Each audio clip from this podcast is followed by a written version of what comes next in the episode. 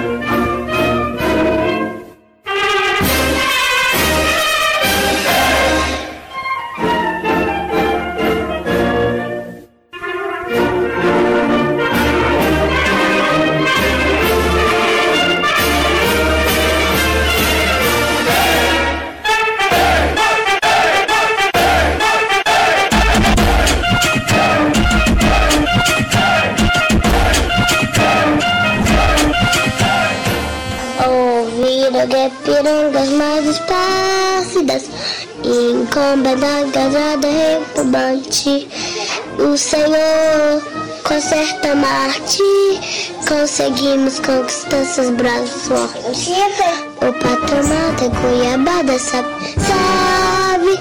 Brasil enlouquece Raio líquido De amor e de esperança. Desce Gigante pela própria natureza. Exército compare no coloso. Circuito é na sacra mesa Perna dourada É com Brasil, é sou Brasil A pátria amada Cresci vento sobre as mãos Gentil, pátria amada Brasil.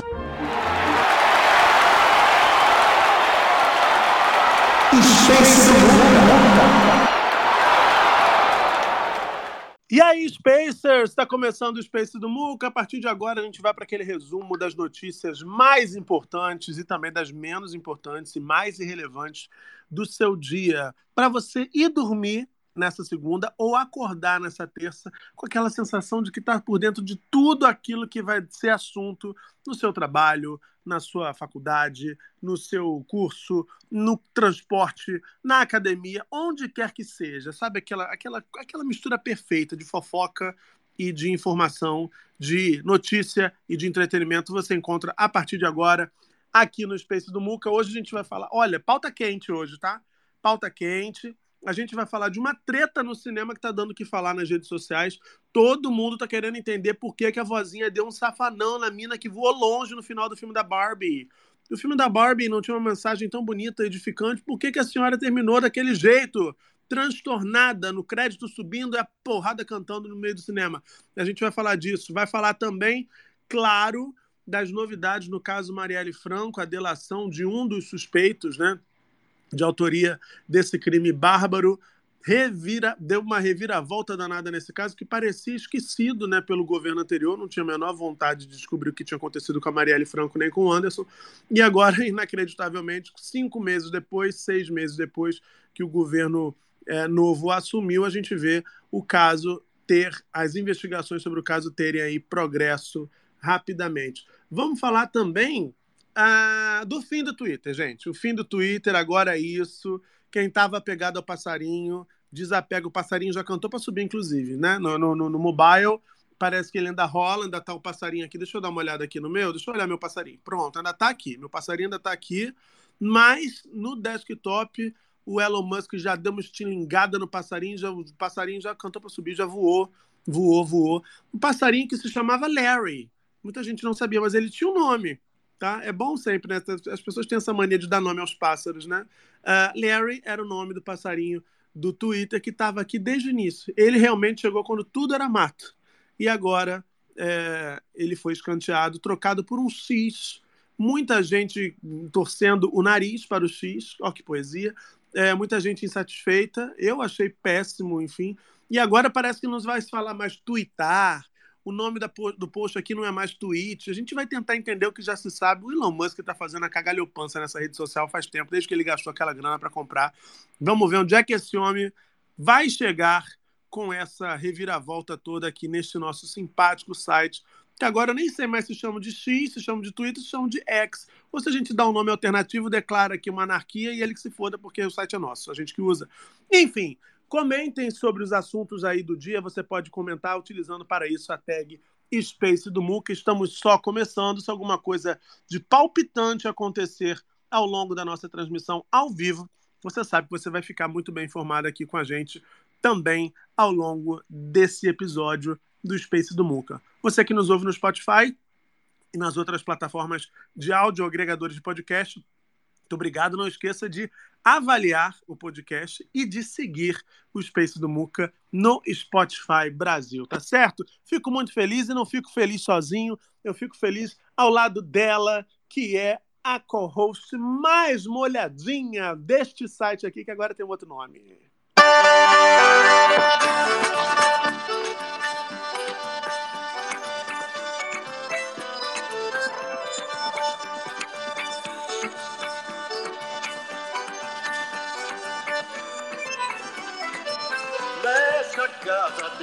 Goteira, pinga em mim, pinga em mim, pinga em mim. Mas nessa casa tem goteira, pinga em mim, pinga em mim, pinga em mim. E aí, Gegis, como é que tá, GG Kiki? Tudo bem? Como é que tá? Tá molhadinho ou tá ressecado hoje? Oi, Muca. Oi, pessoal. Tudo bem? Boa noite. Tá? Não tem nada disso. Você está fazendo uma difamação da Não, tá tudo gravado. Os- Quem, quem ouve Tá. o Spotify sabe o que a senhora falou. O que a senhora E, declarou. aliás, Eu não vou nem rememorar aqui para não constrangê-lo. eu quero fazer uma, uma correção, tá? De Vossa Senhoria. Pois não. Porque Vossa Senhoria deu uma informação equivocada. Hum. Este passarinho, que eu não sabia que tinha nome que, vos- que a gente conhece, ele começou em 2012, tá? Não foi desde quando tudo era mato, não. Eu até postei aqui um gráfico que eu tinha visto isso, eu fui até procurar. Em 2005 e 2006, que foi o lançamento, era, uma, era um, um- troço verde. Depois veio um Twitter de 2006 a 2010. Depois de 10 a 12, o Twitter com um passarinho, que é diferente desse passarinho. E de 2012 até ontem, era só o passarinho, que é o passarinho que a gente conhece. Então vou corrigir a sua correção, porque eu disse que o passarinho chegou aqui quando tudo era mato. Certo? Hum. Em 2005, o terreno ainda estava sem, sem mato, ainda não tinham plantado mato. Quando cresceu o mato, foi em 2012, o passarinho chegou aqui. Eu estava certíssimo, eu estava certíssimo. Boa saída, boa saída. Ainda não, trabalho com fatos, querido. Enfim, né, Muca? Mas aqui, Hum. o assunto que tá, mu- que, que tá mexendo com toda esta rede do passarinho, Hum. além, além do caso Marielle, que também Hum. está trending topics o dia inteiro, além também do futebol, né? Marta, enfim, a goleada do, do futebol feminino. Temos também o quê? A treta do cinema, que eu já estou seguindo os participantes disso para saber das fofocas atualizadas. Você sabe quando que foi isso, Muca? Quando, quando, garoto? Quando? Isso não, isso não é de hoje, não. Foi do dia, provavelmente, ou do dia 20 pro dia 21, ou do dia 21. Mas a história viralizou hoje. Hum. É, gata. A história só, só está viralizada hoje. Porque a pessoa, uma das pessoas envolvidas. Bom, a senhora que dá o empurrão, que já já nós vamos falar, não temos notícias dela, tá? E a pessoa que é empurrada tem se pronunciado nas redes. E é isso. Podia até fazer um. Se bem que não, não vamos fazer convite. não. Mas ela, ela tomou o safanão e ela tá falando nas redes sociais sobre isso? É, Muca. Que Ela já coisa. se pronunciou. E como é que se pronuncia? Bom, já vou começar fazendo uma pergunta para você, que está aqui na audiência. Me diz qual foi a coisa mais estranha que aconteceu com você no cinema? Você foi lá, saiu de casa, comprou uma papoca, pagou caro no combo, que tá caro pra caramba. Às vezes o combo tá mais caro que o ingresso do cinema. Fica essa dica aí pro, pro- né? É, comprou, vai, vai ver um filminho. Pá, o que, que aconteceu de mais inusitado, de mais estranho numa vez em que você foi ao cinema? Eu já vou dizer que comigo pegou fogo o cinema. A coisa mais estranha que aconteceu foi isso, um pequeno incêndio. Era um filme do Homem-Aranha. Começou uma fumaça na sala, a gente não sabia se era efeito. se era, sabe, aquela coisa cinema 3D. Olha que moderno, solta vapor e tal, uma fumaça. Não, para de repente parou tudo, vamos saindo, vamos saindo, que tá pegando fogo. Fogo! E aí saímos da sala, aquela coisa toda, e depois de um tempo fomos para outra sala e vimos o final do filme. É, foi, portanto, o princípio de incêndio, a maior, a coisa mais inusitada que me aconteceu durante uma ida ao cinema. E com você, Jéssica, o que, que aconteceu de mais inusitado? Eu acho que foi não ganhar um cat. Aqueles, eu tô brincando. Meu Deus, Não, mas não é nem é meia-noite ainda, ela já tá é baixa assim. Como a é coisa vulgar? mais estranha que me aconteceu foi eu ter ido entrar... A senhora ofereceu house preto dentro do cinema pra alguém? Não, Muca. a senhora coisa- tem esse vício. Vamos falar, A quem coisa- ouve o Spotify já sabe disso. Ó, sua fama, ó. A coisa mais falada que as noites de Paris, não é mesmo? Enfim. Exato. Mas o, o- a coisa mais esquisita, que não foi, não foi nem um problema do cinema, né? Foi um problema meu, meu próprio. Hum. É, Urinou, no- filme de terror? Ah. Não, eu, eu tava, tipo, à tarde. Eu precisava fazer alguma coisa e tava com uma agenda livre. E se eu fosse pra casa, ia ser pior. E eu tava no shopping. Eu falei, cara, vou entrar no cinema assistir um filme. Que pelo menos, assim, eu passo essas três horas aqui que eu preciso pra fazer hora. Aí, menina, eu, eu, eu sou cagão, tá? Eu não assisto filme, filme de terror. Eu tenho medo. Ah, Eu sou Regina cagão. Duarte, você tem medo, Regina Duarte? Ah. Não gosto de filme de terror. E aí, Muca, Ah. eu, eu comprei um filme que tava passando. um Não vou lá- fazer essa piadinha que a audiência tá esperando, não vou fazer, tá? Cada um sentiu aí já a vibe. O, o que que é? Qual Não, que é? não vou fazer, não vou fazer. Vai, continua. Não, aí eu comprei o, o- comprei o, o ingresso lá para poder ir num- em um filme que tinha que não era o de terror. E aí a pessoa falou assim, sei lá, sala 6. E aí eu fui. Cinema de tarde, vazio. E aí eu fiquei com vergonha, porque eu esqueci no meio do corredor. Falei, qual que é a sala mesmo? Aí eu vi uma porta aberta e falei, ah, acho que é essa aqui mesmo, é a 4. Aí Entrei. Entrei, sentei, fiquei esperando. Muca, assisti umas, uma meia hora, muito mais que meia hora, uma hora de filme já, para eu perceber que eu tava no filme errado. Quando começou a cena de terror, aí que eu me, me- me percebi que eu tava no filme errado. E aí fiquei com vergonha de sair. Aí fiquei lá no cinema com o olho fechado, porque eu também não, não saí, porque eu sou também desses. Porque eu falei, agora como é que eu saio e vou pro outro? Tinhosa, né? Tinhosa. Ficou ali É, aí- sofrendo. Fiquei até o final. Mas No dava filme- gritinhos de susto? Ai! Dava. Não, eu nem olhei. Ah, perfeito. Botava a mãozinha no rosto. Ai, misericórdia. Não, Ah. também não ficava nisso, né? Fiquei quietinho na minha lá, descansando na poltrona. Aguentou tudo quieto, aguentou tudo quieto, sem gritar. Tá. Obrigado, querida. Aqui, galera, deixa eu falar. Pra gente interromper este, esta quantidade de bullying e assédio, vocês dão RT aqui no post fixado aqui em cima, porque quanto mais rápido vocês derem RT, mais rápido o Muca vai me esquecer e passar pro próximo, que muito provavelmente é o Dantinhas. É isso. Façam isso, tá, minha gente? Ó, por favor, tá? Estamos só com 67 retweets. Cadê vocês aí? Retweet aí que é super importante dar essa força pro nosso trabalho, sobretudo agora que a gente não sabe nem se fala mais retuita. Se, é, como é que fala? Rechita? Como é que fala isso agora, hein, gente? Que problema É retuita mesmo, Muca. A gente vai. O tweet não é mais tweet, agora Querido, é cheat. ele provavelmente nem vai conseguir usar isso, porque parece que a marca está registrada da Microsoft. Pela, é, Microsoft me disseram aqui que ela pela meta. Ou seja, o X. Ô, Dantinhas, Dantinhas. As Dantinhas. Dantinhas. Dantinhas, você agora vai ser o quê? Quando a gente usava o Twitter, a gente era tuiteiro. Agora no X, a gente vai ser o quê? Xoxoteiro? Ou, boa noite. Cheteiro. Xerequeiro, xerequeiro. Ai, gente. Ai, xoxoteiro foi demais. Ué, não sei, eu tô tentando entender a- o, o, né, o, o Ah. léxico de Elon E sabe o que, Musk. que eu pensei, Muca? Que daqui a pouco vai ser Hum. x.com barra né, o nosso user, né? Vai ser. Gente, olha. Eu vou dizer para vocês que, olha, a, a, a logo nova no desktop parece que você está no X-Vídeo, gente. Então você que fica no trabalho vendo saliência, agora você já tem um álibi, porque se o seu chefe vira ali só o logozinho minimizado, tá no X-Vídeo, garoto? Não, tô, no, tô aqui no, no, no X do Elon Ah, Musk. cara, olha, eu tô, Tô- mu- eu tô muito irritado, eu tô muito irritado com ele. Sabe, já tentei falar com ele, mas não consegui. Aquela, aquela imagem dele arrancando o letreiro ali do Twitter na, na sede, aquilo, olha, aquilo ali é muito triste, gente. É muito triste. Gente, quem vive o Twitter desde o início é muito triste aquilo. Ele tá destruindo a plataforma. Matou o passarinho, assim, do nada o passarinho. é uma, olha, é assim, realmente é um brinqued- brinquedinho dele, que ele não tem o que fazer, esse homem. E aí ele fica brincando com o Twitter. Parece que vai, botar, vai abrir. Aqui vai poder fazer pagamentos aqui.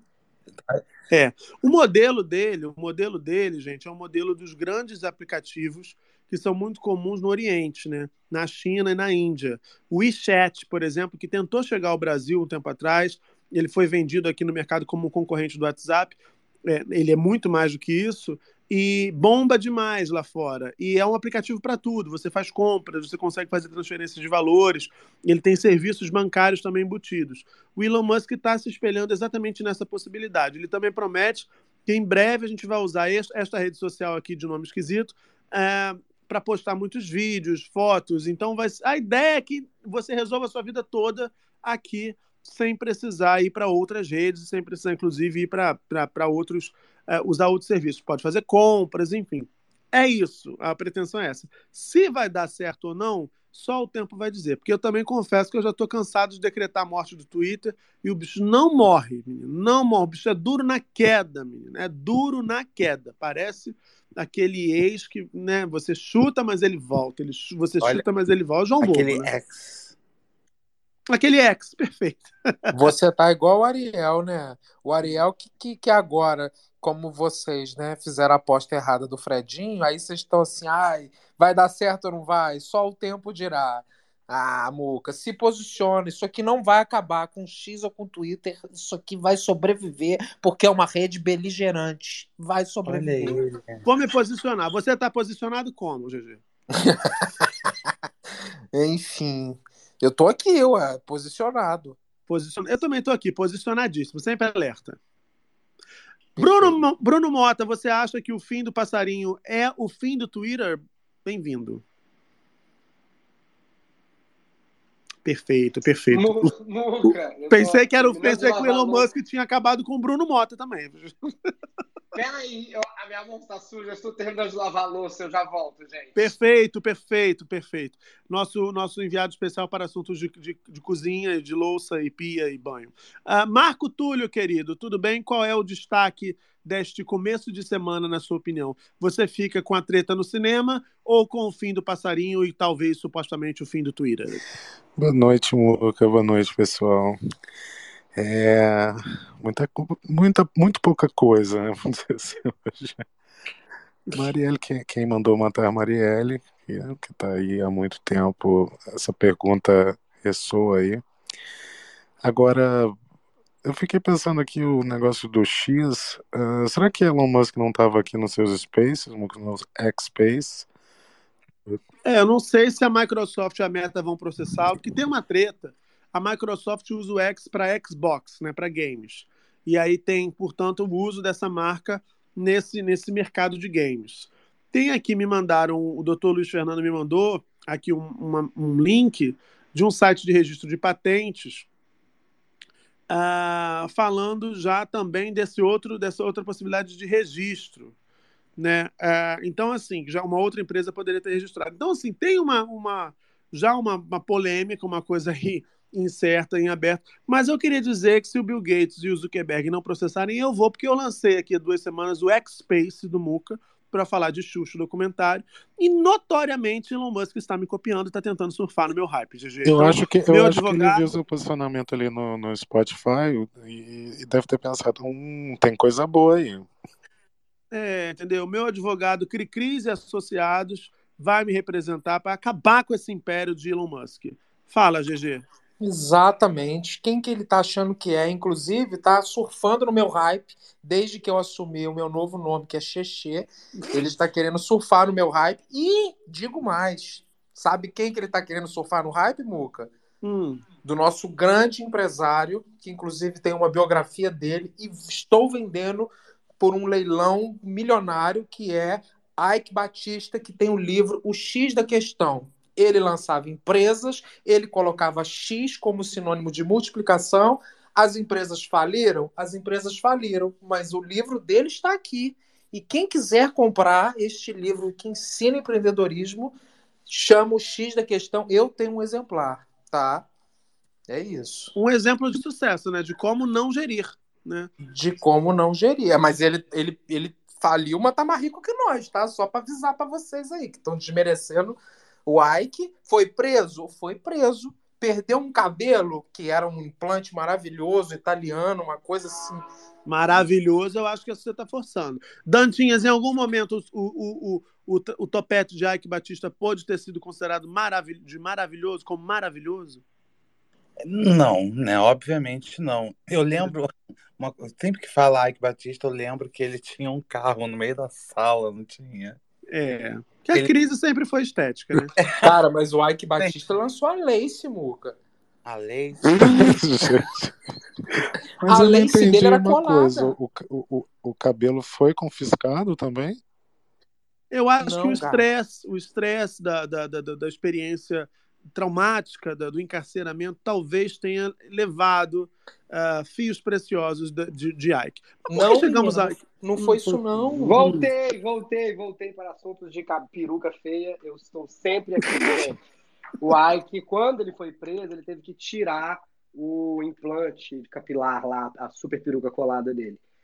Ele não pode estar na cadeia, né? Acho que o GG vai se lembrar. E aí ele É teve que tirar o implante, foi revelado. E nós Ele precisou- estupefatos que, na verdade, o cabelo de Ike não era uma mutação genética que o tornava poderoso com duas cores de cabelo. Era apenas um cabelo grisalho com uma peruca de outra cor em cima. Olha que coisa. Bruno, seu áudio está um pouquinho ruim, não sei se está de fone. Está um pouco abafado. Ai, tô de fone, eu esqueço. Porque É, o outro francamente, ele tá e isso ele Não me começando. resolve. Ele está começando, ele está começando. Fala, GG, foi isso? Descolaram a Lace de Ike na, na, na- na penitenciária? Então, na verdade, o Ike Batista, ele tinha, ele usava essa lace colada, que para a época era um avanço. Chama-se E- prótese, né? Não é lace, Não era um né? Avanço pra sei, época, não. Não era um avanço, não, gente. Até perucas coladas o pessoal tá usando desde 1900. Não era um avanço. E o Gugu viajava ano sim, ano não, pra implantar cabelo implantado mesmo. Era feio, era, mas era verdadeiro. Ninguém descolava da cabeça Não, mas o do, mas o do Ike, ele raspava a cabeça e aí ele era, um, era, um, era um- uma parada italiana que aí colava e tudo, e aí, sei lá, de dois em dois meses ele tinha que refazer esse negócio. Mas e ele isso não é fazia novo, isso. não, gato. Isso aí é mais antigo que andar pra frente. Quando Eu já, foi- tive, eu já tive um cunhado, por exemplo, que ele usava, ele dizia que era natural a beça, era horrível, era péssimo. É. Mas o do Ike ninguém sabia. Claro que sabia, GG. Não, ninguém sabia. Ai, GG, pelo amor de Deus. Gritava, não tinha o neon, mas todo mundo enxergava. Caralho, ninguém sabia, gente. Você tá foi, um- foi o louca? assunto. Ah, boa, GG. GG, pelo amor de Para, Deus. GG, Para, cadê o botão de parar tudo, ô Muca? Era, era evidente, era GG, evidente. você Ninguém- era- e Não é uma pauta. você Ninguém fica na rua um conversando. bebê. Menino, tu viu a lace do Ike? Não é assim. Você era um isso aí. bebê na comédia, GG. Você estava estudando direito. Nós da comédia, a gente faz piada com a peruca do Ike.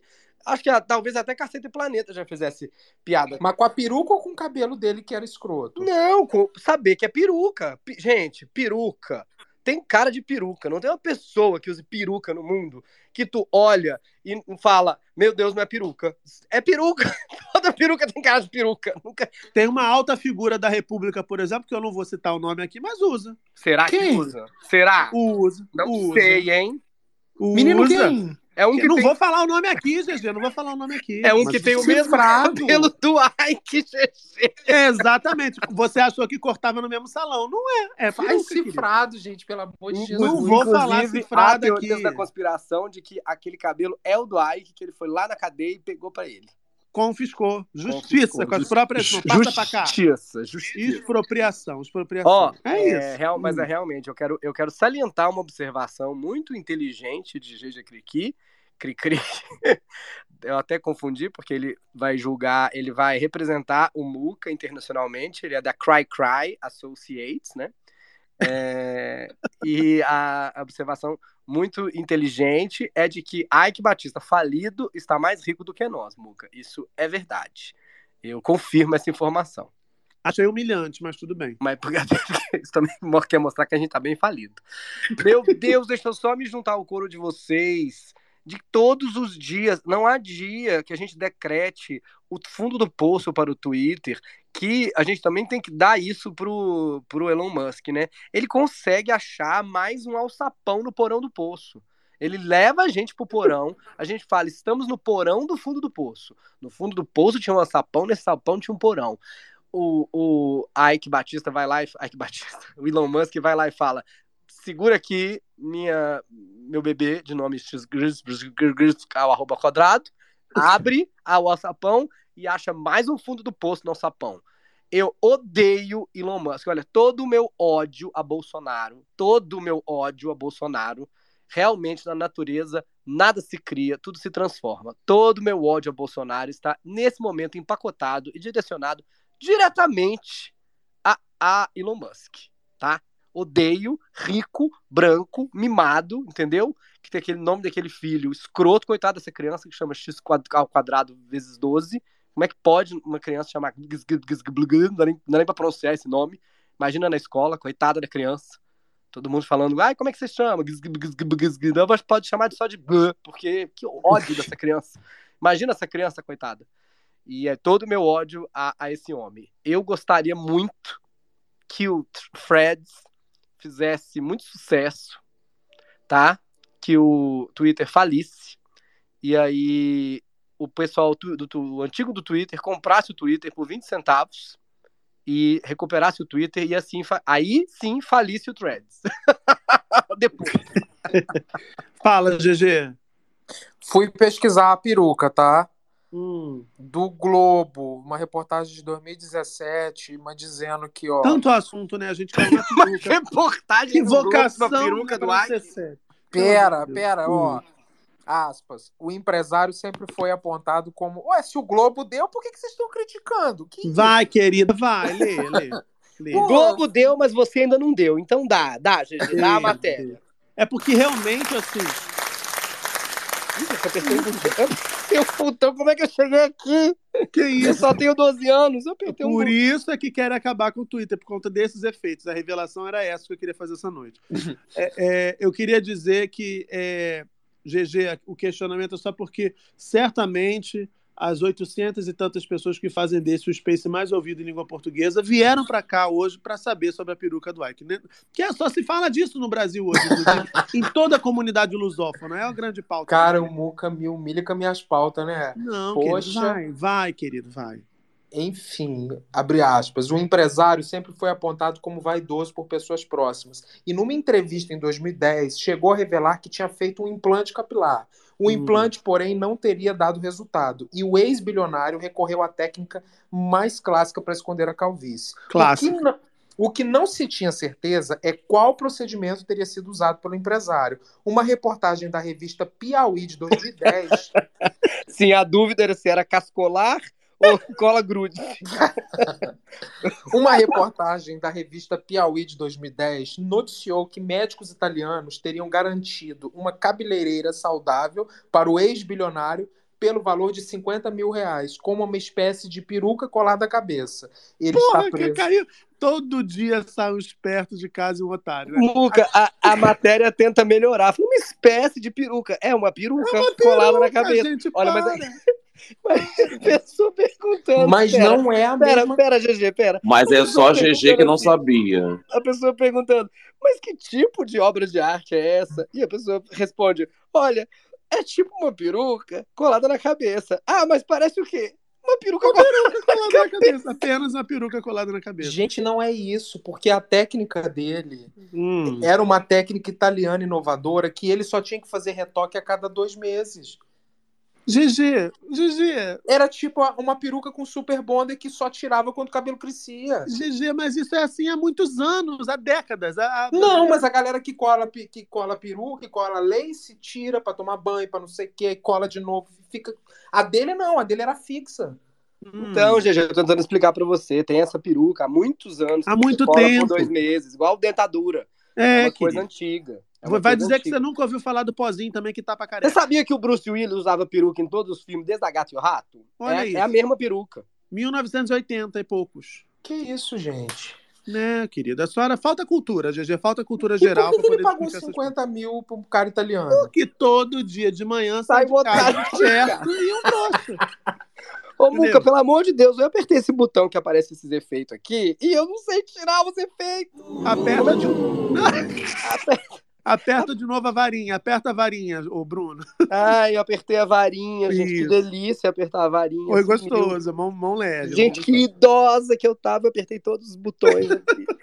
Gente, Aqui. Bruno, eu hoje tenho entre 40 e 82 anos. Tô que nem aquela criança do meme. Deixa eu dar boa noite para Felipe Fender. Fender, querido, você, como GG, ficou surpreendido com ah, esse debate muito enriquecedor sobre a cabeleira de Ike Batista ou para você aquilo ali já era já era já, já eram já eram águas águas passadas? Ai, eu tava até quase dormindo, Buta. Gente, Ai, porque GG, pelo amor de Deus, GG é teimoso, cara. Ele não aceita quando, quando, quando ele tá equivocado, ele não aceita, gente. Essa coisa é antiga. De e 1900 pior que constantemente ele está equivocado, né? Então fica um pouco mais difícil. É, gente. Não fico É. nada chocado, gente. Pelo amor de Deus. Perfeito, perfeito. Ó, Agora, nós chegamos aqui falando de Twitter, né? O, o GG propôs esse desvio, um desvio, digamos, bem acentuado no nosso roteiro, esse space totalmente roteirizado. Dantinhas, o que, que você acha que vai acontecer? Você acha que essa nova nomenclatura, os X, os cheats, os recheats, sei lá como vai ser essa desgraça, isso vai pegar, não vai pegar, todo mundo vai ignorar. Recheats. Recheats é muito bom. Olha, Recheats. Eu, se sou Elma Chips, já meti um merchan de Cheetos e vamos embora vender coisa aqui nas, nas costas do Elon Musk. Porque não é possível. ele já tentou fazer tanta coisa aqui que não deu certo, que no dia seguinte ele desistiu, né? Eu não sei, eu acho que eu acho que ele vai realmente mudar para X, mas eu acho que ninguém vai chamar de X. Eu acho que vai continuar sendo a mesma coisa, só que com outro nome e uma outra logo horrorosa que parece de um banco. É, é, eu tô assim, eu tô tenso porque vai mudar o ícone aqui, né, no celular, né, do aplicativo. Vai ficar, eu acho que vai ficar um ícone preto com esse X no meio. senão A gente vai ficar meia hora para achar o Twitter. A gente, até o nosso, nosso olho acostumar. Enfim, ele, eu acho que vai continuar a mesma merda. Só vai mudar isso aí. A gente vai ter que. Aí daqui a dois meses a gente já, já até esqueceu, já se acostumou com esse X horroroso aqui, enfim. Ô, Dantias, o Twitter vai ficar igual os realities da Record, né? Cara, só mais uma semana, né? Olha, agora eu vou dar minha opinião falando sério. Eu não acho que isso aqui vai acabar. Acho que longe disso. É, eu acho que tem mais método nessa história toda do que a gente pode imaginar. Eu acho que eles estão desenvolvendo sim um, um- Se vai dar certo ou não, não sei, mas eles estão desenvolvendo uma proposta inovadora para isso aqui. Ninguém joga no chão uma marca tão consolidada como essa sem ter alguma aposta que seja de fato revolucionária. Estou dizendo que vai dar certo? Não, não estou. Mas eu acho que não vai acabar o Twitter.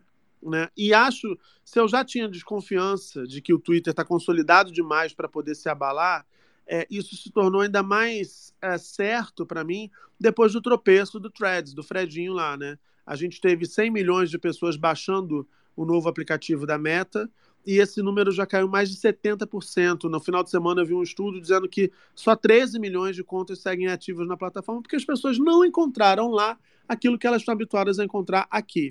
O Teve uma queda de engajamento, né, amor? Com uma queda de engajamento de Não, 70%. Brutal. E no, de, de contas ativas mesmo. as Pessoas. Eu, por exemplo, eu não vou mais lá todo dia. Cara, eu esqueci que tinha, juro pra você. É, Ninguém tem- tá lá, ninguém tá lá. E quando tava, tinha uma galera meio chata. Ai, namastê, vamos abraçar a árvore, sabe? Uma vibe meio assim. Ai, que coisa boa. Que, que aqui. Muito gratiluz. Achei, achei meio chato. Achei o povo lá meio, meio chato. É, e, e, e eu acho que o que vai ser determinante para essa sobrevida disso aqui que eles estão tentando inventar é não tirar daqui as funcionalidades que fazem o sucesso da plataforma. E para mim isso se deve basicamente a tag, a possibilidade de você saber o que está trend no momento, né, o que, que é o assunto que está sendo discutido, é, é, e essa possibilidade de interação tão imediata, né, essa coisa tão rápida e ágil ah, que conecta todo mundo em torno de informação, basicamente. Às vezes de muito ódio também, lamentavelmente, mas aí a culpa não é da plataforma, a culpa é das pessoas. Olha, eu vou dar boa noite pro Garrone na sequência, mas antes eu quero dar uma notícia para vocês aqui, já fazer uma denúncia de cara, porque eu vi agora e fiquei realmente chocado.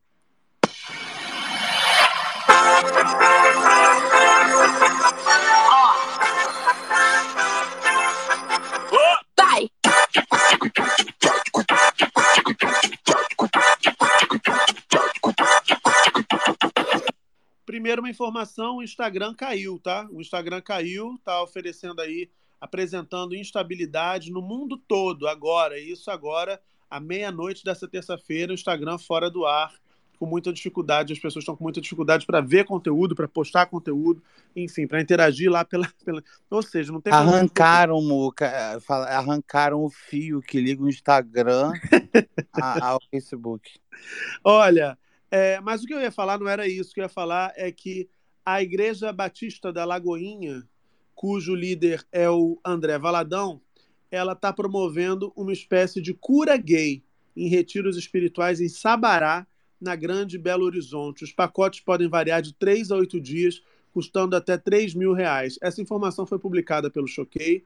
Né? O Felipe Neto até fez um post é um comentário nesse post dizendo foi isso que ele usou nele mesmo, porque o que mais tem é relato de homem que pegou o pastor. Não que eu acredite, longe de mim. E por que eu estou falando desse assunto? Primeiro, porque a gente sabe que cura gay não existe, né? não tem cura para o que não é doença. E segundo, porque eu acho que se isso é de conhecimento público, eu espero que o Ministério Público de Minas Gerais seja acionado, ou o Ministério Público Federal seja acionado, para interpelar essas pessoas que estão tirando dinheiro de gente, né? É, talvez pessoas que estejam ali enganadas, pessoas que estejam ali fragilizadas, pessoas que estejam ali é, é, sendo violentadas e pessoas que estão ali sendo pressionadas, constrangidas é, e enganadas. É, é, que essas pessoas que são responsáveis por essa picaretagem que elas sejam punidas, né? Porque não pode acontecer uma coisa como essa. A gente já fez um debate sobre isso aqui recentemente no Space. O Conselho, Conselho Federal de Psicologia, não, não, não, isso não está embasado em nada, em nada além de gente querendo arrancar dinheiro para promover um mercado que é violento, um mercado que esse mercado dessa aspas cura gay é um mercado que, como eu disse, violenta pessoas, oprime pessoas. Existem vários documentários sobre isso nos serviços de streaming. Uh, em muitos casos, a pessoa até acaba dando fim à própria vida porque ela não suporta essa pressão de não ser curada ao final das contas, porque você não vai ser curado, porque não é uma doença, que você é você. Né? Então, tomara que o Ministério Público, que serviços de segurança, sei lá quem, mas tomara que alguém tome uma atitude para botar um fim nessa picaretagem praticada por essa, por essa empresa é, é, de cunho religioso, supostamente religioso. É, fala, Bruno. Pera, tô aqui. É, eu, eu, tava, eu queria falar rapidinho do thread do Twitter, Muca. Eu concordo que o Elon Musk deve ter planos para cá, mirabolantes, incluindo colocar aqui como uma rede de pagamento. Mas eu queria dizer que também não deixa de ser um erro estratégico, sabe? Que só o tempo corrige e na internet dois anos é uma infinidade. Eu quero lembrar que quando a Gol comprou a Varig, em vez de escolher manter a marca, matou a marca. É, por exemplo, uma marca que era maior do que ela, né? É diferente quando você compra uma marca que é maior do que você. É um caso raro, mas acontece. Né? Quando o grupo Cassino comprou o Pão de Açúcar, ele não matou a marca Pão de Açúcar aqui. Ele não achou inteligente, que era uma marca muito forte. E acho que a marca Varig, por exemplo, poderia ter convivido durante muitos anos, até para voos prêmios, ou ser a marca internacional da Gol, uma marca que a gente ainda fala com muito carinho, e a Gol naquele momento era tida como voos mais baratos, e a marca Gol precisou de 10 anos para ganhar uma certa simpatia dos brasileiros. Imagina, a Varig ainda tem. Então, assim, será que foi inteligente? Não era melhor ter duas marcas? Na internet não se tem 10 anos, né? Então, eu acho que não é inteligente marcar, matar a marca Twitter. Era só ter comprado outra. Sem dúvida. Feito, não, sem feito dúvida. a sua. E o Threads, eu tenho analisado, assim, eu acho muito interessante. Eu acho que eles tentaram aproveitar o lançamento do Threads, assim, alguém falou, temos que colocar isso no ar o quanto antes, naquela pegada até Steve Jobs, né, que tudo que ele queria era lançar o iPhone, mas primeiro ele precisou lançar o iPod. Ele precisou lançar o iPod. O plano dele sempre foi o iPhone e não existia a tecnologia à, à disposição ainda. E ele falou: tá, lança o que, que dá, o que, que dá para lançar. Vieram com uma caixa com um botão e falaram: dá para lançar isso. Ele falou: tá bom, lança aí. E foi revolucionário naquele momento. E eles foram se adaptando. Eu acho que o Threads falta. Tem muita coisa faltando e eu acho que eles sabem lá dentro, mas eles não conseguem agora. Não sei se por se é, é, suporte técnico de alocamento de espaço do- Não, sabe por quê, Bruno? Porque se eles lançassem a tag, por exemplo, eles iam ser acusados de copiar o Twitter. Não, certo, eu não, digo tag. Algumas coisas que ele- eles precisam fazer, que são ajustes na própria plataforma, não é, não é copiar funcionalidades do Twitter, não é necessariamente isso. Mas, por exemplo, eles precisavam. Hoje você só consegue ter uma arroba, né? É, eu, Bruno Mota, no Instagram, eu só consigo ter o Bruno Mota no, no Threads. Aquele perfil proibidão que a galera tem no Twitter no thread. Não, não não, digo nem só o proibidão. Eu tô dizendo assim, eu comando mais contas no, no Instagram, porque eu comando a conta do Diário Semanal, o perfil de notícias com humor, Sim. eu comando a conta do, do DR, do Date Ruim, eu comando algumas outras contas no Instagram. E tem várias, várias contas que são comandadas assim, inclusive de celebridades. Quem comanda não é a. Vou inventar uma celebridade qualquer, gente. Vou inventar que uma pessoa é famosa, tipo, sei lá, Mara Maravilha.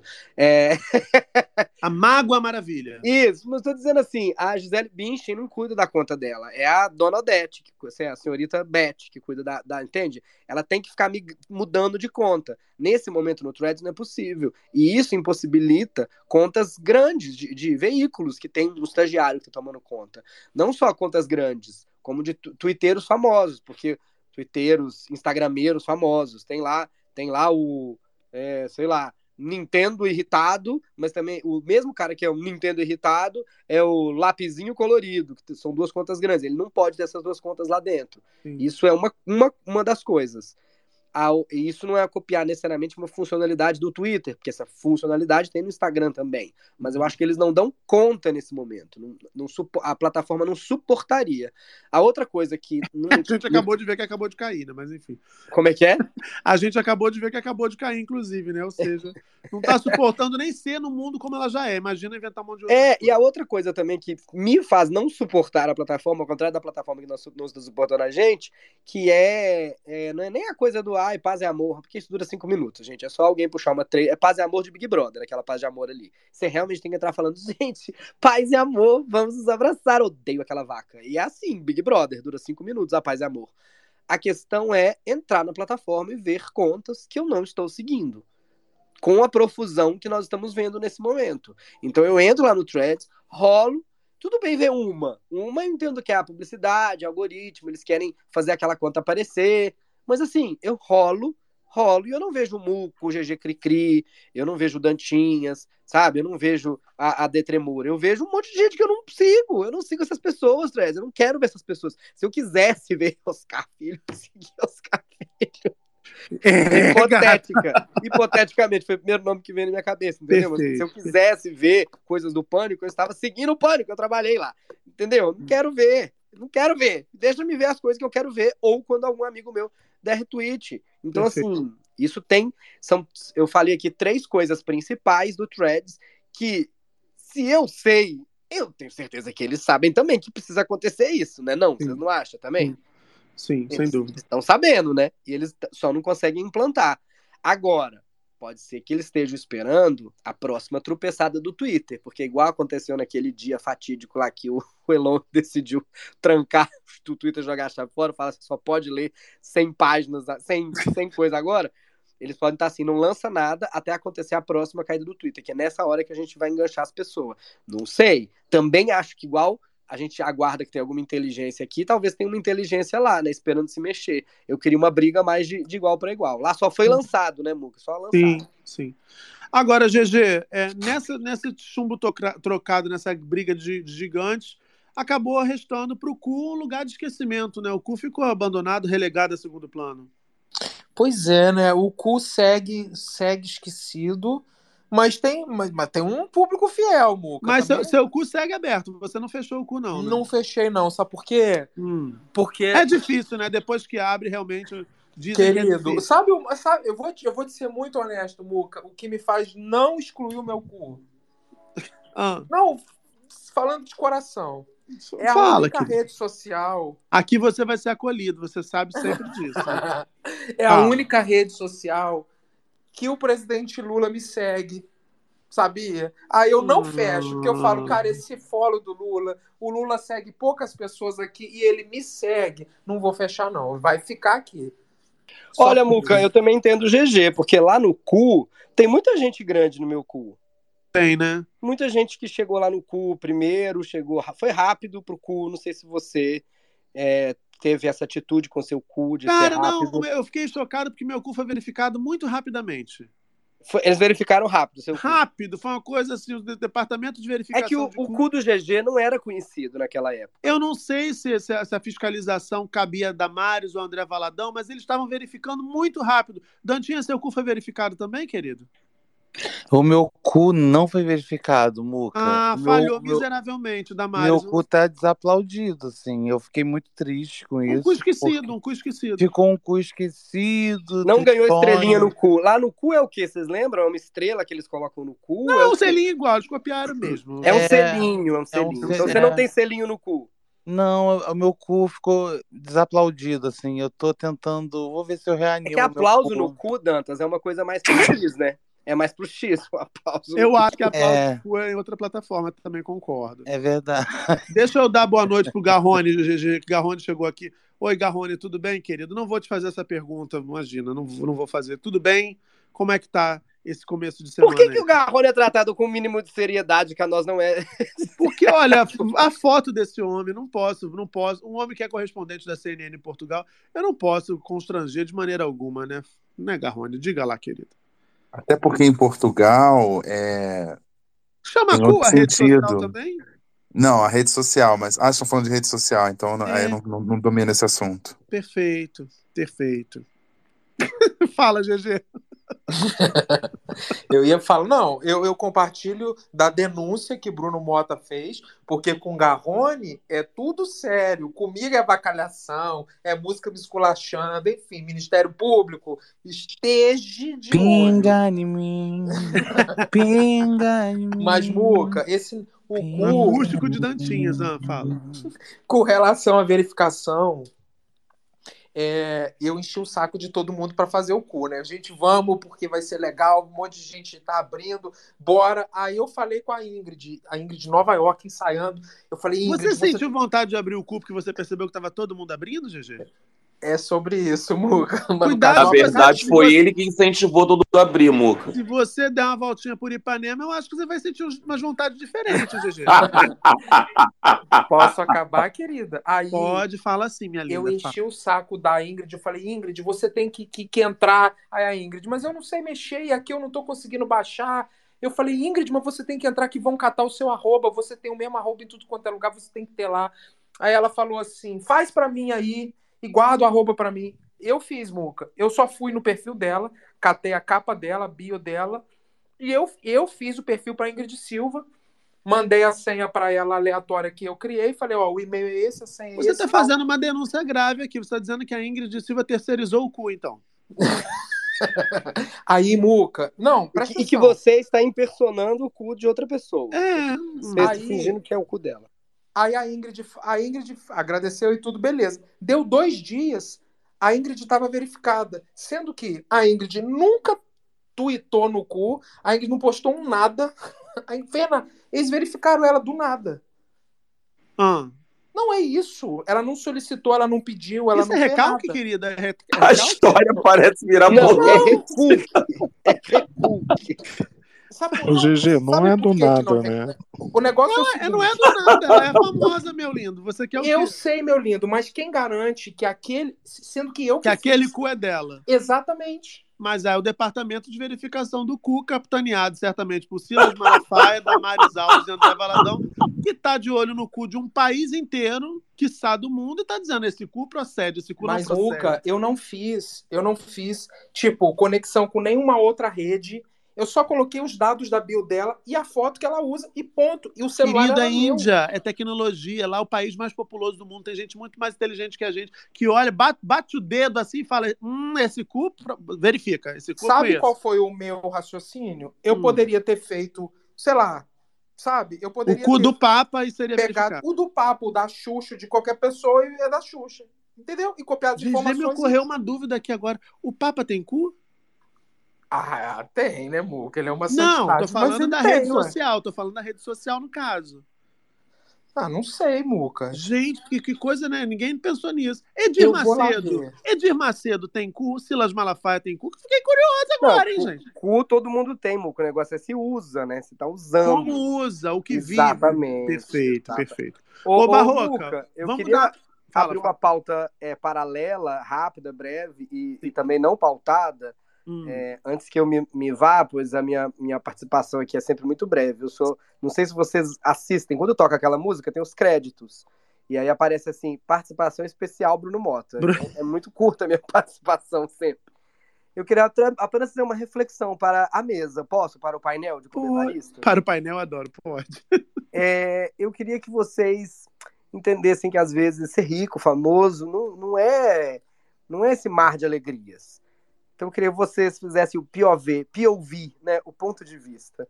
Imagina você ser a Bruna Marquezine e aí você faz a sua estreia em Hollywood, num filme bombástico de heróis. E bem na tua vez, na tua única vez, não pode divulgar nada, porque Hollywood está em greve em greve na tua vez, não pode no tapete vermelho que é proibido, tu não pode fazer uma sessão de foto com glamour, ganhar uma roupa, tu não pode dar uma entrevista num Jimmy Fallon, fazer uma ponta num, num programa, não pode passar ah, atrás de uma matéria, não pode pegar um voo para divulgar depois em Pequim, não pode fazer nada. E eu queria trazer essa reflexão para vocês. Era a nossa vez, a vez do Brasil brilhar no exterior, na gringa.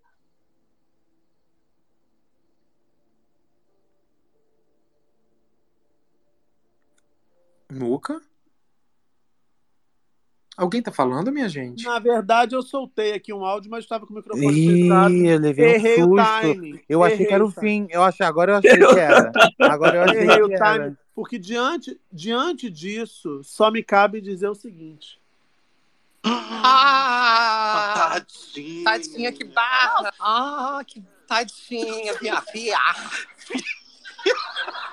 Viado. Ai, eu adoro esse áudio.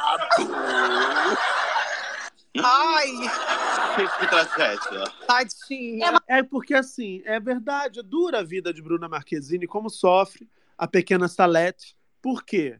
Não é, fazer um filme Hollywood é tipo você pegar um galã da novela numa festa assim, uma festa para adultos, e você não poder falar pra ninguém porque ele é discreto fora do meio. Não tem graça, é melhor não pegar. Você vai fazer um filme Hollywood, se você não pode divulgar, não pode badalar, não pode fazer nada porque tá em greve lá os roteiristas todos, é melhor não fazer o filme, é melhor fazer um filme nacional de baixo orçamento que você vai poder, todo mundo Na vai saber que tua você tá vez, lindo. Não, na mas tua é- vez, na tua vez não pode Muito nada. triste isso. A Disney foi lançar.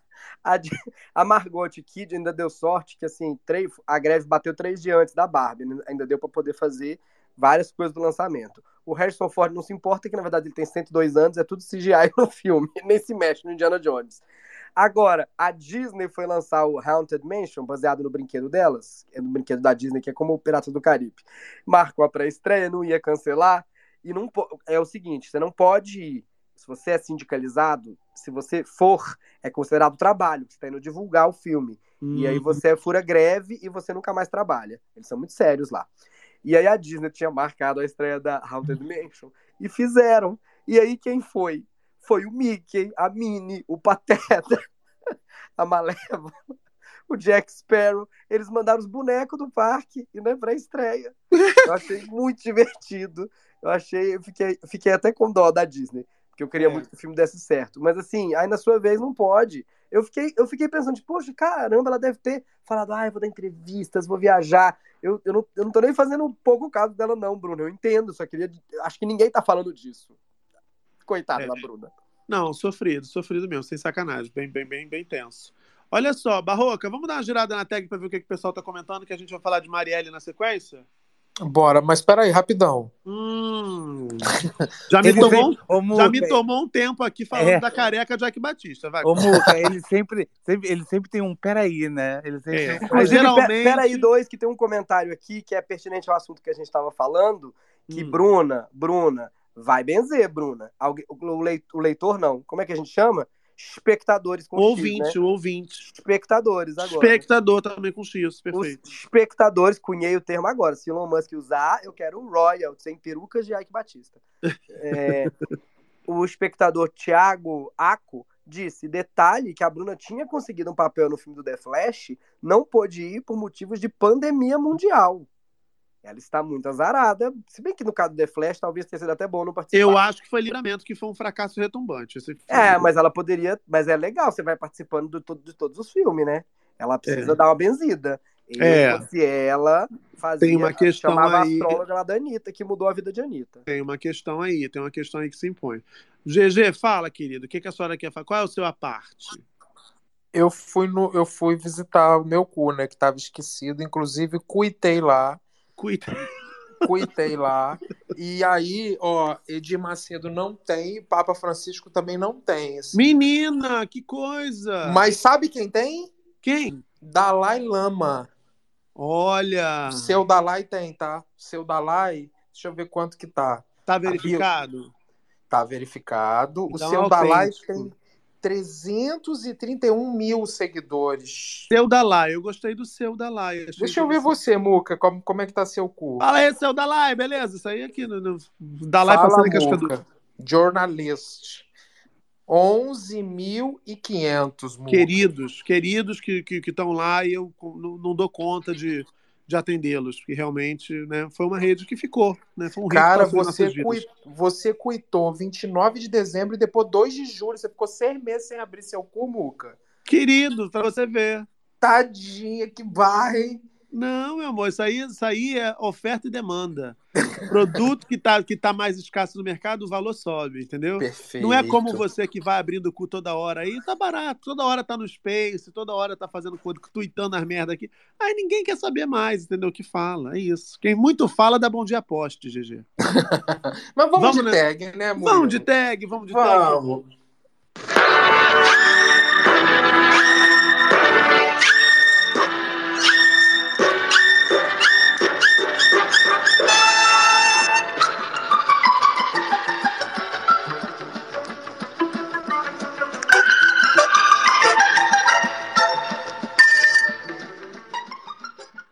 O Adriano Del Valle falou: o Dalai Lama não foi cancelado? Enfim, supostamente, né? É, Deri Giovanni, seu Dalai, o íntimo, hahaha. Não, a gente respeito, respeito com as pessoas. Luiz de Assis botou uma foto de um ministro do Supremo que supõe com o cabelo, né? Com pouco cabelo e com muito cabelo. Mas a foto que você coloca tá cheia de, de um negócio vermelho, ele deve ser feito implante, não. Depois vou pesquisar isso. Adriano Del Valle também botou. Quando perguntaram como chama o cu em Portugal, desbloquearam uma memória antiga minha. Hahaha. Uma piada vintage. Uma piada vintage. Qual o nome da novela Roda de Fogo em Portugal? Nossa, que piada, hein, Adriano? Resposta: hemorroida. Enfim, quem gostava de hemorroida era o. era o nosso despresidente, né, Muca? Lembra dele? Não, felizmente eu já esqueci. Ele falava um negócio assim: querem pegar minhas hemorroidas. Enfim, não tinha nada a ver com o assunto, mas ele Um meteu. lorde, né? Um lorde. É... Cara, eu nem. É tão, é tão, olha, eu me sinto tão feliz hoje em dia. Eu nem lembro mais desse senhor, cara. Muito bom, né? Ele Você tava, sumir. sabe que eu tava vendo agora, hoje eu vi muito noticiário hoje, né? E tava vendo é, o Camarote falar no Jornal das 10 que amanhã a gente deve ter notícias sobre alguma mudança importante no Minha Casa Minha Vida. Ah, tava vendo falando, falando sobre reforma, né? Reforma tributária que está sendo apreciada pelo Senado, talvez uma reforma administrativa mais à frente, e projetos e projetos e ações, aquela coisa toda. Eu falei, gente, eu estou há 20 minutos vendo TV, a gente está falando de coisas civilizadas, de projetos de futuro, Exatamente. de projetos de país. Que Sim. diferença que isso faz? Na época dele não tinha isso, né, Muca? Muito doido, né? Era, Era só polêmica. Querem pegar nas hemorroidas, isso daí, É. tá ok? Aí, Cara, ó. que loucura. Nossa, que felicidade, Não sou cara. não tem coveiro, e daí? Não sou coveiro, e daí, porra? É Mas Cara, que, coisa absurda. que felicidade, né? Agora. Ai, que felicidade. Muito bom. O Bolsonaro é aquele tipo de cidadão que se fosse síndico do prédio, ninguém suportaria ir para reunião com o síndico. E a gente ficou refém dele, presidente do país, por quatro anos, tendo que ir à reunião todo dia nos telejornais. Pensa que tortura. Isso tem, Era isso tem um Regina custo. Duarte. Que loucura que era que trupe, aquilo. né? Que trupe. Caralho. E a Regina segue, tá? A Regina segue ativíssima no Instagram, defendendo, defendendo, defendendo. É, mara é maravilhoso. Enfim, libera o Tom que eu te dou 10 conto, falou. Edir e Silas têm cu. O problema é que eles usam pra falar. Reticências. Larissa Souza. O GG fica todo indignado com esses assuntos. Dani Meli. O novo Twitter tem X agora e vai se chamar Twix? É uma pergunta. Twix é aquele chocolate, né, minha gente? Acho que não, não vai ser não. É, Dere Giovanni, eu perdi a senha do cu. Débora Rayane, eu concordo muito com o Bruno Mota, odeio entrar no Threads e só ver quem eu não sigo não faz sentido algum, eu odeio. Olha, para quem perdeu a senha do cu, é importante contar com o, o reconhecimento facial, né? Bota a face no cu e aí só abre se você a face for conhecida. Põe a cara, põe a cara no cu. E muito obrigado por, por concordar comigo lá no Threads. Maravilhoso. Ó, o Matheus botou Eu, assim. eu queria pontuar, Muca, que eu, que eu acho muito bonito a dignidade com que o GG Cricri lê uma piada. Às vezes, tá esquecendo o twi- Twitter da pessoa. Ele lê e fala, uhum. É. Talvez não seja Twix, não, pois é propriedade já de outra empresa. Vamos aqui o comentário. Ah, gente, mas pelo amor de Deus, né? Às Enfim. vezes ele não É entende mesmo. bonito. Às vezes ele não entende que é piada. Às vezes é, É assim. digno, ele tá. É ele digno, tá é digno. Playing along. É É porque eu digno, tô é digno, acostumado. é digno, é digno, de pena. Vai, É porque eu tô acostumado. é porque eu tô acostumado com o espanhol que os sinais vêm antes pra gente ter a entonação correta. E aí eu só- Perfecto, perfecto. Correcto, né? Enfim. Desculpa, Correcto. desculpa. É tipo uma Ele Luciana quase meteu um corega, né? Correcto. Ah, Uma, uma Luciana Gimenez, me desculpa, pensei em espanhol. é uma Luciana Jimenez. Enfim, o Matheus. O Matheus falou. Matheus não, é T. Matheus. Não sei se a Varig é um bom case. A Varig tinha associação com o nazismo, inclusive ajudou os nazistas. Eu trocaria o nome sim. E boto uma, uma, um link do UOL que é como a Varig teria se envolvido com o regime nazista. Eu, enfim, uma reportagem antiga, né? Porque a Varig já arrastou para cima já tem um tempo. Não vamos abrir essa gaveta a uma altura da meia-noite e 40. Não vamos deixar a afinada Varig descansar em paz. Vai, gente. A Regina Guerra. A Regina Guerra botou: pague 3 mil e se cure. Essa mina é chapada mesmo. Ave preguiça. É, O Guilherme Godoy botou assim: como a Band de jornalismo irá explicar ainda é uma incógnita. A matéria do DCM Online não deixa dúvidas. Dessa vez o jornalismo chapa branca atingiu um nível absurdo, segue um fio. E botou aqui uma reportagem aqui qualquer que eu não de, de uma pessoa que chama Ivan. Deixa eu ver quem é Ivan. Ah, não vou ler, não. 13 mil seguidores, com todo respeito, seu Ivan. Não vou ler. Felipe Fender. O Instagram está com quedas e uma estabilidade babado no mundo todo, tá? Olha, o Felipe já faz. Portal de notícias Felipe Fender, não é mesmo? É... Jornalista que fala, né, GG? Girafas não existem, elas são robôs ou hologramas. Gente, criativo, hein?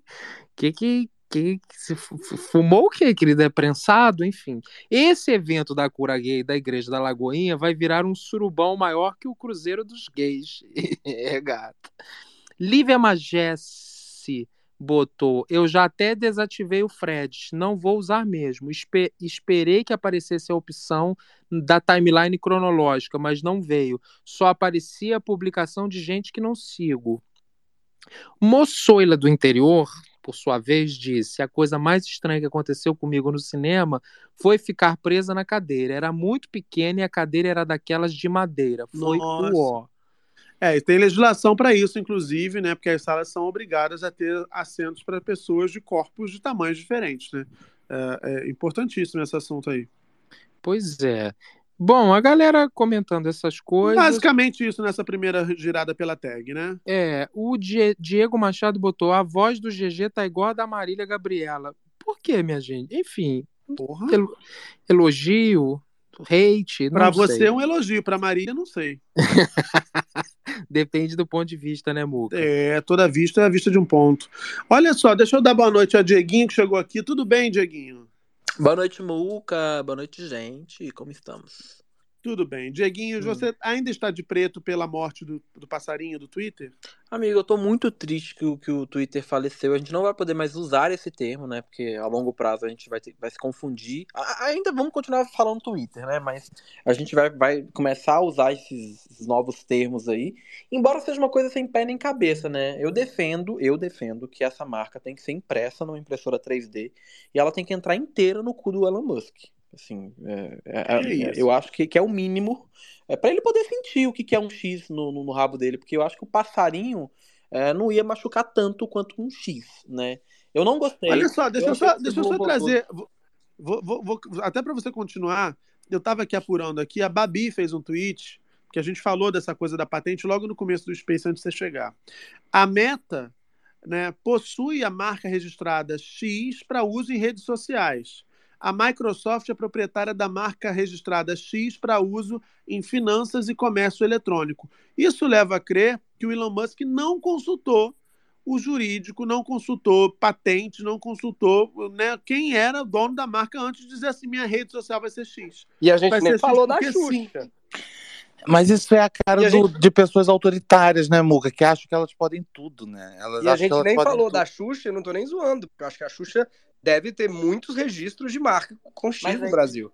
É, mas aí tem, tem, tem o NPI. Eu, eu entendo um pouquinho de marca porque eu já fiz alguns pedidos. Então, assim, tem, Hum, olha ele. tem Carteirada.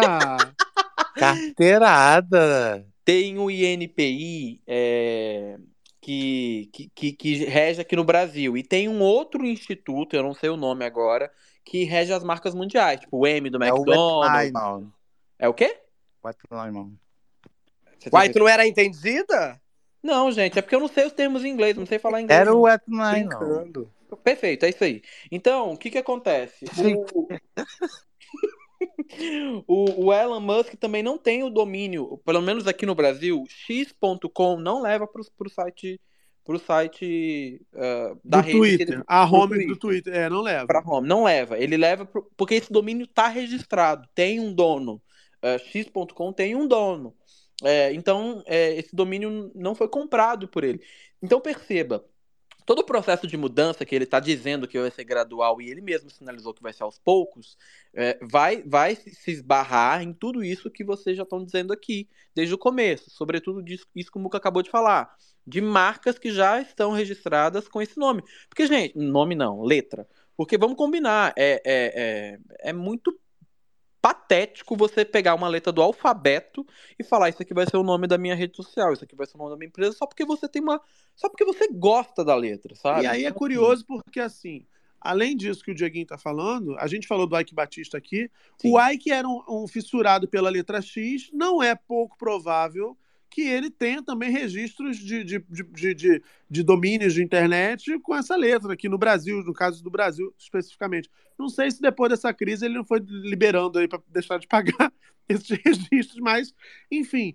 É assustador pensar que um cara com tanto dinheiro, com tanto poder concentrado, tenha, é, é, dessa maneira sempre tão improvisada essa sensação. Queria colocar o Garrone na conversa. Boa. Garrone, isso está repercutindo também, não sei se você já falou sobre isso na CNN em Portugal, isso repercute, ou está acompanhando, isso repercute lá fora também? Ou essa, esse, digamos, esse, esse, essa surpresa toda com, com os desmandos lá do alto comando do Twitter, ex-Twitter, agora X, são uma coisa muito restrita aqui ao Brasil?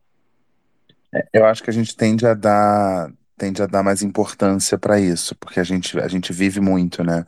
O, vive muita rede social. Brasil, Índia, Paquistão, tem uns países, Filipinas também são, são países que, que dão essa importância, essa importância, eu acho demasiada. Eu, eu, eu não vivo tanto nesse mundo. Eu não eu não, eu não me, me pauto muito, eu não me escandalizo pelo que o Twitter é, diz que devemos nos escandalizar. Eu sou até muito refratário, sou muito refratário a isso. Mas eu acho que é bom esse, o que aconteceu hoje para a gente lembrar que o Twitter não é uma coisa divina. O Twitter é uma empresa que tem um dono e o dono faz o que quer. E ele, como um cara muito rico, ele pode querer pegar a bola dele e levar para casa e ninguém brinca. É uma possibilidade. A gente tentar achar que o Twitter tem que ser democrático, que o Twitter tem que ser bom, né? O conceito de bom é muito subjetivo. Mas ele pode querer, como uma estratégia qualquer, minar por, por brincar. Olha, olha que poder você tem. Você faz uma mudança de marca e um monte de gente está comentando, está com milhões de opiniões, milhões de especulações, e pode ser uma coisa que daqui a pouco amanhã voltou ao normal. Eu acho que é, é bom a gente pensar que isso aqui tem um dono. A gente não está aqui, não é um espaço é, livre completamente. Não é livre. Além, além das, dos termos e condições, que eu acho que são bem elásticos aqui no Twitter, permitindo discurso de ódio e tudo mais, ele pode decidir fechar isso aqui. Então é pra Sim. gente pensar assim, na- você pode criticar à vontade, mas tem um dono, tem um dono. E você concordou com os termos, né? Fala, É, exatamente. Pode ir para as outras redes sociais que vocês sugeriram aí, que vocês têm, que abriram, que fecharam e tal, vai lá. É isso aí. Fala, Dieguinho.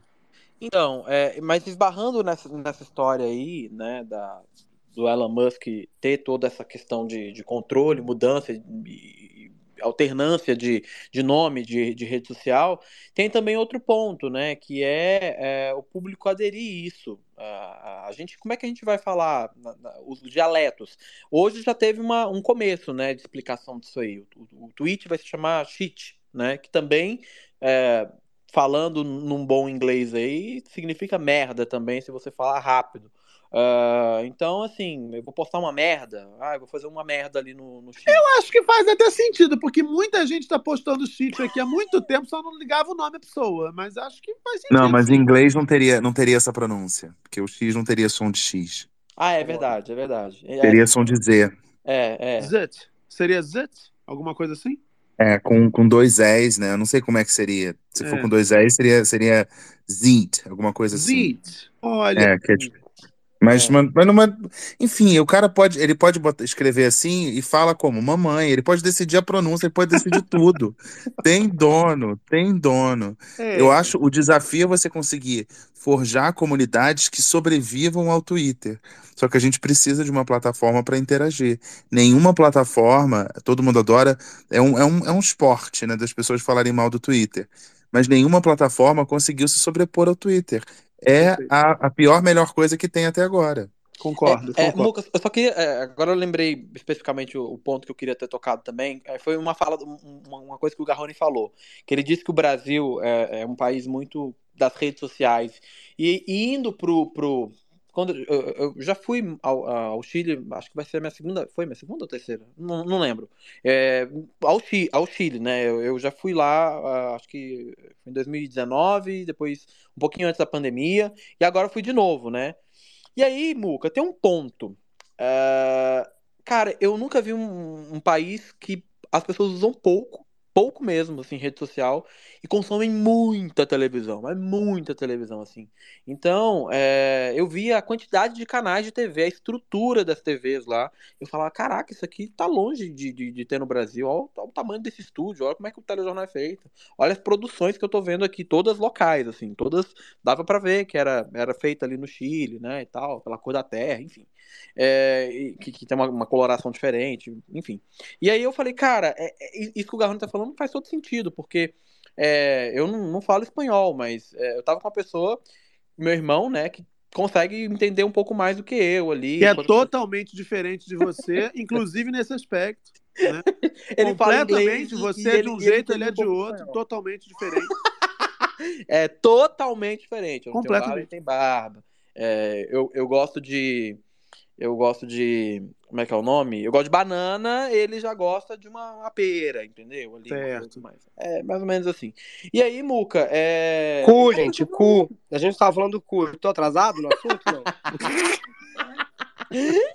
Então tem isso, né? Essa mudança. E o Brasil, ele sente muito mais porque a gente gosta muito mais de estar com o telefone na mão e imerso num universo, que é as famosas bolhas, né? É, que é o nosso caso aqui agora, inclusive. É, e a gente gosta de estar tá imerso nessas bolhas. É, o Elon Musk é o dono. Amanhã ele pode chegar e falar assim: eu não quero mais o X. Até porque tem um, um fator histórico aí também. O X, é, essa, essa empresa X que ele quer lançar, já foi lançada uma vez e não deu certo, porque foi um banco. É, foi em 99, 98, alguma coisa assim. É, o PayPal veio e esmagou a, a, a iniciativa que ele tinha na época. Então, ele não conseguiu. E aí ele, ele, ele pegou esse negócio e engavetou. É, ainda tem registro. A, a X-Corp, né? Que é a, a, o nome. Que é a empresa dele, que a né? empresa dela já, já existe há muitos anos. Há muitos anos. Olha, a Reuters, ela soltou há 25 minutos, o doutor Luiz Fernando Corrêa mandou para mim aqui na DM, é, é exatamente o que a gente está discutindo aqui, que o plano do Elon Musk, do bilionário Elon Musk, de fazer esse rebrand, é, de trocar o nome de Twitter por X ou X, pode ficar complicado legalmente, porque companhias como Meta e Microsoft, Microsoft já têm propriedade intelectual, direitos de propriedade intelectual sobre esta letra, algo que a gente falou aqui mais cedo. Então não vai ser fácil a vida do Elon Musk, não. É, quero só chegar aqui para a gente avançar um pouco nessa conversa. Eu vou tocar a trombeta porque ela chegou e ela certamente também tem o que falar sobre o X da questão.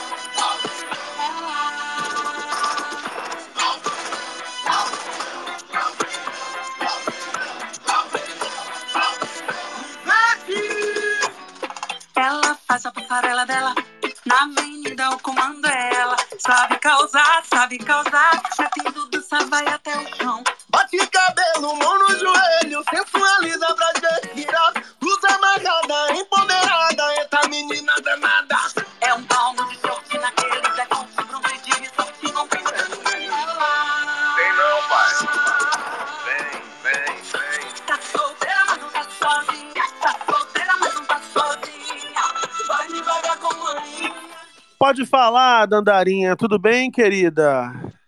Oi, Muca, tudo bem? Boa Tudo. noite, Brasil. Boa noite, co-host invejosa. Olha, dá bom dia, porque o pessoal do Spotify fica chateado que você dá boa noite, eles ouvem de manhã. Ah, gente, boa noite, pessoalzinho aí do Spotify. Galerinha do Spotify, um beijo, certo? Estou aqui para vocês, não importa o horário. Que importa é o oi, entendeu? Dandara, o que, que você tá achando dessa, dessa confusão toda com o fim do Twitter? Agora o homem acabou com o passarinho, botou um X no Ah, eu amei o coisa da história de que agora a gente vai só postar X vídeos e a logo é igual da X vídeos, né? Igual, gente. É preto com negocinho verde. Quando vê isso, na verdade, o dono do X vídeos sempre foi o Elon Musk, que vocês não sabem é de nada. Vem aí um grande sex shopping aberto ao público. Já é, né, amor? Uma plataforma pronta pra gente trabalhar apenas o sexo. É X de sexo, vocês estão super aí por fora, querendo achar que é mercado, nananã. É isso. É, inclusive, né, o banheirão da Ludmilla. Meu Deus, quem viu o vídeo? Eu não vi Sério, esse vídeo. Cara, eu também não vi esse vídeo. É o banheirão do Numanice. Conta, conta pra galera rapidinho, que, só pra galera da audiência aqui saber o que aconteceu. afinal. Supostamente, mas eu vi com os meus olhos. Hum. Só que estão dizendo que é lá, vai que não é, né? Mas enfim. Um engate muito sensual. muito sensual. Que todos aqueles que vêm pensar, ai, queria. Queria. E é bem aquelas cenas de pornô que a pessoa filma por cima do, do coisa. E eu acho que quando a pessoa descobre é porque ela não estava tão jogada. O cara, ele tá jogado, ele nem vê que filmaram, entendeu? Uma delícia. Ah, então tem um, casal se pega- tem um casal se pegando no banheiro do Numanice em Salvador e alguém filmou, filmou por cima a Eles transa. não estavam se pegando, eles estavam transando literalmente. Então, E, e alguém pegar, filmou. me pego na balada. Ali já era o final, se aquelas. Sério, Hum. introdução mesmo. E eu, eu não sei o que alguém falou isso pra mim. Ai, gente, mas eu, eu esperava uma, uma câmera por, si, por baixo. Eu falei, aí já não é mais um flagrante, um banheirão. Aí já é o filme com editor, diretor. Calma lá, né? A graça é a rapidez ali. E como era um banheiro fechado, desses banheiros assim, meio de vestiário, sabe? Que você dá pra ver por cima. Eu acho que alguém deve ter entrado, ouvido o barulhão que estava rolando delicioso. E aí registrou. Mas é Gente, não façam isso, que isso é crime, tá, gente? Só queria dizer pra vocês. É, é nada, tá? O banheiro tá fechado, gente. Banheirão é algo que existe. Não, meu amor, desde- filmar e postar que é o crime. Ah, é verdade. Mas não dá pra ver, mas não dá pra ver a cara deles, não. Não dá pra ver. Não, não dá pra ver, não dá pra ver. É, É. bem Dá só rapidinho. o tapão, né? E né, dá né, pra, ver, dá pra ver se É. eles têm rede social, dá pra ver se eles usam o Agora Twitter dá pra ou se ver uma bela bunda. Eu queria saber se eles usam rede social e se eles usam Twitter ou o cu. É, o cu, eu acho que o cu deu uma morta, deu uma morrida. Ah, mas sabe o que eu queria Pelo dizer? menos um dele usa. Um pelo deles que eu, eu pelo, que pelo que eu apurei, um deles usa. É adepto da rede indiana. Perfeito. Fala, Dandara. O Garrone estava falando, mas eu acho, e talvez seja obviamente um romance da minha parte, mas estamos aqui para especular, né? Que é a verdade mesmo, ninguém sabe. Porque se com essa pessoa desequilibrada mentalmente aí e com dinheiro. Não, sério, gente, com todo respeito, Mona, se você ouvir isso aqui é com todo respeito mesmo, mas gente maluca e dinheiro não dá certo, cara. Viram umas coisas que, sinceramente, mas eu acho mesmo que se o Instagram, o Instagram ainda não deitou, quando se o Instagram trouxer tudo que tem no Twitter, ele consegue. Quando o Instagram surge, todo mundo acha, ah, é, nem é tão legal, né? sempre tem uma onda assim. Não sei, Zuckerberg e o santo de Zuckerberg está sempre em dia, e quando ele entra na parada, nunca é para perder. Eu sei que já passou, eu sei que já diminuiu os usuários, né? não os usuários, mas as pessoas ativas, blá blá blá. Mas assim, é uma nova forma dele renovar o Instagram. E aí eu tô falando como criadora de conteúdo, que sim está saturado, mas acaba sendo a maior rede é a que de fato concentra as publicidades, pelo menos para mim. Inclusive fiz uma publicidade da Claro, favor, por favor, ir lá falar, ai que linda, que Também, maravilhosa. Maria Maria, aqui, ó. Vem aqui no meu É, Twitter bate, também. bate, manda, manda a mãozinha. Dani Você faz no. Instagram, eu faço aqui. Eu, Dandarão, Não, mas eu fiz aqui também. Eu fiz aqui também. acabar isso aqui, pelo amor de Deus. Era um pacote. Não, mas o que eu tô dizendo é, não, mas isso é uma transição que vai acontecer aos poucos. Eu não tô falando que aqui vai acabar. Eu tô dizendo que a forma com que está sendo tratada e pensando em quem é e o que pode, enfim, oferecer, não, mas ser o, o Instagram no sentido de crescimento, no sentido de milhões de coisas, gente. Eu acho que quando eles começarem isso, ter thread, passar pra maldade mesmo, entendeu? Putaria. Sabe o que, que eu acho? De verdade, o que, o que eu acho dessa história, eu acho muito ruim se concentrar tudo no, no Instagram. Eu acho muito ruim. Porque eu acho bacana que, as que as redes sejam pulverizadas. E acho que o caminho é exatamente esse. Inclusive, os, os pesquisadores eles dizem que a gente está caminhando para um, um lugar em que essas grandes redes, essas grandes plataformas, elas vão perder espaço para outras mais nichadas e pulverizadas. E quando a gente fala de Twitter, o Garrone falou aqui mais cedo, ah, o brasileiro tende a valorizar muito isso. Eu concordo.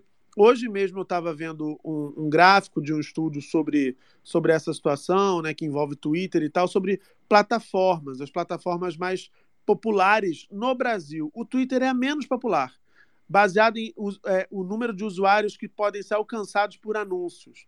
O Twitter tem 24 milhões de usuários que podem ser alcançados por anúncios. Até o Pinterest tem mais gente que o Twitter tem 30 milhões. A, a, a plataforma que é mais atingida por anúncios, né, que os usuários podem ser mais alcançados por anúncios, é o YouTube, com 142 milhões, seguidos pelo Instagram, com 135 milhões. Em terceiro, vem o Facebook, com 119 milhões. Em quarto, o TikTok, com 89 milhões. Então, assim, a gente está falando do, do, do, do Twitter, ah, é uma grande revolução, nossa, que está acabando com o Twitter e tal. Mas não é nem de longe uma plataforma imensa. E eu acho que essa discussão, esse choro todo nosso aqui, é muito da bolha, da galera que está aqui desde o começo, que, que gosta da E que tradição. existem pessoas que cresceram também, né, Muca? Sim. Que sim, que tiram o seu sustento em vários sentidos. Isso Sim. eu não discordo. Só que é isso, pensando como criadora de conteúdo, o Instagram ainda tem muita força para isso, para pulverizar. É, o, é onde você é, deita, enfim, posta o seu produto final depois que o cliente, enquanto marca, te procura, sabe? É onde funciona, é onde você já vê rapidamente os resultados, se flopou, se não flopou. É tudo muito rápido, mas sim, existe uma saturação. Eu concordo total com o que você falou. É muito nociva essa união de poder, porque já tem o WhatsApp.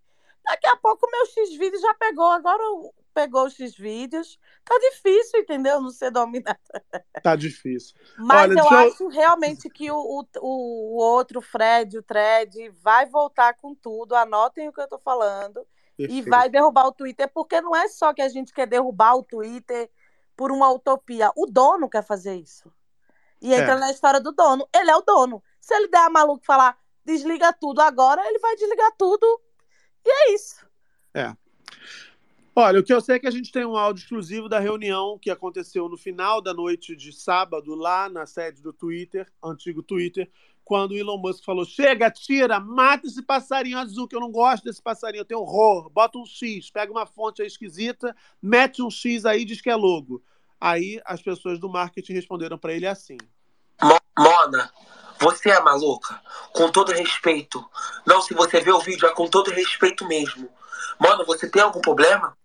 Mas não adiantou, Dieguinho. Mesmo assim, ele foi lá e mandou arrancar o passarinho e meter o X.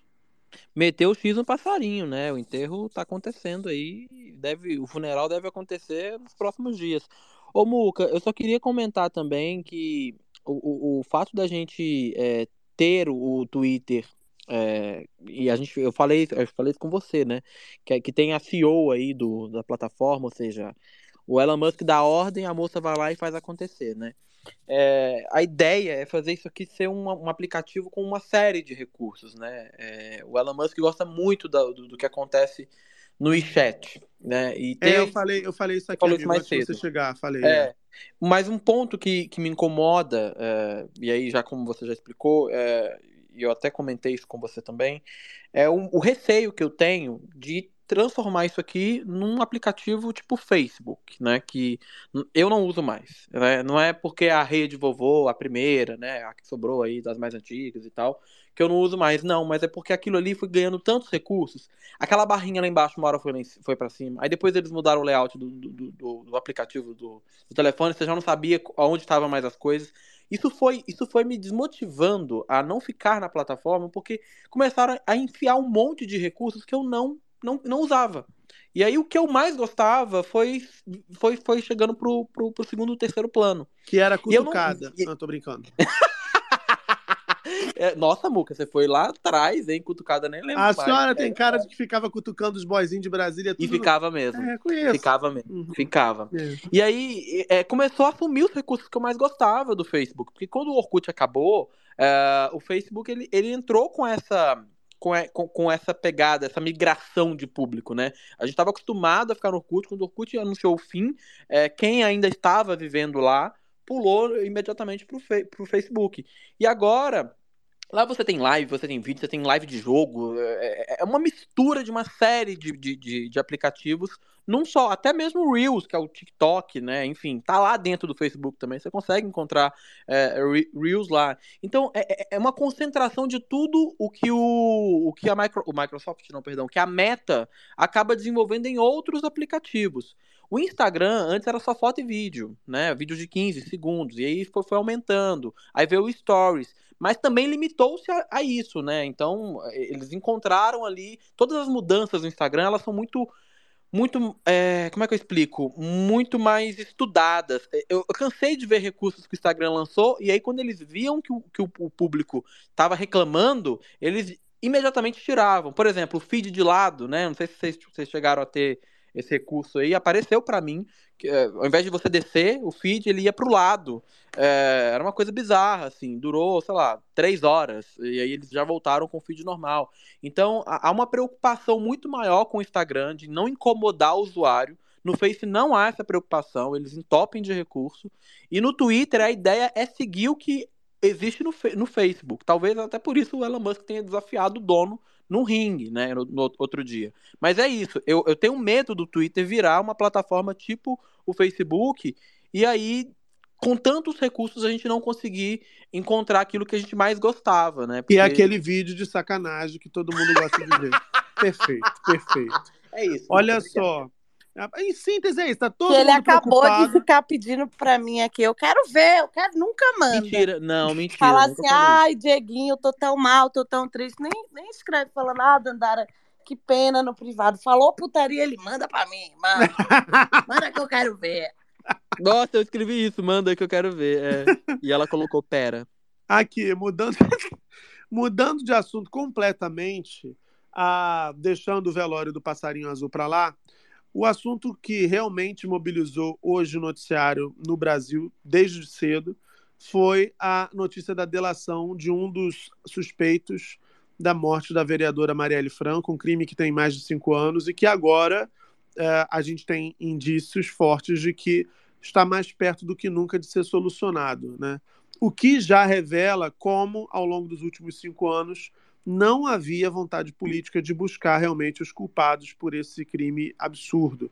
Né? Eu queria ouvir o Garrone sobre essa, sobre essa história, Garrone, porque foi uma delação premiada do Elcio, um dos suspeitos, um dos acusados. Eu não sei se ele é suspeito ou acusado, acho que ele ainda é suspeito, uh, que já confessou, né? Participação. É, então ele é réu confesso, né? Ele é réu confesso. É, é, foi a delação premiada dele que acabou levando a polícia a avançar bastante nessas investigações. Inclusive, há rumores de que a polícia já esteja mais adiante do que aquilo que a gente sabe até o momento, nesse começo de madrugada de terça-feira. É, não, ele, não é, ele não é réu, confesso que não houve denúncia ainda, É. né? São, são cinco Eu anos. acho que ele ainda é tratado como suspeito, ainda que é isso. É, é. Mas se, se é delator, ele confessou, né? Porque para ser delator, essa, essa é uma premissa. O que não ficou muito claro para mim, porque pela delação, pela regra da delação premiada, você tem que delatar para cima.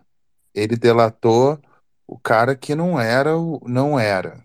O que é, ele informou a pessoa que teria mandado o Rony Lessa atuar era um cara que já morreu, que foi assassinado. É, que também não tem cara de ser o mandante de fato, mas o cara que teria ordenado o Rony Lessa. Então, essa delação, ou eu acho, eu tendo a achar que a gente não sabe exatamente o que ele delatou ainda, porque não está tudo claro. Porque para delatar, você tem que delatar para cima. Ele delatou o ex-bombeiro, que era alguém que participou de um antes e um depois do crime. Então não faz muito sentido. Já que ele era o motorista ali, o, o cúmplice do Rony Lessa, já que o Rony Lessa não tem uma perna, não consegue, não conseguiria dirigir, ele dirigiu o carro. Então, é, para mim falta informação. Para mim falta informação e talvez seja a falta de informação seja necessária nesse momento, porque se divulgar informação, você pode fazer com que os criminosos se, se protejam.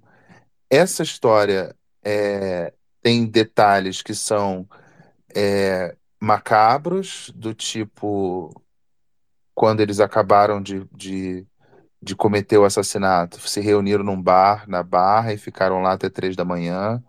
Ou seja, enquanto as pessoas tomavam ciência do crime, eles estavam bebendo, o que mostra um grau de desconexão com o que é um assassinato.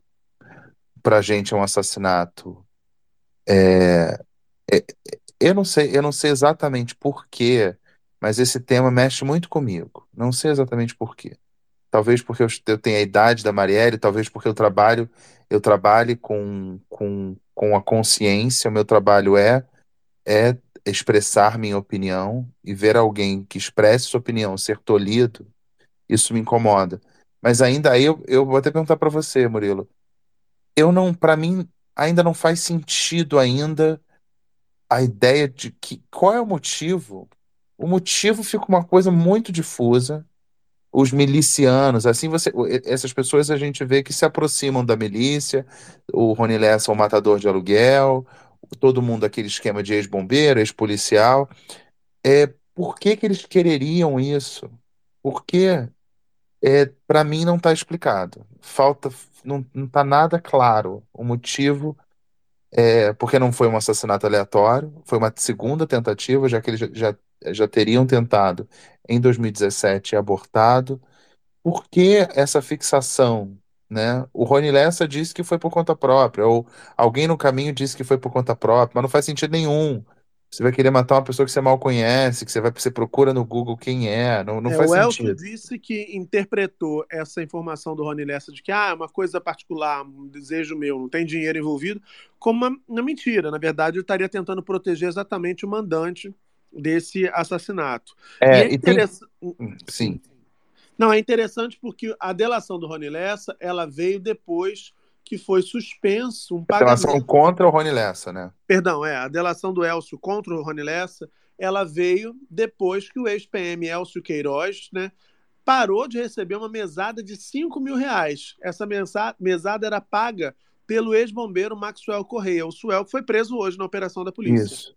Então, É. quer dizer assim, tem- é, é, e o bombeiro foi preso numa, numa casa, uma mansão no Recreio dos Bandeirantes, uma casa muito grande, piscina, aquela história toda, o que já deixa aí um entendimento de que talvez aquela, aquela casa ah, seja incompatível com a renda de um, É, ele, ele, ele, pelo que eu li, é um miliciano, né? É um miliciano que não mora numa região de favela, mora numa, numa área privilegiada.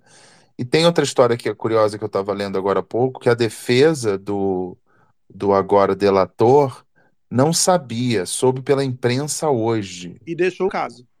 É, e deixou. E, a- e- e a- e esse advogado inicial era, era, o mei- era indicado pelo Rony Lessa, ou seja, haveria ali uma estratégia comum. A partir do momento que tem a delação e ele denuncia e dá detalhes, né? E ele dirigia o carro e tudo mais, mostra que eles têm, é, agora eles estão, eles não são aliados. É, mas eu achei, eu achei muito estranho isso, a defesa não saber que, um, que a delação não é um, um aperta dois botões e confirma, é um processo de negociação, né? Você tem que, você tem que entregar alguma coisa para merecer ser delator, e a defesa não sabia. Esse caso é todo muito, todo muito estranho. E eu acho que o Flávio Dino, nesse, nessa situação, ele cometeu um erro ali. Ele cometeu um erro porque ele chamou para si o protagonismo de uma operação que deveria ser algo estritamente técnico. Ele não, veria, não deveria ser o, o porta-voz das informações dessa, dessa, dessa operação e, e ele dando a entender de que está mais próximo de descobrir quem mandou matar. É, porque isso abre um espaço para uma crítica para qualquer outra operação que vier a ter é, algum tipo de insinuação de que ele tem ingerência. É claro que é perfeitamente, é perfeitamente possível, crível, e aparentemente é o que aconteceu. Ele foi informado quando a operação acontecia. Mas para que decidir falar? Já teve a coletiva das pessoas envolvidas e tal. Então eu vi, eu li essa crítica sobre ele, eu acho que faz sentido. Eu acho que faz sentido porque tem gente ali que está cu- cuidando disso, dessa operação. Porque ele, como um, um ministro que é sim chefe da Polícia Federal, é, mas é um chefe formal, ele não, ele não decide os rumos da operação, e essa operação não é exatamente da Polícia Federal, é uma colaboração da Polícia Federal, houve ali uma negociação do Ministério da Justiça com o governador do Rio e tal, eu entendo, mas ele chamou para si. E eu acho que nesse sentido é ruim. É muito melhor a gente ouvir, por exemplo, a ministra Aniele, que não tem como falar, e todo mundo entende, compreende, se emociona, ela não tem como falar simplesmente como ministra. Ela está envolvida, seria, seria é, impossível e até cruel exigir dela que não falasse como alguém envolvido no assunto. Por que o ministro Flávio, Flávio Dino chama isso para si como se esse fosse um assunto de governo? Não é um assunto de governo, esse é um assunto de Estado. E a estrutura do, do Estado tem que estar disponível para isso, mas não para fazer previsões de qual vai ser o rumo, não, não é isso. Mas também ficou claro que é, com a mudança de, de gestão, com a mudança de governo, andou. É, Dando, vou, dando a abrir, eu ideia vou, de que tinha, tinha uma, uma, uma- um movimento ali para não andar. eu Isso para mim está muito claro. É, eu vou abrir discordância porque eu acho que o, Flávio Dino ele, ele faz a coletiva exatamente nesse sentido, para deixar claro que o que ele tinha dito no dia 2 de janeiro, que esse era um caso é, é, é encarado como prioridade absoluta por ser um caso de atentado contra a democracia, era importante demais para o governo ah, buscar essa solução. E acho que ele dá ali um- uma, uma devolutiva para a sociedade. Ó, estamos caminhando. E acho, é, e, e, não sou eu que acho, muita gente acha, que obviamente o que se falou hoje, o que veio a público hoje, é uma fração daquilo que já se descobriu. Né? Porque senão o que a gente estaria diante de uma, de, uma, de uma operação, de uma coletiva que poderiam aí facilitar que os eventuais mandantes se, se, se, se armassem contra os próximos passos dessa investigação. E fatalmente não vai ser isso que vai acontecer. Eu acho que, ao que parece, inclusive vendo apurações de colegas, uh, a polícia já está muito mais avançada. Lembrando para todo mundo aqui que a polícia, nesses cinco anos, nesses cinco anos, esse inquérito trocou de mãos inúmeras vezes, o que também já é um indício de que não havia a, a, o interesse de fazer ali com que o Estado chegasse à resolução desse mistério, né, desse crime. Né? Vários delegados passaram por esse caso. Uh, e em cinco meses, o governo refez a investigação que foi tocada pela Polícia Civil do Rio de Janeiro, polícia que não estava hoje na coletiva, não tinha um representante da Polícia Civil hoje no, do, Rio de Janeiro falando sobre essa situação. Então, o governo conseguiu, a Polícia Federal, nessa colaboração aqui com o Ministério Público do Rio, conseguiram refazer as investigações, chegaram às provas, né? A delação não é uma prova, a delação revelada hoje não é uma prova, ela é um meio para obtenção de provas e essa delação foi confrontada ali. A polícia se deu o trabalho. De, ela, se eu não estou enganado, a delação aconteceu 15 dias atrás. A polícia conseguiu confirmar pelo menos oito pontos do depoimento uh, prestado no meio desse, desse acordo de colaboração premiada. E por isso, uh, os fatos foram, foram considerados ali, ok, isso aqui faz parte da realidade, de fato, isso aqui aconteceu. Fala, GG. Não, eu levantei a mão para falar exatamente o que você falou. Eu, eu, ia falar exatamente isso, que a delação era um meio de obtenção de prova, embora tem, tem a galera do direito, né, que gosta de, de polemizar as coisas, mas assim, o que é mais aceito é que a delação, a natureza dela é um meio de obtenção de prova e ela só pode ser validada se ela vier acompanhada de provas ou elementos de provas que corroborem aquilo que foi delatado. Tanto é que tem um próprio artigo nela que a delação por si só não pode servir de embasamento para incriminar ou denunciar ninguém. É inválido isso. E, e também não raras vezes acontece de pessoas que estão em grandes esquemas, ou até pequenos esquemas também, de é, tentarem efetuar delações com coisas para dificultar as investigações ou confessarem crimes que não cometeram para aliviar peles de outras pessoas. Então, assim, é aguardar mesmo para ver o que que, o que que as polícias vão conseguir comprovar do que do que está sendo investigado.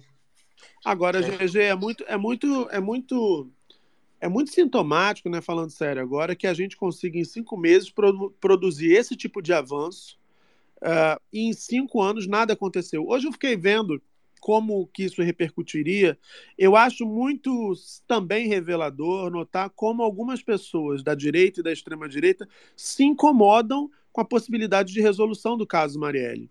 É muito, é muito, é muito estarrecedor ver gente protestando contra a revelação ou contra a proximidade da revelação de quem cometeu esse crime, de quem mandou é, é, é, esses criminosos atuarem para tirar a vida da Marielle, acabou tirando também, acabaram tirando também a vida do Anderson naquela noite horrorosa. Então, assim, é, a gente viu hoje figuras como Sérgio Moro e Deltan Dallagnol politizando o caso, né, falando, ah, agora defendem delação premiada. O Sérgio Moro ele deveria ter vergonha de nem abrir a boca para falar desse assunto, porque ele era ministro da Justiça quando não se, não, não se avançou um, um milímetro nessa investigação. Pelo contrário, ele conseguiu, inclusive, denunciar né, o presidente, o então chefe dele, dizendo que havia uma ingerência, uma, uma interferência do Bolsonaro na Polícia Federal. Ele fez essa denúncia, todo mundo lembra disso. Depois ele sai do governo e volta para apoiar o Bolsonaro. Então, assim, ele não devia nem abrir a boca para falar desse caso. E, e, e, me surpreende que ele não só fale, como ainda isso acabe repercutindo. Né? Que credibilidade tem? Cá para nós, gente, sem sacanagem. Que credibilidade tem o Sérgio Moro para comentar esse caso? Nenhuma. É abaixo de zero. Deltan Dallagnol nem se fala. Fala, GG. Aqui, primeiro, você tem que derrubar a Dandara que ela caiu aí, senão ela não consegue voltar se ela tá tentando. Ponto 1. Um, concordo com tudo que você disse.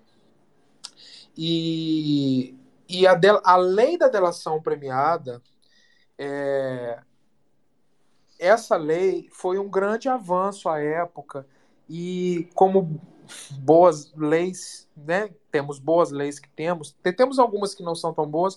Eu particularmente acho interessante a lei de delação premiada, é, porque ela começou a permitir com que é, a galera do colarinho branco, grandes grandes pessoas que. Porque, gente, o, o, pobre, na maior parte das vezes, ele comete um crime, mas ele deixa rastros.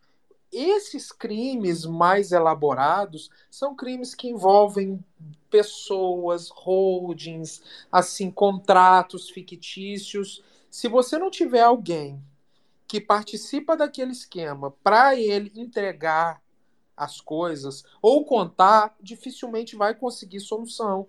Então, assim, foi um avanço que a gente começou a ver é, pessoas, grandes políticos, empresários e etc., sendo denunciados e, de fato, culpados, penalizados por aquilo. E só que também a gente tem que fazer uma meia-culpa, todos nós, eu acho, inclusive, principalmente a galera do direito, da má utilização da legislação, principalmente das prisões.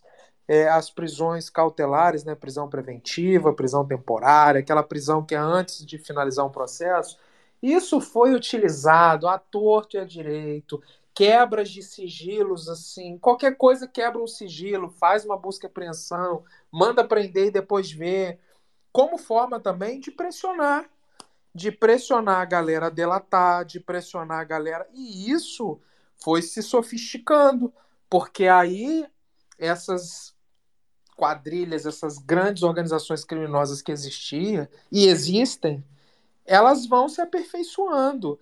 E aí delatam coisa que não aconteceu, e aí fala coisa fictícia que não é para atrapalhar. E, enfim, e aí forjam delações para conseguir benefícios, e aí ninguém descobre, porque um grande acordo com o Ministério Público, com o Judiciário, com tudo, enfim, e aí a gente está vendo esses escândalos agora. E, e tem muito mais coisa para vir por aí, tá? Como diz Gilmar Mendes, eu repito sempre, é de corar frades de pedra, mas é só aguardar, Muca, só o tempo dirá. Mas eu acho muito interessante que com a troca de governo, e também, eu não vou culpar aqui os policiais da época que estavam, porque às vezes, cara, o policial lá, o delegado, o investigador, sei lá, porra, tá com não sei quantos inquéritos para resolver, não tem estrutura, não tem equipamento, não tem. Você sabe que o Flávio Dino falou hoje sobre isso. Ele disse que ao longo desses cinco anos muitas provas foram coletadas, né? muita gente colaborou sim na polícia, né? e isso serviu também para esse avanço de hoje. Uma coisa que também me chamou muita atenção, e eu vi o Flávio Dino agora no Jornal das 10 na Globo News, é que ele fez questão de dizer que não está politizando esse caso. Então, assim, não tem nenhum grupo político, porque muitas teorias aparecem, né? E a gente entende a razão das teorias aparecerem, porque foram cinco anos, né? E, os cinco anos compreendem os últimos quatro em que a gente esteve sob a gestão uh, do Bolsonaro é, em que a gente não andou. Nesse caso, pelo contrário, havia uma tentativa ali muito evidente de, de impedir qualquer avanço nessas investigações.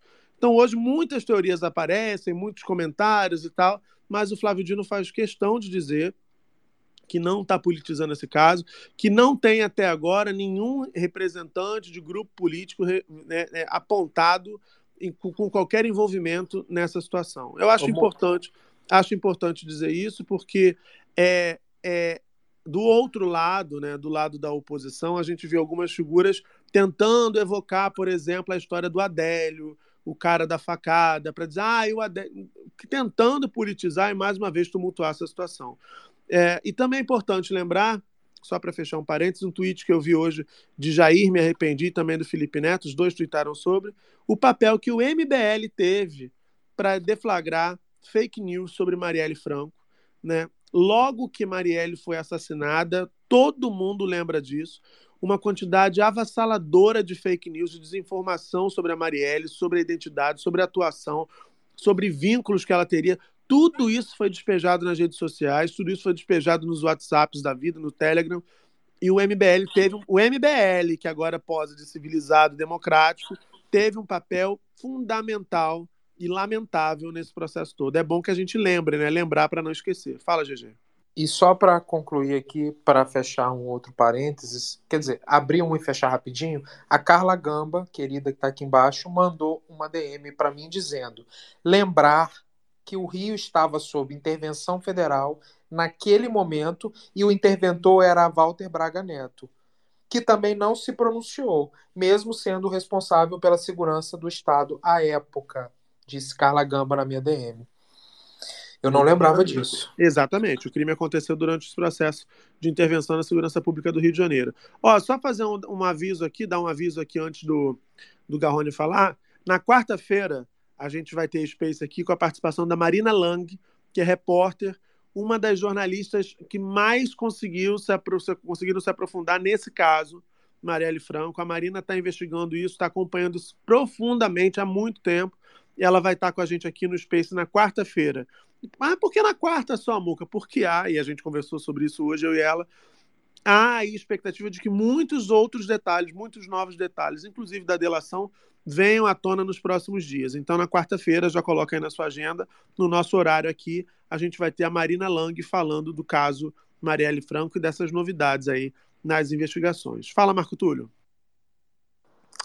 É, você estava falando né, da, da, da extrema-direita, as reações à investigação e tudo, e me chamou a atenção, Muca, é, hoje, várias, várias postagens de um.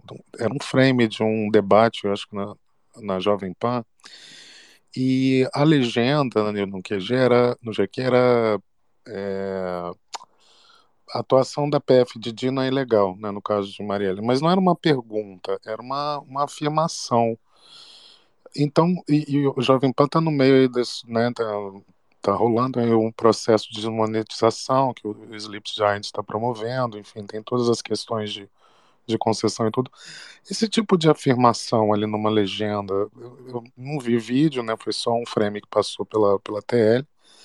Não, não, como é que se lida com isso? Porque isso é uma desinformação, né? Onde, onde estaria a responsabilidade da emissora? Eu fiquei me perguntando isso, entende? É, amigo, mas eu acho que tá difícil nesse caso específico a gente falar de qualquer responsabilidade, né? E não só nesse caso, mas é só a gente lembrar do que aconteceu na história recente, né? Tá difícil, né? Tá difícil. Eu, eu, eu acho que cada vez fica mais difícil defender a Jovem Pan. Mais difícil, quase impossível para mim. Fala, Garrone. Não, eu não acho que seja uma desinformação, não. Eu acho que é uma opinião. É um editorial. Você pode achar, achar algum pelo no ovo, é uma opinião. Não é isso. E o Sleeping Giant faz um trabalho muito interessante, porque eles não pegam na opinião da Jovem Pan. questão da opinião da Jovem Pan, você pode ter a opinião que você quiser. Você só não pode promover discurso de ódio, promover fake news. Essa não é uma fake news, essa é uma opinião. Quando você põe na tarja, fica de fato com cara de notícia, mas é uma opinião, opinião que você pode, pode discordar, é, não mas tem é problema. uma opinião, é uma opinião, concordo com você, mas é uma opinião que vai ao encontro exatamente de um tipo de discurso que está fundamentado no ódio, né? Vamos combinar Não. que assim, é uma opinião direcionada para aquela audiência específica dizer assim, ah, tá vendo só, Ah lá, não falei que não né? É uma opinião, mas ela tá aí num, num, num limitezinho que é complicado, né? Mas é, é isso que, que trabalha. A Jovem Pan é, trabalha aí numa coisa que é uma coisa assemelhada ao jornalismo. É uma coisa É. assemelhada. É, assemelhada, é assim, que. exatamente. Não, se assemelha, se assemelha ao jornalismo. Tem cara de jornalismo, tem assim, voz, tem gravata, tem tarja, tem Que é o vinheta. mesmo princípio da fake news. Ela tem a Isso. gramática do jornalismo, você olha e fala, nossa, é uma notícia, mas não é, é uma Só mentira que, só que, só que o, a, a fake news, ela, ela perde o contato com a autoria. A Jovem Uhum. Pan tem uma autoria, tem uma concessão, então tem uma responsabilidade maior. Exato. Eu, eu consumo fake news, você sabe que eu consumo o tempo inteiro, faz parte do meu trabalho. Uhum. E ali, é, a pessoa pode falar o que for. Eu estava vendo, por exemplo, eu vou até botar no meu vídeo de amanhã, em relação àquele episódio do Alexandre de Moraes em Roma, Sim. a, a, a mulher falando assim: olha aqui esse site italiano. Aí, o site italiano quer dizer o quê? Confiável. Se é site italiano, é confiável.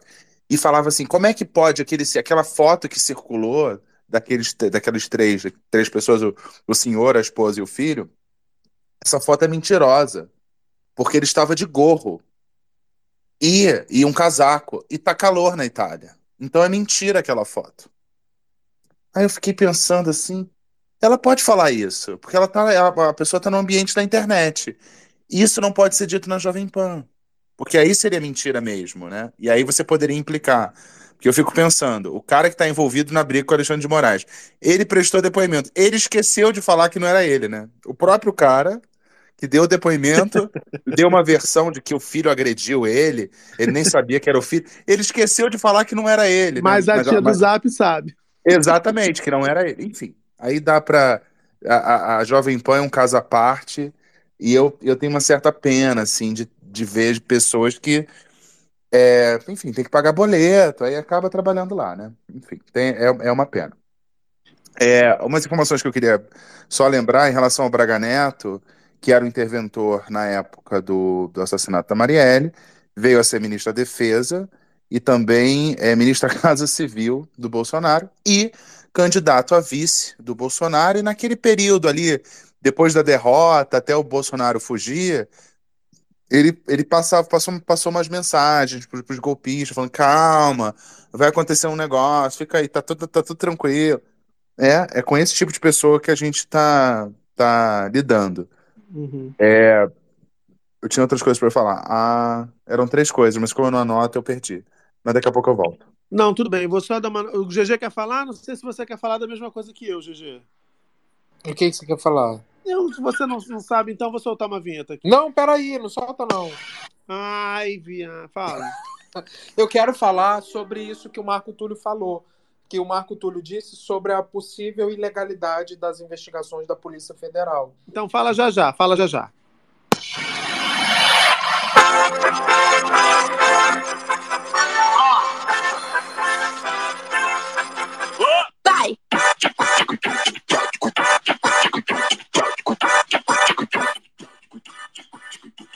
O GG vai falar já já sobre essa questão das ilegalidades nas investigações da Polícia Federal, mas antes eu quero dizer para você que nós somos o 11 assunto mais comentado no Twitter, ou no X, ou no X, ou sei lá que nome tem essa rede atualmente, aqui no, no Brasil. 11 posição. Muito obrigado. Continuem tweetando com a tag Space do Muca para poder a gente subir mais ainda e mais gente vir para cá participar dessa discussão. Quero fazer um pedido também para você que está ouvindo a gente ao vivo aqui durante essa transmissão para seguir a gente aqui neste site que já ostentou um passarinho azul simpático como marca e agora tem um X horroroso. Clica na fotinha aqui e me segue para não perder nenhuma transmissão. O Space do Muca rola ao vivo aqui toda noite de segunda a sexta, a partir das 11, 11h15, mais tardar 11h30. No dia seguinte, a gente está disponível cedinho nos principais agregadores de podcast para você ouvir como, quando e onde quiser. O Space do Muca, que é um dos principais, mais ouvidos podcasts de notícia do Spotify Brasil. GG, eu tô me achando a bala que matou Kennedy. Fala, Barroca. Cara, muito obrigado. Supostamente matou o Kennedy. A bala que supostamente matou Kennedy. Porque, segundo a tia do Zap, né, não foi bem isso que aconteceu. Fala, GG. Não, eu queria falar, eu queria falar o seguinte, Muca. Cara, quando a Jovem Pan coloca isso, pra mim é uma completa, não é nem uma opinião, não, é uma desinformação mesmo, uma desinformação da legislação, porque este caso poderia se poderia ir por três caminhos diversos. O mais conhecido é quando é, um caminho é as polícias entram em cooperação e elas resolvem compartilhar as informações e fazem uma, uma investigação em conjunto, fazem um inquérito em conjunto, enfim, ele- eles se auto-organizam como é que vai ser isso. Essa é uma opção. A segunda opção é a federalização, que a galera já deve ter ouvido falar, ou quem nunca ouviu, é quando o caso tem uma repercussão muito grande, tudo, o governo federal puxa essa competência para ele, para ele poder tocar, porque entende que é, entende que a Justiça Federal teria mais parâmetros e mais e seria é, melhor para investigação, menos interferências externas e tudo mais, porque né, a União está tá disposta em todos os estados e no DF, e tem o que aconteceu, o que muito provavelmente aconteceu. Eu não, eu não tenho o decreto, o decreto não, a portaria que faz a abertura dessa investigação no Ministério da Justiça, mas a gente tem uma legislação que nem é muito nova, né, Jovem Pan? Vamos lá, né? Vamos falar que é uma legislação de 2002, de Fernando Henrique Cardoso, Lei 10.446. Essa legislação, Muca, fala o seguinte, ó. Artigo 1 Na forma do inciso 1 do parágrafo 1 do artigo 144 da Constituição, quando houver repercussão interestadual ou internacional que exija repressão uniforme, poderá o Departamento de Polícia Federal do Ministério da Justiça, sem prejuízo da responsabilidade dos órgãos de segurança pública arrolados no artigo 144 da Constituição, em especial as polícias militares e civis dos estados, proceder à investigação, dentre outras, das seguintes infrações penais. Aí botam alguns crimes, sendo eles o, o crime que, no caso, se enquadraria é o inciso terceiro, que é o relativas à violação a direitos humanos que a República Federativa do Brasil se comprometeu a reprimir em decorrência de tratados internacionais de que seja parte. E bota outros crimes também, e bota e vem o parágrafo único desse artigo que fala o seguinte, ó: atendidos os pressupostos do caput, o Departamento da Polícia Federal procederá à apuração de outros casos, desde que tal providência seja autorizada ou determinada pelo ministro de Estado da Justiça. Ou seja, não precisa de não precisa de judiciário aprovando, como tem como tem pedidos que são negados, não precisa de nada, basta que o ministro da Justiça fale: "Vamos instaurar uma portaria para investigar tal caso". Ponto final tem disposição em lei e isso é permitido. E assim Vamos ouvir funciona. o que, que, ele falou. Ele falou sobre isso exatamente na Globo News, no Jornal das 10. Vamos ouvir. Opa, opa, cadê a conexão da gata? Vamos ouvir o Garrone, daqui a pouco a gente ouve o Flávio Dino. Fala, Garrone. É, não, trazer uma curiosidade, já que eu monitoro os, a extrema-direita nas redes sociais, é, esse tema não foi um tema que que palpitou. Aliás, eu fiquei até procurando, não tem, não tem nada relacionado nos últimos dias, não tem nada relacionado ao que está acontecendo. É só aquela coisa é, normal de, de, de denunciar a invasão comunista. A única postagem que eu vi do caso Marielle foi falando, ah, e a Marielle, mas e o Adélio? Do Adélio não fala nada. Né? Como se a Polícia Federal já não tivesse concluído Houve duas investigações, conclusão, reunião com, com, com então o presidente Bolsonaro para falar assim, ó, oh, não achou nada. E tranquilo. E o Bolsonaro, e o Bolsonaro a, aceitou. Só que para o público, ele fica, ah, o Adélio, o Adélio, a Polícia Federal já investigou. Então, assim, o assunto Marielle não tem discurso na extrema-direita para compartilhar, porque o que, que você vai compartilhar? Prendeu um cara envolvido no assassinato, você vai ser contra? Você vai ser a favor de assassinato?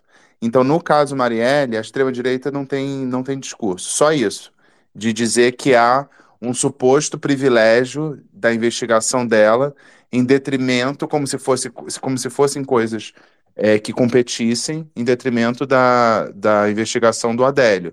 Só que, durante o governo Bolsonaro, com todas as denúncias que, por exemplo, Sérgio Moro fez de interferência de Bolsonaro na Polícia Federal, nem assim conseguiram achar alguma coisa que pudessem é, incriminar alguém além do Adélio. A uhum. Polícia Federal concluiu que não conseguiu achar ninguém que tivesse mandado o Adélio fazer isso durante o fato, governo Bolsonaro. Lobo solitário. Ele foi de fato o lobo solitário. é, um, um louco solitário, né? É, talvez. Agora sim, vamos ouvir o Flávio Dino falando sobre a prioridade do presidente Lula para a investigação do caso Marielle que essa investigação é uma prioridade do presidente Lula, é uma determinação do presidente Lula pela Marielle, pelos fatores é, políticos no sentido específico, mas sobretudo por essa compreensão que ela é uma investigação que tem um sentido amplo, um sentido mais largo e que nós temos a esperança de que ela vai chegar é, ao termo que todos desejam, que nós desejamos houve hoje, Camarote, infelizmente, uma ideia de minimização do passo dado. Houve uma tentativa de desqualificação do passo dado, inclusive por pessoas que se omitiram durante anos. Se omitiram por medo, se omitiram por conveniência, se omitiram por conivência e que agora tentam desqualificar o que foi feito. O que foi feito hoje foi muito importante. Homenageei as polícias, o Ministério Público. Tenho absoluta certeza de que os outros passos vão ser dados com igual seriedade. Seriedade que implica o devido processo legal. Ninguém vai fazer pirotecnia, ninguém vai fazer espetáculo, ninguém vai inventar prova. Ninguém vai inventar conclusões. Mas essas avenidas são avenidas virtuosas para esclarecer definitivamente esse e outros crimes. Porque essa dinâmica criminosa, inclusive, está cheia de pessoas que já morreram. Algumas executadas. O, o que é eloquente. Não é acaso, não é azar. O Macalé, né? O... E outros. E outros. Então é uma dinâmica que está ali estabelecida e, e o, o, a, a, delação permite a reconstituição passo a passo, quase como num, num livro é, de terror, eu diria. Poder, poderia ser um livro policial, mas é um livro de terror. Quem vê aquilo tudo fica realmente ainda mais indignado. É, pois é, isso foi na Globo News, no Jornal das 10, o ministro participou do Jornal das 10, em entrevista, ele falou também sobre é, como o conhecimento é, de toda a dinâmica desse crime afasta a ideia de que tenha sido um crime é, sem qualquer tipo de conexão externa. Né? Há um crime, um fato isolado, uma ideia que alguém teve um belo dia de matar uma vereadora de esquerda no Rio de Janeiro. Vamos ouvir. Esse passo de hoje, Pedro, não pode ser minimizado por vários fatores. O primeiro deles é o devlinde da dinâmica do crime. Exatamente o que você acaba de registrar, que o conhecimento do itinerário afasta a tese de um crime de oportunidade uma espécie de impulso. Não, não foi um crime de impulso. Havia uma rede criminosa, o próprio conteúdo já existente, já revelado da delação mostra isso. De outro lado, como todos sabem, uma colaboração premiada envolve um conjunto de informações que vai embasando fases. Então, existem outras fases, e daí a segunda importância da delação. A terceira, que também não pode ser minimizada, é que a delação, a delação permite que haja um fechamento desse patamar da investigação atinente à execução uma vez que até ontem nós tínhamos um quadro de negativa da tese acusatória. E hoje essa negativa ela submerge como uma tese válida, na medida em que nós temos uma delação, uma delação é, homologada e uma delação com prova de corroboração, ou seja, ela não é um elemento isolado daí realmente ela encerra um capítulo e abre realmente várias avenidas que agora estão sendo percorridas pelas equipes de investigação. Fala, Garrone. Eu acho que ressaltar eh, três coisas. Eu acho que ele, ele citar o nome do presidente Lula, eu acho que completamente desnecessário. É o presidente Lula quer, não sei. Não precisa. Acho que você não precisa, é mais você é, comprar, comprar uma briga à toa. Como se ele tivesse uma, uma, uma ingerência direta na, nos trabalhos, que, que não tem, não, não tem nem como ter. Mas, ah, enfim, mas é uma decisão dele. Mas o que eu acho que é importante que ele traz aí é haverá outras fases baseadas na delação. Então, o que a gente viu que essa delação gerou uma prisão e busca e apreensão, haverá outras fases. Isso, isso é, é bastante interessante. E outra coisa que ele ressalta, que ficou claro, que é a, eles negavam, havia ali uma negação de que eles eram culpados. Agora, e, e, a, e, to, e toda a investigação, e uma investigação muito detalhada de, de verificação de tatuagem, você lembra disso? Uma tecnologia para poder ver a tatuagem, as pesquisas feitas, as câmeras. A câmera é... que mostrava a luz do celular dentro do carro, que tudo isso. isso hoje eu vi na coletiva, que dentro do carro é, alguém foi olhar alguma coisa, o Elcio, me parece, foi olhar, o Rony Lessa foi olhar alguma coisa no celular, e aí a câmera conseguiu captar exatamente o momento em que acende uma luz dentro do carro, que seria a luz. Tudo isso Não, foi comprovado. E, e tinha aquela das câmeras, as câmeras de trânsito que traçaram a rota do carro desde a PQP e levaram até o centro da cidade. Então, assim, tem muitas provas. É factuais, documentais, que agora são corroboradas pela delação, e para ter delação tem que ter ali alguém assumindo a culpa. Então, essas duas coisas que eu queria ressaltar. É, quem era, quem negava, agora aceita a acusação, E a delação gerou só uma fase, por enquanto haverá outras, segundo o Flávio Dino. É, vamos ouvir mais um trechinho do que o, o ministro da Justiça falou lá na Globo News. E é importante para mostrar o quanto há essa imbricação inaceitável entre crimes como esse, crimes contra a vida, e outros fatores de estruturação das atividades ilícitas no Rio de Janeiro, que acabaram conduzindo a essa tragédia e a outras tantas tragédias. O próprio conteúdo da delação mostra isso. Então, a nossa expectativa, o nome da operação já diz tudo. É uma expectativa de esperança, mas não uma esperança de espera, mas uma esperança de construção porque essa construção foi possível, tem sido possível, as investigações vão avançar, há todas as condições para que esse trabalho chegue àquilo que a sociedade nesse momento está indagando. Quem mandou? O fato de nós termos a certeza de que alguém mandou já é um passo fundamental em relação ao que você tinha antes. E não é uma certeza intuitiva, é uma certeza que emerge de provas concretas nos autos. E esse é um salto qualitativo importante na investigação. E é importante na investigação, sem dúvida alguma, né? Porque agora é, que quem, é quem mandou, quem mandou, né? E a própria ministra Aniele falou também hoje num depoimento emocionado ao Estúdio I, querendo saber assim, por que a Marielle, né? Porque além de quem mandou, mandou por quê?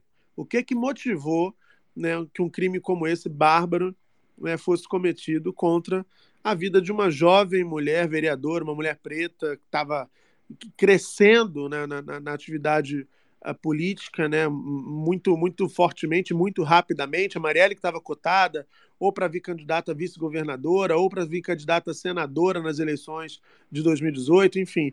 Era uma ascensão meteórica e que acabou interrompida dessa maneira brutal com cinco tiros na cabeça. Fala, Garrone. Tem um, uma coisa que eu achei interessante a partir do, do que a gente soube da delação, e aí eu vou comparar com que eu, o filme que eu acabei de ver. Eu acabei de ir ao cinema ver o Oppenheimer. O Oppenheimer é a história da construção da bomba atômica. E como aquele projeto, à época, era muito sigiloso, eles tinham um princípio da compartimentabilização. Acho que é isso. Eu não me lembro como é que é a palavra em português. Mas de que nem todo mundo poderia, quase ninguém no processo poderia ter noção de todo o processo, justamente porque era sigiloso. Agora, pensando nesse, nesse, nessa dinâmica do crime, pela, pela delação, parecia que nem todo mundo sabia de tudo, né? Era um. Para, ninguém sabe quem contra, contratou. Pelo, pelo que ficou descrito, é, o Elcio não sabia. Ele estava porque ele é amigo do, do Rony, que disse que não ia, dar, não ia dar problema, e foi. Ele, segundo ele, né? E foi chamado assim, por aquele outro que já foi assassinado. Né? Isso, isso. Que a- até onde a gente sabe, o, o, o que está mais próximo do mandante é esse que foi assassinado, que era um, um suposto miliciano. Então, será que tem toda essa sofisticação nas milícias do, do Rio de Janeiro de, de manter, da pessoa não saber para poder não se comprometer? Será? Eu achei isso muito sofisticado, achei muito sofisticado. Eles têm uma sofisticação, de fato, né? De, de eh, destruição de prova, do esquema do carro, que depois foi, foi des- desfeito, desmanchado e tal. Mas eu pensei nessa, nessa relação com a, com a bomba atômica. Só que se a gente fala da bomba atômica, era o exército americano, em meio à Segunda Guerra Mundial e tal, a gente entende essa preocupação e a execução desse sigilo. Mas na lógica da milícia, será que também era assim? Ou esse povo está mentindo e sabia quem mandou matar e por enquanto não está falando? É, vamos, descobrir em breve. Olha, o, o ministro falou também sobre essa, essa resposta né, para essa pergunta que tanta gente faz há cinco anos. Né? Vamos ver o último trechinho que a gente vai ouvir aqui do ministro Flávio Dino nessa entrevista ao Jornal das 10 da Globo News. Eu, eu tenho muita fé. Fé em Deus e fé na ciência. E lastreado em ambas as dimensões da fé, eu posso afirmar a você que o tempo está próximo. É, se são dias, semanas ou meses, saberemos todos juntos. Não há da minha parte nenhuma previsão objetiva a ser transmitida. Mas nós temos hoje indicações, indicações que estão sendo trabalhadas tecnicamente. Friso, não são trabalhadas politicamente. Não há interferência política em conteúdo de investigação. Eu sequer conheço os delegados da investigação, mas há uma determinação que me cabe, hierarquicamente falando, à luz do artigo 87 da Constituição, que essa investigação é prioridade. A Polícia Federal cumpriu essa determinação, os delegados têm independência técnica e estão apurando as provas. É por isso, Mauro, que eu não sei te dizer o dia, mas eu tenho convicção de que isso está finalmente, depois de cinco anos, encaminhado na direção correta.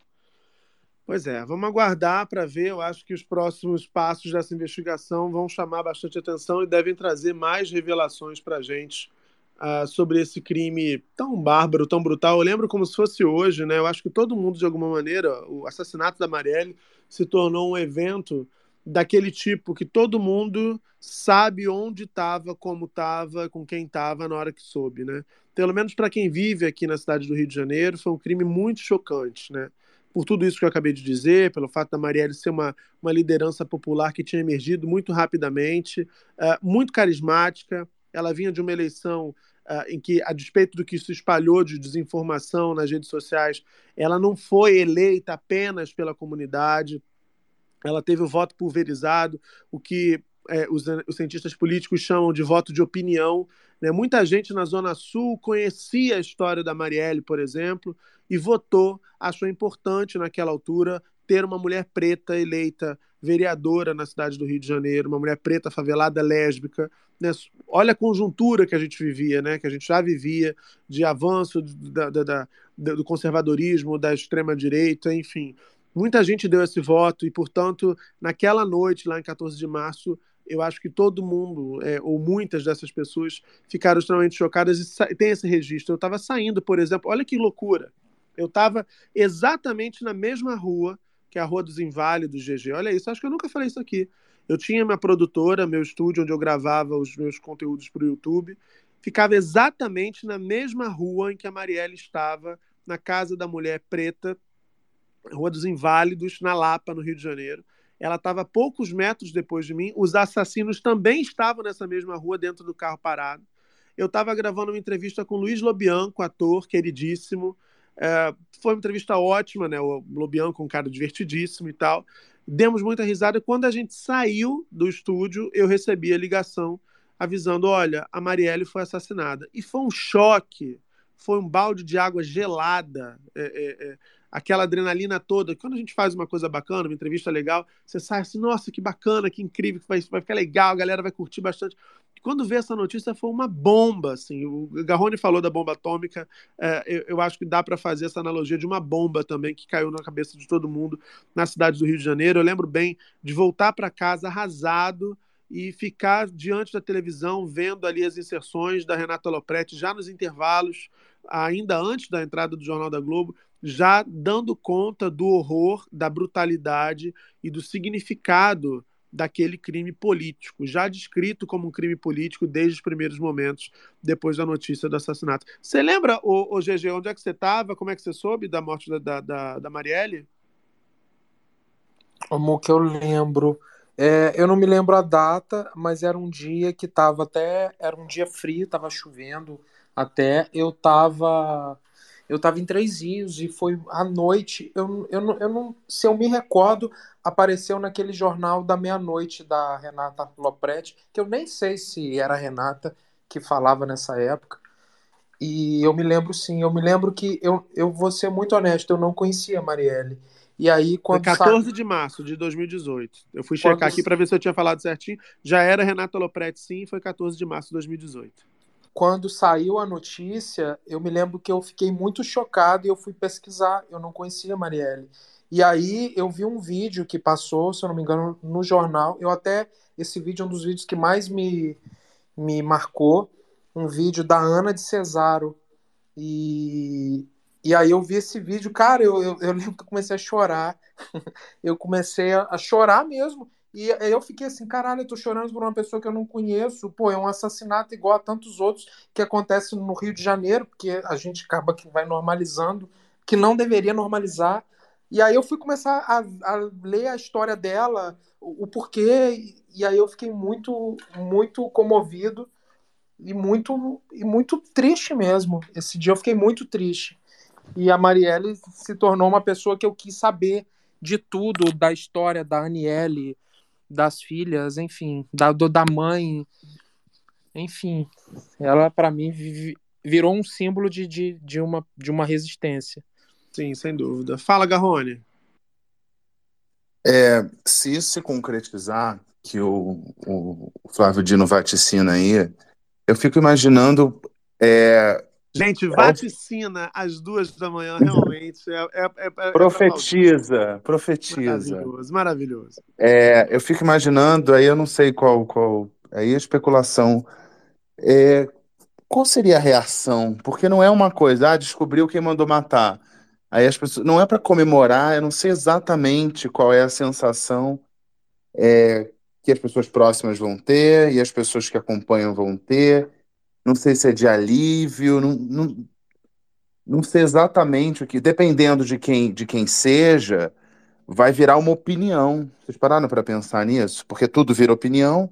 Se for, se for alguma coisa politicamente motivada e essa pessoa politicamente motivada for alguém que tem uma, uma- um apoio político, vai virar uma opinião se a pessoa mandou matar ou não, independentemente das provas que tenhamos. Porque a gente vê as várias, as várias denúncias, por exemplo, mudando completamente de assunto em relação ao presidente Bolsonaro. Não importa que haja é, é, prova do, de que o Mauro Cid foi lá e mexeu no cartão de vacina, entrou em contato com gente no, em três estados e tal. Não, não, não aconteceu. Eu fico imaginando se isso se, se revelarem quem foi o mandante e for politicamente motivado, ou vai ser politicamente motivado, acho que está muito claro, mas dependendo de quem seja, se não vai começar um novo debate, porque aí pode ser um novo debate, não, isso aí é invenção da polícia, é uma perseguição. Pode virar uma outra coisa, um debate nacional sobre se a conclusão da polícia, por mais baseada em provas que esteja, se aquilo ali não é uma opinião da polícia e uma perseguição a um grupo político. Isso pode acontecer, né? Ô Garrone, eu até concordo com você, mas eu acho que isso vai acontecer daquelas pessoas que a gente já não espera nada delas mesmo, porque são aquelas pessoas que mandam para você assim, água com limão cura câncer, bicarbonato de sódio, aquelas pessoas que você ridiculariza e olha e fala, cara, cala a boca, sabe? Você, você, porra, vai, vai estudar como é que você acredita nisso, vai ser aquela gente muito muito escrota, muito idiota, muito sem relevância que vai estar falando sobre isso. Eu não acho que vai ter, na minha opinião, tá? Eu não acho que vai ter um corpo, não. É, Mas essas, essas pessoas têm representação no parlamento, têm Eu- voz no parlamento. Tem voto, tem voto. mas eu Tem acho voto, que vai, que vai ser uma galerinha muito minúscula. na- eu acho, não não sei. Mas eu acho que descobrir isso é uma sensação de alívio. Acho que é uma sensação de alívio e uma sensação de não impunidade. Porque quando me fala Marielle, me lembra muito assim, cara, uma parlamentar no centro do Rio de Janeiro, que era um lugar que tinha câmeras, que ela tinha segurança, ela tinha motor. Como assim não se descobre? Sim, sim. É, eu acho que o recado é isso. O Flávio Dino falou exatamente sobre isso, inclusive na Globo News, né? É muito forte, né? É, é, toda a simbologia envolvida nesse crime. Enquanto vocês estavam falando, eu fui buscar aqui nos arquivos lá do, do, do, do Globoplay a, como a notícia foi dada. E eu estava certo, né? Foi no Jornal da Globo pela Renata Lopretti. Vamos ouvir. Só um instantinho que eu tenho que. Olha, eu estava certo também, eu estava assistindo esse dia. É, foi, foi. Você falou só que não lembrava se era ela, mas era assim, Renata Lopretti ancorando o Jornal da Globo e ela bem chocada. E ela passa esse vídeo, não passa, Muca? Vamos ouvir, vamos ouvir, ó. A vereadora Marielle Franco, do PSOL, foi assassinada a tiros agora à noite no centro do Rio de Janeiro. Ela estava num carro, o motorista também morreu e esse carro foi cercado pelos criminosos e atingido por uma sequência de disparos. No Rio, ao vivo, com mais informações, está a repórter Marina Araújo. Marina, boa noite. O crime foi cometido há mais ou menos três horas, pouco tempo, mas pelas características do que aconteceu, a principal linha de investigação é aquilo que a polícia chama de crime de mando, execução.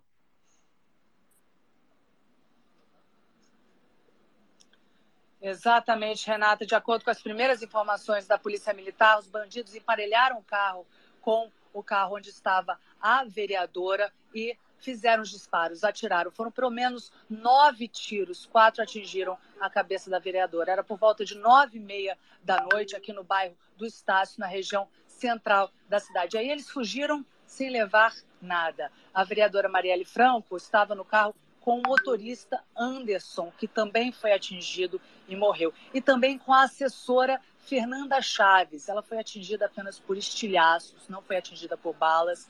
Ela foi internada no Hospital Souza Guiar, mas os amigos disseram agora há pouco para a nossa equipe que ela está, nesse momento, prestando depoimento na divisão de homicídios. Segundo os investigadores da divisão de homicídios, a linha principal de investigação é de uma execução, mas eles também não descartam outras hipóteses. A vereadora Marielle Franco tinha 39 anos, esse era o primeiro mandato dela e ela foi uma das vereadoras mais votadas nas últimas eleições.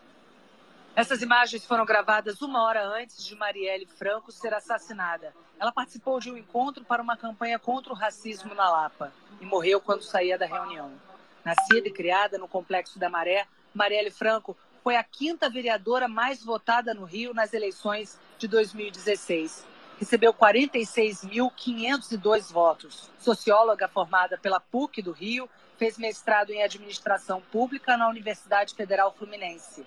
O tema da dissertação foi UPP, a redução da favela a três letras. Marielle Franco coordenou a Comissão de Defesa dos Direitos Humanos e Cidadania da Assembleia Legislativa do Rio de Janeiro, ao lado do deputado Marcelo Freixo, de quem era assessora, e defendia a luta das mulheres e da igualdade racial. É, confesso que a gente vê, vê as imagens, né, e vê toda, toda a potência da, da Marielle, dá, dá de fato aquele aperto no peito de novo. Que, que brutalidade, que, que absurdo. Esse crime realmente foi, foi, foi bárbaro demais, merece assim como todos os crimes, mas esse especialmente, como disse o ministro lá na Globo News, é um crime contra a democracia, né? Você vê a quinta vereadora mais votada da cidade do Rio de Janeiro, né? Enfim. Doutor Luiz Fernando subiu aqui. Tudo bem, Luiz Fernando? Diga aí, querido, o que você quer comentar com a gente? Não, Muca, bom, bom, bom dia para você, para o GG, para o Garrone, para todo mundo. É, não é por alguém, por ser alguém nascido e criado no Rio de Janeiro, né, e vivendo, é, ter vivido a vida toda lá, é, eu acho que isso, o, o espanto talvez que o Garrone teve com relação à a, a, a, a, sofisticação do, da, da manipulação, da preparação do atentado, era, não, tem uma coisa que a gente não, que não, que não pode esquecer, que infelizmente o, o, o, o assassino, né, quem, quem fez os disparos, é um sujeito que recebeu treinamento de inteligência. Né? A sociedade, infelizmente, criou esse monstro. Né? Ele é um capitão do. Ele foi capitão, foi tenente do BOP.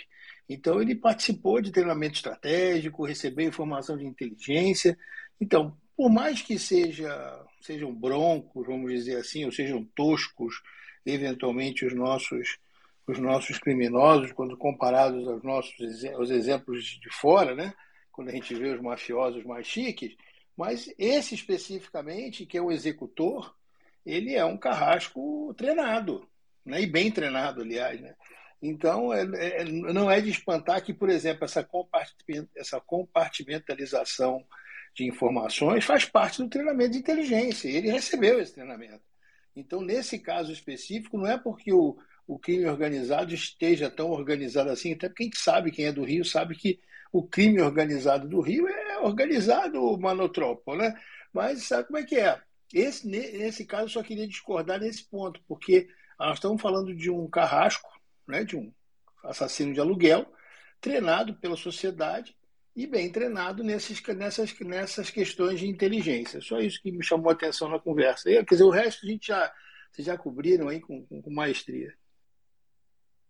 É, e o crime organizado do Rio tem um potencial é, é, de ação que é assustador, né? Assim, a gente já viu aqui notícia de gente explodindo carro na Avenida das Américas, que é uma das mais movimentadas da Barra da Tijuca, né? na Zona Oeste do Rio de Janeiro. É papo de é, é, gente sendo alvejada no aeroporto de Jacarepaguá. Então, assim, é, é, é, o crime no Rio de Janeiro não dá, não dá mole. Eu concordo com essa, com, essa, com essa colocação do Luiz Fernando de que ah, é organizado, manotrópico, mas tem ainda assim, dentro dessa desordem, tem um potencial destruidor que é assustador. E, inclusive, esse é um ponto que alguns especialistas em segurança pública têm salientado, que os avanços na investigação sobre o assassinato da Marielle e do Anderson vai poder também é, indicar caminhos que expliquem a atuação desses grupos paramilitares ou das milícias, como queiram chamar, no Rio de Janeiro, né? Porque muita gente fala num estado paralelo, num estado dentro do estado,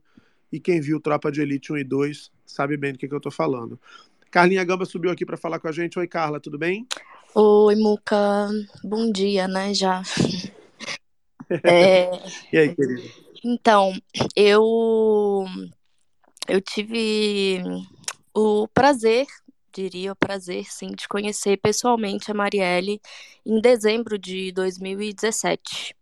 Teve uma convenção, os partidos fazem aquelas convenções né, nacionais para definir dire direção do partido, candidatos, não me lembro o que, que era. E foi aqui próximo de Brasília. Eu fui nessa convenção e eu tenho um amigo que conhecia muito ela, que era um amigo que é muito amigo meu, na verdade, conhece muito, conhecia muito Freixo e conhecia ela, ele já tinha me falado dela e falava muito dela e ela tava lá e eu falei, nossa, me apresenta, e ele me apresentou. Era uma figura assim que brilhava mesmo onde estava, sabe? Você sabia quem é, quem era ela, assim, sem saber quem era ela. Muito simpática, muito é, gentil. Tive esse encontro com ela, que foi dezembro de 2017. Não chegou, a, não cheguei a entrevistá-la nem nada, porque estava ali mais na correria do, do evento mesmo. É, mas eu já trabalhava na redação do Globo, aqui em Brasília, na época. E eu me lembro que, como vocês estavam falando, né? É, de fato, é uma, um, um evento que a gente sempre se lembra de onde, a gente estava, né? O que a gente estava fazendo quando a gente recebeu a notícia. É, até então, eu, eu, eu, conhecia muito pouco dela, foi nesse dezembro de 2017, né? Meses antes dela ser assassinada, que eu a conheci, que eu soube mais da história dela. E eu tinha acabado meu expediente já, né? Como eu falei, trabalhava na redação do Globo aqui em Brasília. Tinha chegado em casa, tomado banho, tinha acabado de sair do banho e eu tinha recebido a notificação de, de matérias que subiam no Globo. E aí eu subi uma notificação, assim, vereadora Marielle, Marielle Franco morre. E aí acho que foi a primeira notícia, assim, que, que ainda não se sabia se era um assassinato, como é que era, só um morre. E aí primeira reação que eu tive foi de já não estava mais trabalhando, foi ligar para esse amigo que era muito amigo dela, né? E, e ele assim meio desesperado e ele é isso, vai ficar por isso mesmo. Agora vão falar é, é, que foi um latrocínio, que foi qualquer co um crime comum, mas a gente sabe que não foi. Assim, né? Na, a reação do, ali no momento, por a gente saber como é que vários crimes políticos eles se desenrolam, como acaba, a, a, como as investigações acabam, para onde elas vão. E, e, e foi o dia na minha vida, na minha vida muito, né, sete anos de, de reportagem, foi sem dúvida, assim, o dia seguinte, né, aquela noite, nesses meus sete anos de reportagem, foi o dia mais difícil da, é, é, é da minha profissão, assim, mais, o dia mais difícil de trabalhar. E eu ouso dizer assim que foi o dia mais difícil de trabalhar para muitos outros colegas. É, Um dia de ressaca, né, Carlinha? Eu acho que foi uma Um dia- sensação de que porrada, que porrada que eu acho que todo mundo, que é, é, independente de ser jornalista, mas todo mundo que é ligado primeiro Sim. no noticiário político e todo mundo que tinha noção do que, que representava aquele crime, eu acho que sentiu ah, ah, ah, uma porrada mesmo, uma porrada que é desproporcional, assim, ninguém estava preparado a gente nunca está preparado, mas não, ainda mais com aquela brutalidade, um, um crime, um crime como a, a, a Lopretti fala, um crime de mando, né? Mas um crime executado com muita brutalidade. Foram cinco, elas falam na matéria quatro tiros, eu tenho informação de que foram cinco tiros. A ministra Aniele Franco falou hoje na Globo News em cinco tiros na cabeça. Uhum. Então, assim, muita violência, né? Muita E violência. existia, assim, né? é, eu, eu cobria Palácio do Planalto na época, era o governo Temer. É, existia um clima de. há três dias depois, né? O, o Temer estava com uma viagem marcada para o Rio para fazer um evento de comemoração do, de um mês da intervenção federal na segurança do, no estado do Rio de Janeiro. Então, Todo errado. é, o timing, né, assim, e aí aquele climão. Aliás, ele, ele continua errado, né? É, né, Fez o meme da da Barbie, e teve Barbie. que deletar porque pegou mal demais. Mas enfim, isso é, É, outro capítulo. e só uma, um- uma outra curiosidade, assim, do meu dia. Por acaso, eu tinha é, marcado um café naquele dia no QG do Exército aqui em Brasília. É, e era um, um café com um assessor que, que era assessor do, do, do general na época, enfim, era super difícil, aquele, aqueles cafés que você não tem como desmarcar. E eu fui, e até lá dentro, porque eu fui, ele quis me apresentar o QG e, e, e outras pessoas e tal. E, e até lá o, o clima era de, era de muito constrangimento. Eu acho que pela questão, né, de, de ter você ter um general, como a gente falou, o Braga Neto, né, que até então não era conhecido, tinha sido comandante do Comando Militar do Leste, né, mas até então não era conhecido nacionalmente. É, é um, um constrangimento, assim, de ter é, um dia antes aquele clima de o exército vai salvar a segurança no, no Rio, vai resolver a segurança no Rio e vem e acontece esse crime, esse crime brutal aí embaixo, né, aos olhos de todo mundo, né, sem que nada pudesse ser feito contra uma autoridade, né? Então, e E é tão, é, tão, é tão curioso pensar como isso deveria ter desmoralizado essas figuras e como não aconteceu. E não aconteceu porque a sociedade estava dormente. A sociedade brasileira ela estava completamente entorpecida naquele contexto todo. Eu lembro desse cenário de intervenção, as pessoas tirando fotos com os tanques de guerra parados no, no Largo da Carioca, que é um, um- um- uma praça, não sei bem se uma praça, mas enfim, um local de grande circulação popular no centro do Rio de Janeiro. Ah, e as pessoas paravam ali para tirar foto com tanque, porque estavam achando o máximo uma intervenção militar na segurança pública do Rio de Janeiro. Né? Uma intervenção comandada por essas figuras, depois alçadas a postos mais altos ainda na República. Enfim, com, com, com um desfecho que todo mundo conhece. É, é, é, uma- é terrível, é terrível. É, é terrível, é terrível. E foi um dia bem difícil mesmo, assim. Eu nunca passei por isso, de um diretor de, de, de redação, ao final do dia, enviar um e-mail para os repórteres, agradecendo, um e-mail muito emocionado, falando o dia de hoje foi muito difícil para todo mundo, porque mesmo a gente aqui em Brasília, né, o Globo, o Jornal do Rio, é, a gente é, recebeu esse e-mail, assim, do, do diretor da redação. Foi, foi, foi, foi isso, assim, a gente, né, acho que pra gente e pra todo mundo foi, foi uma ressaca muito ruim mesmo do que aconteceu. Sem dúvida. O GG mandou aqui, né, GG? A gente acabou de citar Renata Lopretti e, e tocar aqui o áudio dela no dia ah, em que ela noticiou no Jornal da Globo o assassinato da Marielle Franco. Hoje, claro, como não poderia deixar de ser, esse assunto, avançar das investigações, uh, também foi objeto de comentário da Renata Lopretti no mesmo Jornal da Globo. Vamos ouvir o que a Lopretti falou, uh, falando sobre esse, comentando sobre esse assunto. Olha, dois componentes nas revelações que vieram a público nesse dia tão importante. Um de natureza factual. Olha quanta coisa veio à tona. O papel do terceiro elemento, o bombeiro. O roteiro da dupla Elcio Lessa na sequência dos assassinatos. O modo de desaparecer com carro, arma, munição. O personagem que teria feito a ponte com os mandantes e depois foi ele mesmo executado. Tudo isso é um banho de materialidade num caso com muitos buracos em aberto, mesmo quando a gente olha apenas para a parte das execuções. E daí tem o componente político, não no sentido de política partidária, mas no sentido de mensagem mesmo do dia de hoje. Porque hoje foi o dia em que ficou claro para quem está solto por aí e até agora viveu no conforto de acreditar que o ponto final dessa história seriam o Elcio e o Rony Lessa, que a coisa não vai parar mais.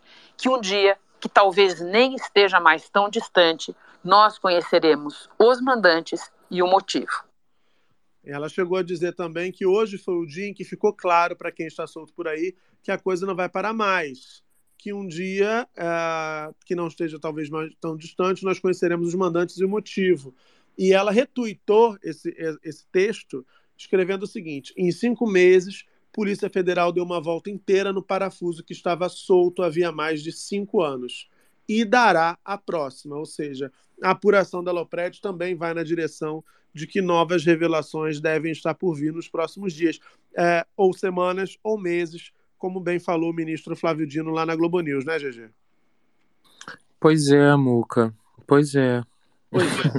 pois é. Brilhante comentário, perfeito, sobre o andamento das investigações. É porque Olha, eu acabei eu quero... de fazer uma biscoitagem agora. Eu fui lá no post da Renata Lopretti falar, Renata, chega aqui no Space do Muca, não sei o que. Aí eu tô fiscalizando para ver se ela aparece. Se ela aparecer, eu tenho que tomar o meu sublingual para dar tempo de eu ficar calmo para poder falar um oi, Renata. A Renata, que deve sair do Jornal da Globo, doida pra dormir, gente. Ela acabou de twittar, Muca. Ela tá acordada. Tá lá, pelo amor de Deus, ele não tem limite. Quero Olha ver só, se ela aparecer. o seguinte.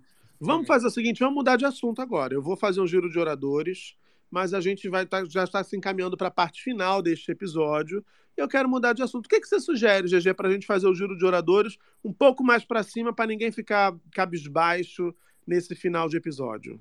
Até porque, gente, não tem motivo para ficar cabisbaixo. A tragédia aconteceu, lamentavelmente a gente perdeu a Marielle, mas eu acho que esse é um dia a ser celebrado, né? Os avanços na investigação, a, o comprometimento de autoridades públicas, autoridades da segurança com a elucidação desse crime. Eu acho que, como disse a Renata, é um recado importantíssimo para a sociedade, para os criminosos e para a gente, né, que vive dentro da lei, voltar a acreditar ou passar a acreditar, se alguém não acreditava, que, que vale a pena andar dentro da lei e que o crime realmente não compensa. Parece só lugar comum, mas é bom te lembrar que é assim. O que, que você sugere, GG? Você quer falar da treta no cinema? Você quer falar o quê? A tá gente precisa falar da treta do cinema, né? Porque a gente anunciou, tá? Isso, perfeito. E a gente precisa falar deste caso que, que revolucionou, que tá revolucionando as redes sociais. Perfeito. Dantinhas, não sei se está sabendo. Enfim. Eu tô sabendo sim, é quase que foi uma. Né, um mortal para trás, né? Uma coisa acachapante. Olha só, Levanta a mão que eu vou pegar você pra gente falar da treta no cinema que parou o Brasil. Pega, pega, pega, pega,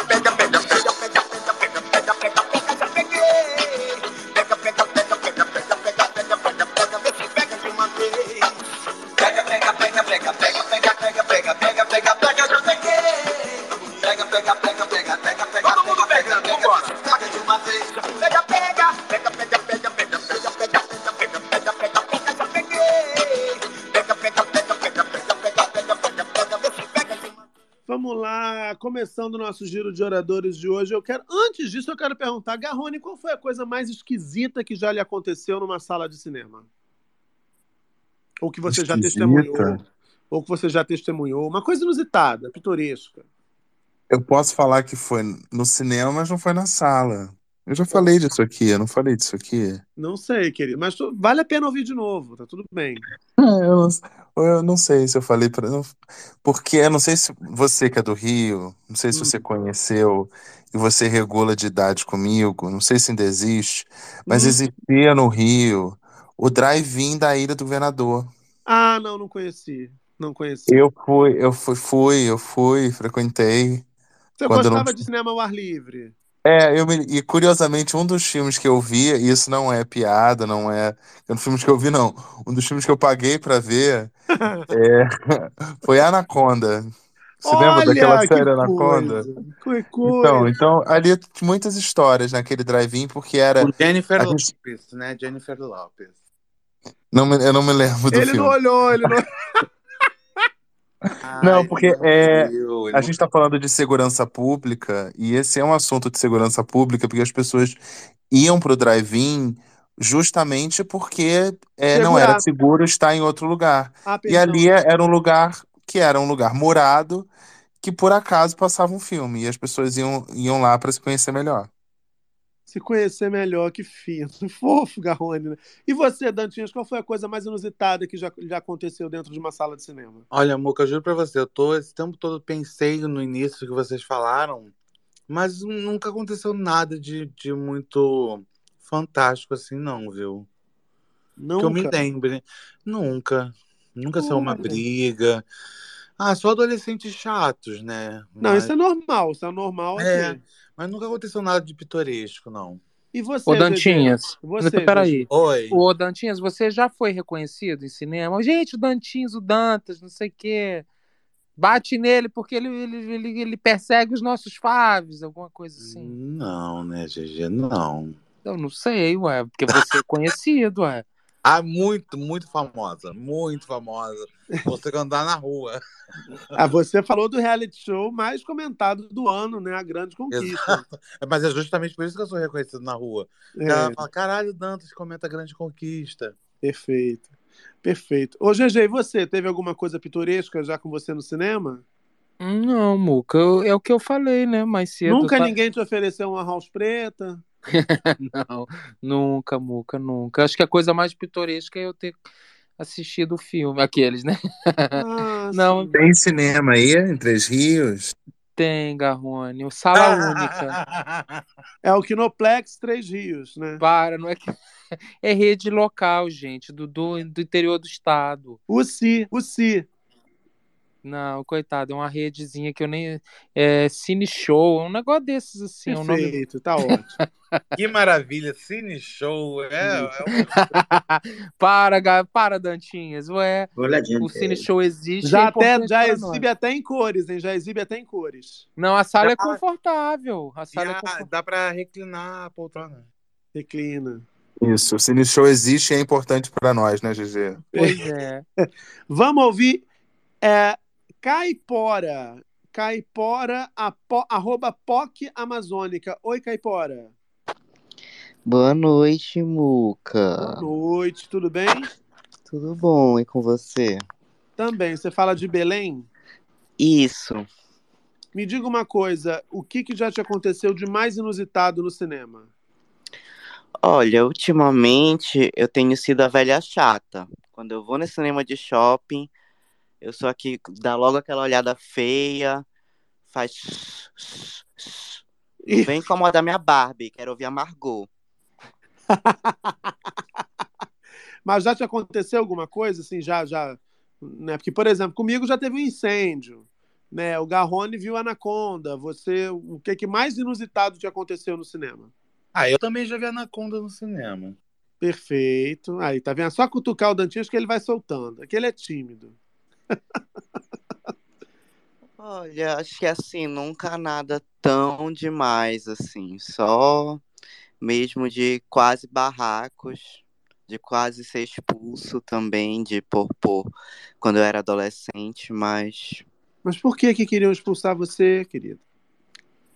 Teve uma vez que uma, uma velha é, encrencou com a minha cara, tava com Uma três amigos. senhora, né? Vamos falar É, direito, uma senhora, Ah, uma Amanda. senhora, desculpa, sem ateorismo. É, Isso, uma exato. senhora. é, encrencou com a minha cara. Estava com dois amigos sentados assistindo um filme muito ruim. É, eu acho que era da Grazi Massafera, Dois Coelhos, alguma coisa assim. Meu Deus! E ela Recebeu até uma cartinha da Grazi, GG, porque ele foi ver o cinema. Eu amo a Grazi, mas pô. Ela é maravilhosa, o filme já. Já o filme, enfim. É, isso aí. E assim, eu- algum, eu só comentei, deve ter comentado alguma coisa, e a pessoa tava muito ranzinza, a ponto dela chamar um, um segurança pra expulsar a gente, e eu tive que justificar a situação, olha, eu não tô fazendo barulho. É, esta senhora que está incomodada, não sei por quê. E, e foi tudo isso. Quem se levantou e foi embora foi ela, porque. Olha, você acabou com a tarde de cinema da senhora. É, mas eu acho que era algum problema que ela tinha trazido de casa mesmo. Mas ela está aqui, dona Margarida quer subir agora para poder resolver essa questão. Tô brincando. Caipora, obrigado, querida, por ter subido para falar com a gente. Obrigado, Muca. Um. Boa noite. Beijo a todos. Beijo, Beijo. GG. Gente, ele, ele- imagina, a senhora se deu o trabalho de chamar segurança. Cadê o Tony? Segurança! Eu gostei da. da, a POC da- amazônica tá falando no meio do meu filme. Eu quero ver os dois coelhos. Eu gostei da, da, da parte que ele justifica de. Eu acho que ela trouxe uns problemas de casa. Eu quero falar isso pra todo mundo agora. Quando alguém começar a brigar comigo. Oi, querido, eu acho que você tá trazendo uns problemas de casa. várias queixas, várias queixas. Vamos ouvir Escrever Dói. Oi, Escrever Dói, tudo bem? Boa noite, Celeste. Tudo bem, senhores, senhoras e senhoras, né? Tudo bem, É- Celeste? Vamos indo, né, querido? Melhorando a saúde, que tá. É, a Dandara falou de obra, tá rolando uma obra aqui do lado da minha casa. Menino, é só o poeirão, a batida da- do salão, aproveitando o gancho julino. Mas vamos lá. É, para compensar o meu primeiro comentário, eu posso falar sobre três coisas de cinema? De coisas inusitadas? Ô, Pode, claro. a menina. É, então, é, apesar de não ser jornalista formada, é, esse evento da Marielle, é, a gente tem que pensar que é um que é como se fosse um- um- um- uma coisa dependendo da outra, sabe? Eu me lembrei muito do, que o Freixo, né, que chamou ela, que insistiu. só, só- só organizar um negócio. É que você me prometeu três histórias de cinema, você voltou pra pauta que a gente já, já tinha deixado ali pra trás pra não ficar pesadinho. Não, eu, eu vou falar depois. O que, que eu falei? Hum. Depois eu vou. Para desculpar esse, esse meu comentário que eu fiquei esperando. Tá, é, tá. Para mim, para mim foi muito, é muito importante isso, sabe? Certo, Tanto certo. que é, é essa coisa de, de um ecossistema da violência e da corrupção que existe no Rio, as pessoas fingem. Eu já trabalhei em Santa Catarina, em Pernambuco e no Rio de Janeiro, para a esquerda e para a direita, fazendo pesquisa e fazendo redação, divulgação, essas coisas assim. É o que a gente precisa ver, né? Quando a gente fala de, desse ecossistema da violência da corrupção, é que essa violência, as pessoas até não viam. Ah, em São Gonçalo, com aquela juíza. Ah, em Duque de Caxias, Nilópolis, ninguém liga. Inclusive com pré-candidatos no interior de Santa Catarina também. Entendeu? É, é, mas é muito importante a gente ver de onde ori- origina desde os pré-candidatos. E tem gente que simplesmente. É, Ou você aceita uma mala de dinheiro, entendeu? ou você vai se candidata maravilhoso, e eu acho que eles demoraram a, a conseguir executar ela justamente porque já andava com o Freixo que fez a CPI das milícias. Ponto. Tá? Agora Tá, sobre vamos filmes. falar do cinema. Vamos falar do Filmes, cinema. filmes, filmes, olha só. Isso, isso. Vocês falaram em filmes que, que vocês pagaram pra ver. Eu, eu fui quando ainda estava em cartaz, tá? Caçadores da Arca Perdida, Xanadu. Xanadu, olha. Na estreia. E Guerra nas Estrelas. Olha. Isso é Só atuais, né? 69, gata, 69. E foi pro Rock 69, in Rio. olha, GG. 69, GG. GG falou que não tem coordenação. GG falou que falei não tem coordenação para 69. Não falei nada disso. Falou, GG, tá registrado. GG, você para de, de desmentir. Eu que- falei- Eu lanço um print Ele aqui disse agora. que ele tem dificuldade, que ele tem medo de afogar a pessoa. Eu ele falei. falou, porque é muito úmido, né? Ele falou que não tem coorde- coordenação. Ou bem faz uma coisa, ou bem faz outra. Eu falei que 69 é super estimado. O Spotify está aqui nos ouvindo. GG Muca, olha só, eu nasci no anos 69. Nasceu no anos 69, perfeito. Tá Ok. ótimo. Tá, tá melhorando, tá melhorando.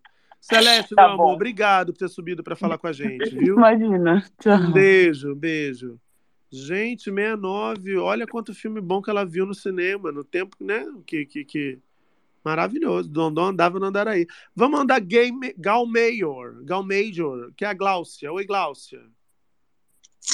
Ei, ei, Muca, boa noite. Ei, Gláucia, tudo Ou bem? Boa madrugada, né? Oi? Bom dia, bom dia. Você fala de onde? Eu falo de Ouro Preto, GG, mas é, eu queria até te falar rapidinho que a minha filha já tá? Estudou. tá em- eu- desculpa. A minha filha já estudou em Três Rios. Ah, mentira. Ah, não, verdade. Era lugar? pandemia. na- no SEV, tava na pandemia, aí eu vi um anúncio massa dessa escola é, de Três Rios, e aí a minha filha ficava aqui de Ouro Preto, assistindo aula online nessa escola de Três Rios, a gente amava. A educação aqui é diferenciada mesmo. É um grande pó. eu- Você pode notar por mim, né, Gláucia? Isso, com certeza. Aí eu amei a minha filha, não se esquece dessa experiência. Mas no cinema eu tive algumas. Algumas, Gal? É, aí eu vou falar duas rapidinhas. Primeiro, uma vez que eu e minhas amigas matamos aula, eu fiz magistério. Daí vocês imaginem, né? Eu e minhas amigas, inocentes, puras e bestas, fomos no cinema. Aí é, era um filme que chamava A Força dos Sentidos. Aí pela, pela, é, pelo cartaz a gente achou que devia ser legal. Aí nós entramos, era assim. Ninguém leu a tentativa- sinopse, né? Ah, vamos olhar o cartaz e vamos. Eu amo o conceito. Vamos olhar o cartaz e ver o que, que rola. Maravilhoso. Que sinopse, Muca. Não tinha sinopse, não. Isso, tem, isso foi nos anos 80. Era um cartaz mesmo, pregado Tá. lá, é, num lugar é, mais pop de Belo Horizonte na época. E aí era um, um filme muito erótico. Muito, com umas coisas assim que a gente nem conversava sobre. E nós saímos quadradas, cada uma quis ir para casa, aquela cara de eh, o que que a gente conversa. E isso é uma coisa que eu não, que, pra assim, na minha vida privada é muito engraçada, porque eu lembro da cara das minhas amigas. E da segunda vez, Não, mas peraí, é, Gal, quero, quero só entender o contexto. Era um Ah, filme de sacanagem. E vocês, vocês eram moças puras, ainda virginais? como diria Raul Seixas, nós éramos inocentes, puras e bestas. Menina, então vocês. Menina, que situação! E aí vocês começaram a ver coisas que vocês nem sabiam dizer o nome. Olha, eu não era um filme de pornografia, não. É, eu Era um acho que safatinho, era um filme safatinho. era um soft, po- um pornô soft. Uma Era um- Emanuele, uma Emanuele, assim, uma coisa assim. Era um amor É, uma amor. Emanuele mais aquele, assim. É, uma Emanuele de Taubaté. Né? Não era tão Emanuele assim, mas estava legal. Entendi, entendi. E teve uma outra, teve tantas, mas essa aqui é legal também, que eu estava dando uma chance para um moço me paquerar.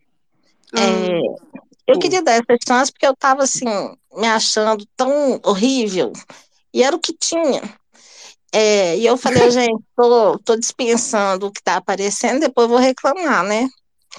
Aí ele foi encontrar comigo, a gente passou num restaurante antes, aí a gente comeu uma batata frita ou alguma coisa que o valha, e ele pegou uns quatro palitos e pôs no bolso.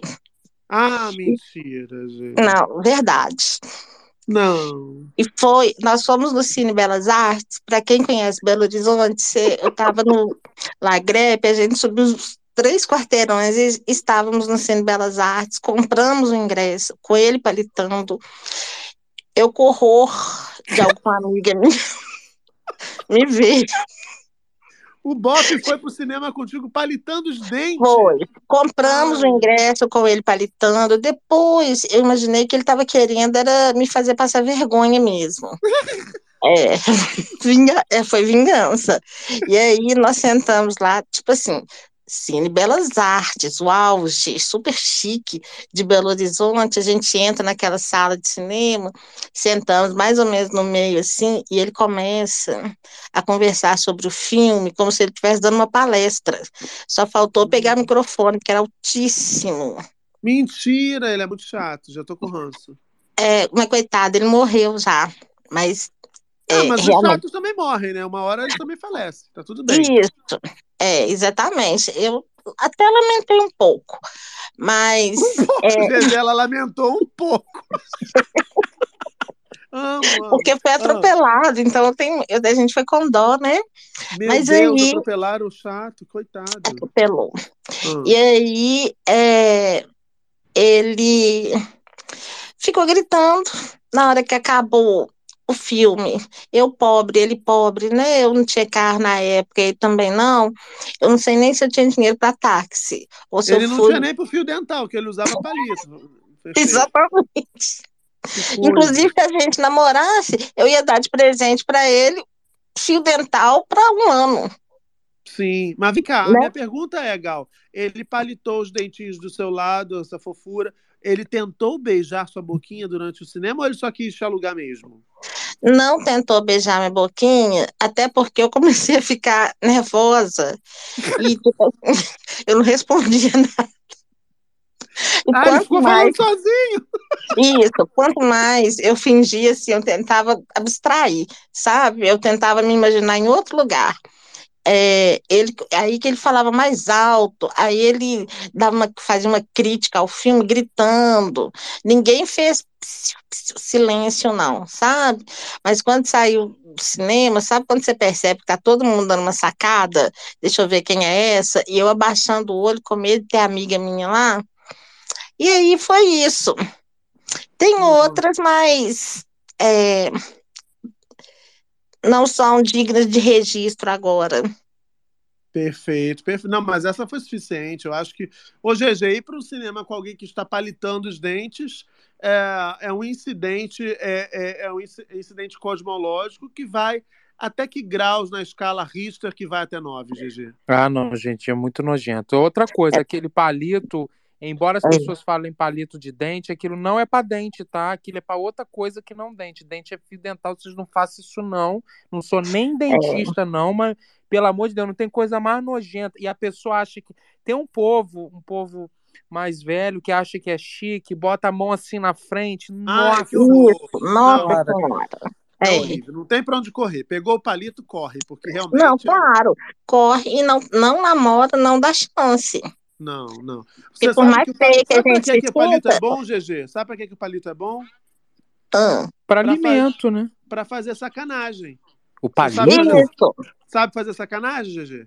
Com palito? sei.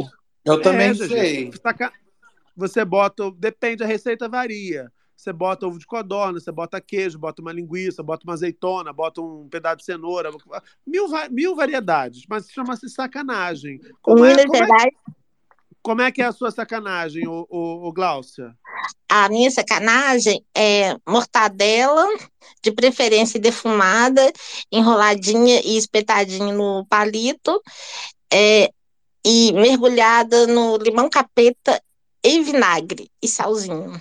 Limão capeta, olha que delícia. É. Tá ótimo, Gal. Obrigado, meu amor, por ter subido Obrigada falar com a vocês. Um beijo. Beijo. Dantinhas, como é que é a sua sacanagem, hein? Olha, pode ser o, o clássico, queijo, presunto. Eu gosto muito do. Gosto de coisas clássicas. O queijo e presunto, pra mim, é maravilhoso. Eu confesso Maravilhoso. que eu tô um pouco com nojo de mortadela no vinagre no limão capeta, que eu não sei nem que limão é esse. Ah, deve tá ser com bom. nojinho. Mas tá no com vinagre? nojinho. Ah, GG. tá Mortadela com nojinho. com vinagre? Ah, GG, deixa Isso as não é pessoas, não, cara. Deixa as pessoas, cada um fazer sacanagem como quiser, meu irmão. Qual é? Mas com vinagre, Muca. Ué, querido, vai arder, tá tudo bem. Sopra. Garrone, você gosta de sacanagem, Garrone? Perfeito. Se bobear, tá fazendo. Ah, vamos ouvir uma. Não, calma aí, eu só queria. A minha sacanagem é aquela que é envolvida no papel alumínio com, com, com repolho. Você enfia no repolho, não é isso? O que, que você enfia no repolho? Onde é, que, onde é que você prende a sua sacanagem? Não, pera, que eu. Isso, isso, é. Pode ser, pode ser, exato. Como No é é? repolho. Mas a sua sacanagem, em- em- ela compreende que ingre- ingredientes? A essa hora, assim, 2h43, são ingredientes bastante específicos. Perfeito. Mas eu prefiro manter a minha privacidade. Prefere não revelar o segredo. É tipo a- aquele refrigerante de cola que é um segredo. Se você quiser provar a, a sacanagem de Nelson Garrone, por favor, tratar com o próprio. Fala, Marco Túlio, a sua sacanagem ela tem características e ingredientes específicos ou você é do popular? É, sou do, do popular mesmo, uma mussarela, um tomate, uma azeitona. Agora, eu levantei a mão porque uma ouvinte me pediu para fazer uma pergunta para GG, Muca. Pode, claro. Essa hora é ótimo que ele fala umas coisas que a gente, a gente usa contra ele. Vai. E ela pediu para não se identificar. É, e disse que é pro TCC dela. Hum. GG, ela quer saber. São duas perguntas. Uma, se alguém já descabelou seu palhaço no cinema. e outra, se você já fez o DJ no cinema. Já fez uma remixada de GG no cinema? Que isso, gente? Que, que absurdo. 2h44 da manhã no Spotify. Ah, não pode. Eu não, Spotify pode ser a hora que for, querido. Não- Não, mas, mas no Spotify eu, eu fico extremamente constrangido. Já o Spotify- fez, gente, já fez. Se ele não tivesse feito, ele teria dito: não, nunca fiz. Ele já fez, tá tudo certo. Não, que isso, Mu? Com ambiente público nunca fiz, não. Aí, que isso? Que mentirosa, gente de sonsa. Eu vou te derrubar agora, hipócrita. Eu, hein? Presta atenção. Carlinha Gamba, a sua sacanagem. Não sei se eu tenho. Vou perguntar, Carlinha, qual é a sua, a sua receita de sacanagem? Como é? O Moca ficou com vergonha de perguntar pra mim. Eu fiquei, isso, fiquei, porque a gente, a gente- eu conheço. Marco Túlio é o único que eu não conheço aqui pessoalmente, mas eu já trato como se fosse brother, assim. Garrone eu conheço já, Dantinhas eu conheço, GG essa imunda eu conheço. Você a gente só se fala por aqui, eu fico, meu Deus, eu vou botar a Carla nessa encrenca 15 para as 3 da madrugada, né? Mas enfim. A gente tem que providenciar esse encontro aí, pessoalmente. Vamos, vamos, vamos agitar isso. Menino, eu não, não- nem conhecia é, o uso dessa palavra sacanagem Você é uma neófita no ramo da sacanagem, então. Eu sou. Fazia, mas não sabia o nome, né, cara? Exatamente. Perfeito. Vou ver- Esse space é sempre, sempre agregando informação e cultura para nossa audiência. Eu levantei a mão porque eu fiquei ouvindo primeiro as histórias de cinema. Eu, nossa, eu não tenho nenhuma história de cinema e tal também, que chato. Aí de repente me veio uma que eu. Claro que eu gostaria de, de, de esquecer, porque foi comigo. Adoro, adoro que encontra a derrota, vai. Mas eu acho que mãe- hoje também o parâmetro tá um pouco. Tá, todo mundo pode relaxar um pouco mais, porque depois de uma moça que foi pro cinema com o bofe palitando os dentes, gente, nada pode ser pior do que isso, gente. Olha, a história que eu vou contar. Ai, Jesus. Vai. É, morava lá na minha cidadezinha do interior de Goiás, onde eu nasci, que chama Trindade, fica pertinho de Goiânia. Tinha um cinema lá que anunciava no coreto, assim, hoje, sessão de não sei o que, filme e tal, sabe? E aí, qualquer filme que tava, vinha alguma prima que morava mais no interior ainda do que eu, e aí, ah, vamos assistir. E aí o filme era O Resgate do Soldado Ryan. E aí eu, eu minha prima, não, vamos assistir e tal. Falando, não, pra minha mãe, não, daqui uma, uma hora e meia, duas horas a gente tá em casa. A gente morava bem pertinho do cinema. E o Resgate do Soldado Ryan tem o quê? Três horas de filme, né? E minha mãe, aí que a história começa, minha mãe, ela era, e é até hoje um pouquinho menos, mas ela é meio Dona Hermínia, sabe? A, a, a da Minha Mãe é uma peça, do Paulo Sim. Gustavo. Uhum. E aí, a minha mãe ficou esperando em casa a gente voltar uma hora e meia, duas horas, nada, a gente não voltava, a gente não, não voltava. Minha mãe fez a dona Hermínia quando Foi vai buscar a cinema. Marcelina na, na balada. Aham. Minha mãe foi pro cinema. E aí tá lá rola- rolando e o cara não deixa a minha mãe entrar, né? Claro. No cinema, a sala, o filme todo tenso e tal, filme de guerra, tá, tá, tá, tá, tá, tá, tá. tipo, a maior parte do filme, né, é tiro, tiro, tiro, tiro, tiro, maior barulhão, barulhão, barulhão, barulhão, barulhão. E minha mãe chegou e tentando lá barulhar o cara pra entrar e ela não tinha, não ia comprar ingresso pra entrar ali, nem, né, imagina. Até que ela consegue convencer o cara a deixar com que ela entre na, na, na sala, na portinha ali, pelo menos, e chame a gente. E foi exatamente isso que ela fez. No momento, assim, guerra, guerra, guerra, guerra, guerra, guerra, já tava no finalzinho do filme. Eu só queria atentar para um parênteses aqui, num, um- quase um anticlímax, GG, para você ver que a gente está falando de sacanagem, né? Passou para o cinema e aí a Carla falou na história dela, na narrativa, que o cara deixou a mãe dela entrar na portinha. É, Eu achei que tá bem roteirizado. E aí ela entrou na portinha, assim, botou a cabecinha na portinha no meio do, Botou tira- a tiroteio. cabecinha na portinha. Sutilmente. Sutilmente, como manda, né, o manual de bom como proceder. manda, né? Uhum. E tava lá o filme naquela gritaria, barulheira, quando todo mundo relaxou, tá a cena ali no cemitério, silêncio. Eu escuto uma voz. Carla! Fulano, com o nome da minha mãe, da minha prima. Vamos embora, tá tarde. Nossa. Bem Dona Hermínia mesmo. Mas você tava com algum crushzinho ou não? Não, não tava. Só Porque tava pior, pioraria bastante, pioraria bastante. Pioraria super. Aí eu, aí eu fiquei assim, né? Tipo, eu não sabia se eu ia. Aí eu, tipo, dei uma aquela levantada assim, no escuro, né? Ficou todo mundo se olhando quem é, quem é. Aí eu- Quem é Carla? Quem é essa? Quem é Carla? Quem é? Aí eu peguei e, e- e esperei assim alguns segundos pra fingir que eu não era Carla, mas obviamente não deu pra disfarçar. Aí eu fui assim, meio abaixada e tal, e falei pra ela tá acabando, sei lá, e tentando convencer ela que tava acabando e voltei e conseguimos assistir ali o fi- nem lembro, acho que a gente nem conseguiu chegar até o final do filme. Nem É, viu o soldado ser resgatado, então. Exatamente. Mas assim, é, aí ela depois ficou justificando até hoje. Ela, não, é, ficou parecendo que a gente tinha se perdido na sala, mamãe. Uma sala de cinema de interior, que você só tinha uma sala ali. O multiplex de uma sala só. A senhora de pijama, quase que de bobs na cabeça, bota a É. cabecinha lá e fala pra gente ir embora. É, realmente. É. É. Fala, GG. Ô, Muca, tem um relato aqui na tag Hum. que eu acabei de perder o relato que eu estava. Achei. Hum. Do Bugão. O Bugão, Bugão. disse assim, ó. Trampei no cinema, então já aconteceu tantas coisas. Uma delas foi uma galinha que soltaram no meio do filme. Oi? Foi, foi bem difícil pegar. Tivemos que chamar o pessoal do shopping. Meu Aí Deus. ele.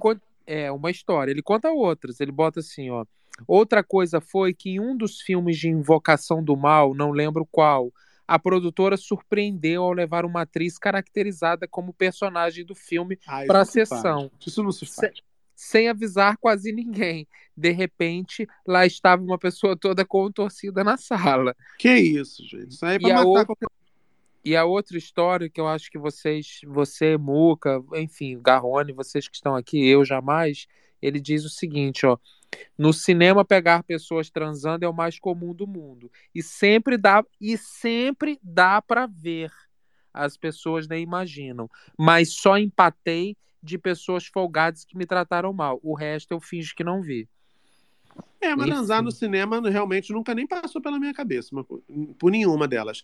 Marco Túlio, é, Mas o que, que você chama de transar, querido?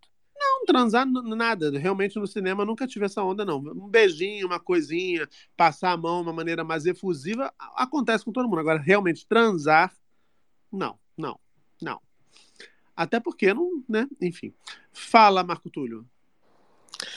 Eu tava escutando a Carla e eu tava com o mesmo é, pensamento dela, porque eu não tava lembrando de nenhuma história assim, e eu pensei, ah, eu, eu fiz faculdade de cinema, né? As coisas mais inusitadas aconteceram antes de chegar na sala. Mas aí é, eu me lembrei de, ela falou de Goiás, de um primo mais velho foi levar todos os primos menores, assim, ele morava fora, pra ir ao cinema em Goiânia. É, eu acho que era pra, não sei se era Família Adams ou se era aquele filme do bebê que falava o- Olha quem está falando também. E ele, a gente lembra que era um, um- um cinema de rua no centro da cidade. Uhum. É, não era de, não era em shopping, era da 90, 91. E aí ele chegou, comprou os, os, os ingressos. E eu não sei o que, que ele falou, que ele estava com família, que era uma criançada. E a gente, em vez de entrar na família Adams, entrou no Quem Matou a Família, é, Matou a Família foi ao cinema. Remake.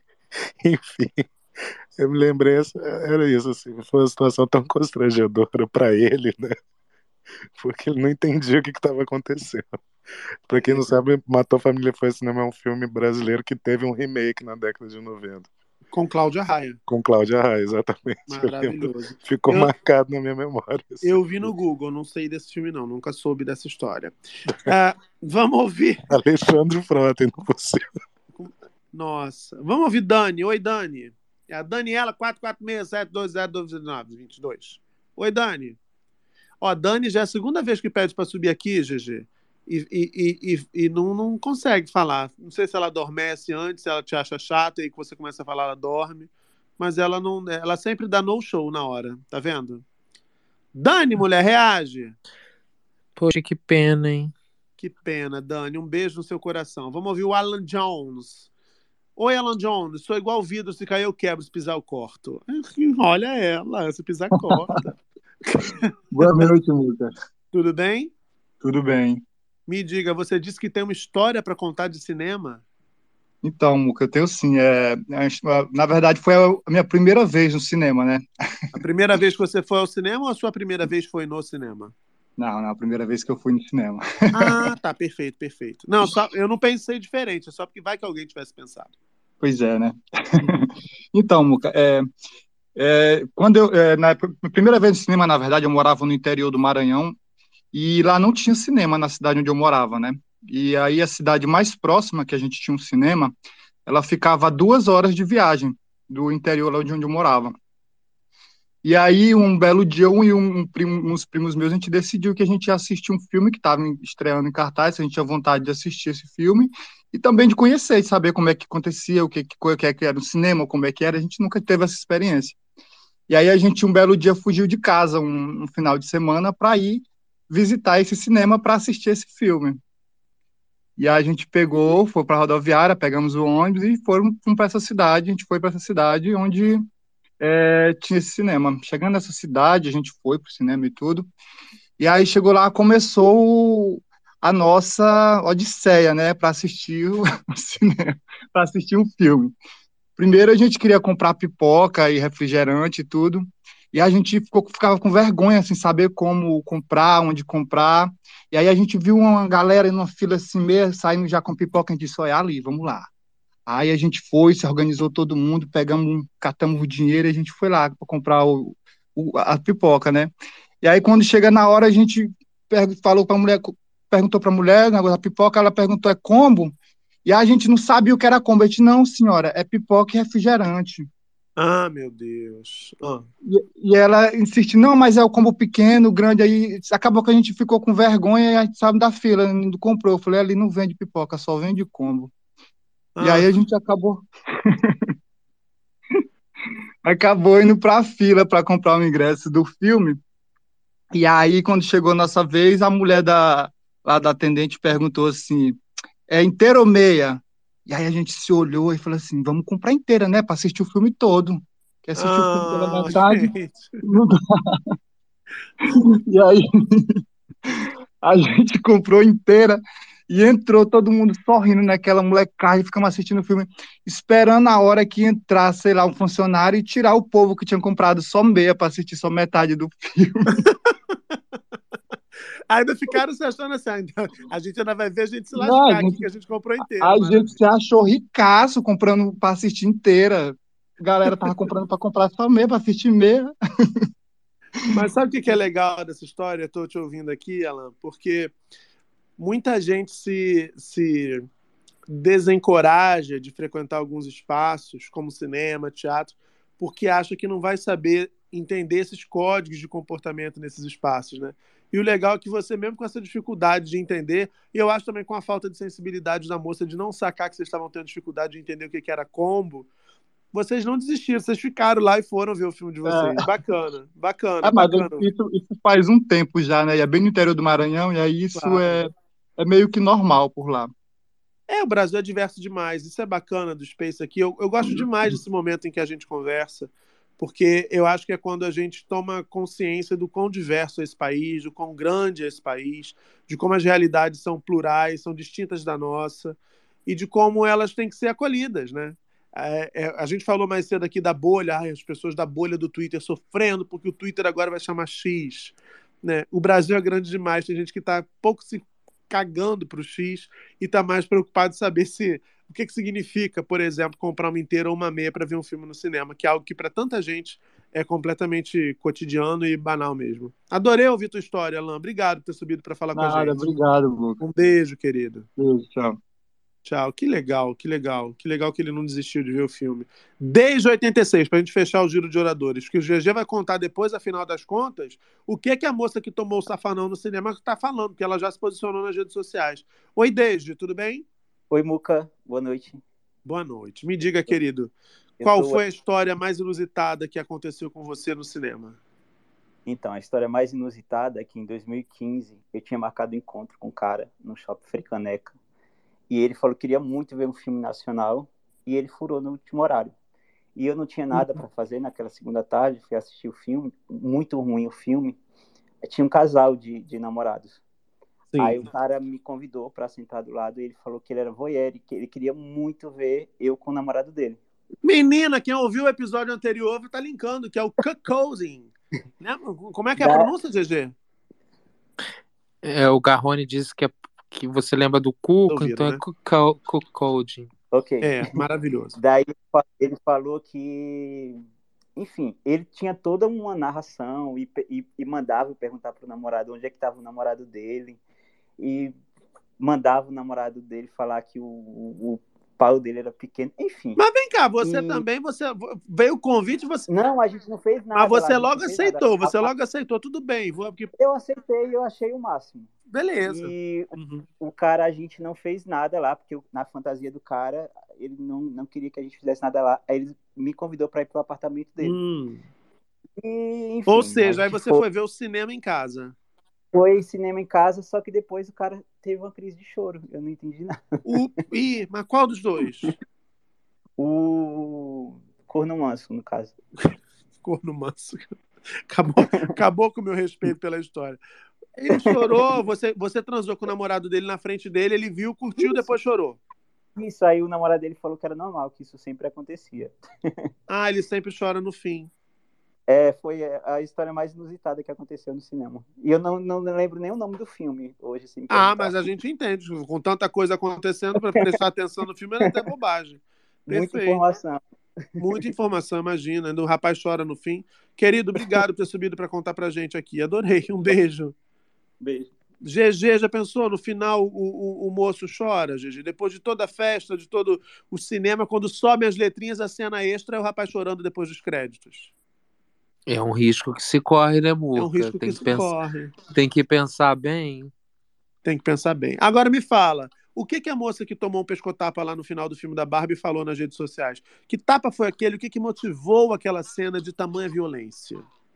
Menina, então, o que que Adoro rola? menina, é uma véia fofoqueira, né? Menina, ah, o paninho de prato no ombro. Menina. Ô, Mirtes, Pra quem não- Mirtes, pra- diz que a moça foi no cinema, Mirtes. Olha, aconteceu uma tragédia. Ah, Pois é, Muca. Enfim, no final do filme da Barbie, quando tava tocando Billie Eilish, nem sei se a pronúncia é essa. Perfeito. Enfim, supostamente, né? Porque eu também vi que a galera que tava comentando assim, Ih, menino, e no momento que tava tocando a Billie Eilish, eu falei, olha, tem todo um Billie enredo. Eilish, Eilish. Obrigado, Dantinhas, Billie Eilish. Enfim, falei só para saber se vocês estavam atentos na pronúncia. Claro, claro, a gente entendeu. E aí, menino, é, elas estavam no final do filme, quando tava passando os créditos, me veio uma mulher que nem um catiço lá do, do, do comecinho e deu um empurrão numa, numa, numa outra numa outra indivídua. E aí, Muca, achei que você ia me corrigir do indivíduo. Não, eu tô, achei, achei, achei, achei. Tá, tá bem empre- empregado. Fala. E aí, indivíduo. menino? E ninguém entendeu nada, né? Porque não dá pra ouvir muito. Você só vê as pessoas que estão filmando, tipo assim, ih, que babado, não sei o quê. Enfim, filmando toda essa treta. Risinhos aí, nervosos, risinhos nervosos. Também A moça que bate, ela fala, dá pra entender que ela fala assim, ela tá maltratando minha neta desde o início. É, Isso, eu vi verdade. esse vídeo aí. É.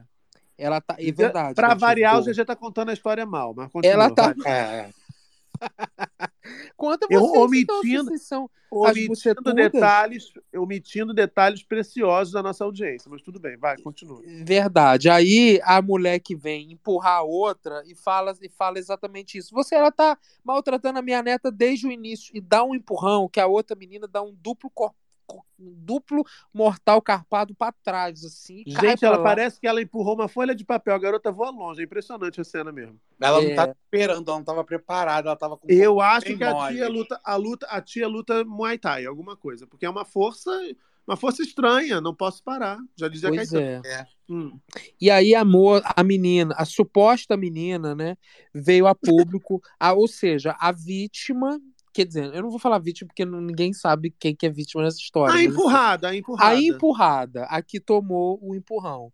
Ela vem e diz assim, ó, aspas, galera que me viu no Choquei, que me segue, esse final de semana viu o que aconteceu, eu vou resumir aqui. Eu fui assistir Barbie e a sessão começava às 16 horas. Cheguei atrasada já e essa família estava sentada no meu lugar. Fiquei em pé por uns dois minutos, mais ou menos esperando elas se arrumarem. Durante o filme, uma criança falava com a mãe dela constantemente alto, é, constantemente alto e em estivesse no sofá, como se estivesse no sofá da casa. Foi tão absurdo. Ah, no meio do, ah, no meio do filme, eu liguei para a polícia falando que tinha uma criança em um filme não indicado.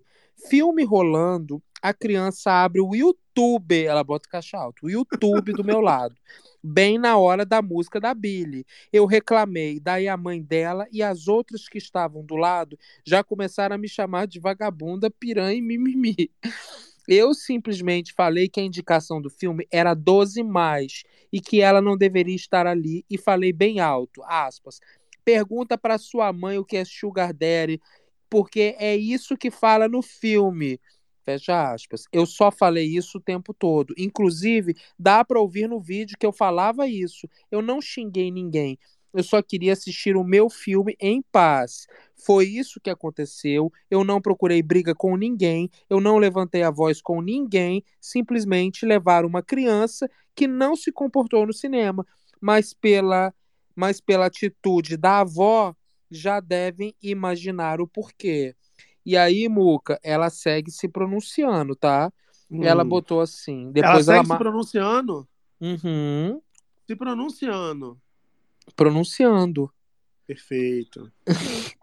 Ela bota assim, inclusive eu fiquei abismada com a postura do time do, aí ela marca o cinema, que presenciou a agressão, não ligaram para a polícia e não seguraram essa louca que me agrediu até a polícia chegar para resolvermos. E no final, o gerente do cinema ainda falou a seguinte frase: você é menor de idade, né? Ou seja, já mandei uma mensagem e até agora não tive resposta. E aí depois ela bota um vídeo dela toda roxa. Ela, ela, ela, ela reposta esse vídeo de lembranças de 21 de julho de 2023, marcando o cinema. E aí tem mais uns vídeos, Muca, que ela tá se pronunciando, mas eu não consegui ouvir. Porque ela grava alguns stories. Vou te mandar isso, se Stories quiser. stories, né, Gigi? O que acontece? Tá Story. cansado. Aqui, Hum. deixa eu te falar uma coisa. Fala É, assim. algumas perguntas. A primeira, a nossa audiência sempre tem prioridade. O Pato está perguntando se você já tomou uma empurrada no cinema. Jamais, Muca, jamais. Eu me Nunca, comporto no cinema, é. Você Agora, já, outra- querido? Não, nunca, também jamais. Mas A tem outra- vontade? Oi? Tem, tens vontade? Não, eu sou um cara pacífico, eu não sou um cara de, de empurrões e tapas e nada disso. Perfeito. Agora, a outra pergunta é: a moça dá uma informação, ela ficou incomodada com o fato de ter uma criança na sala de cinema para ver o filme da Barbie. Mas Sim. a legislação estabelece que se a criança estiver acompanhada de responsáveis, está tudo certo, não tem problema algum, não é? Não sei te dizer. Perfeito, é o que eu imaginava, maravilhoso. Maravilha. Quem, Eu não quiser, faço soube- quem quiser saber, por favor, joga no Google aí. Conta pra gente amanhã, manda uma carta, manda um telegrama, ou até Eu- um sits, um sits, ou um zits aqui no, no, no Twitter. Eu não é Twitter. acho, eu Hum. acho que a indicação, a indicação do filme, ela é uma indicação correta mesmo. Eu acho que não pode, eu acho que não supre a possibilidade de de estar acompanhado dos pais, mas não sei, é chute, tá, minha gente?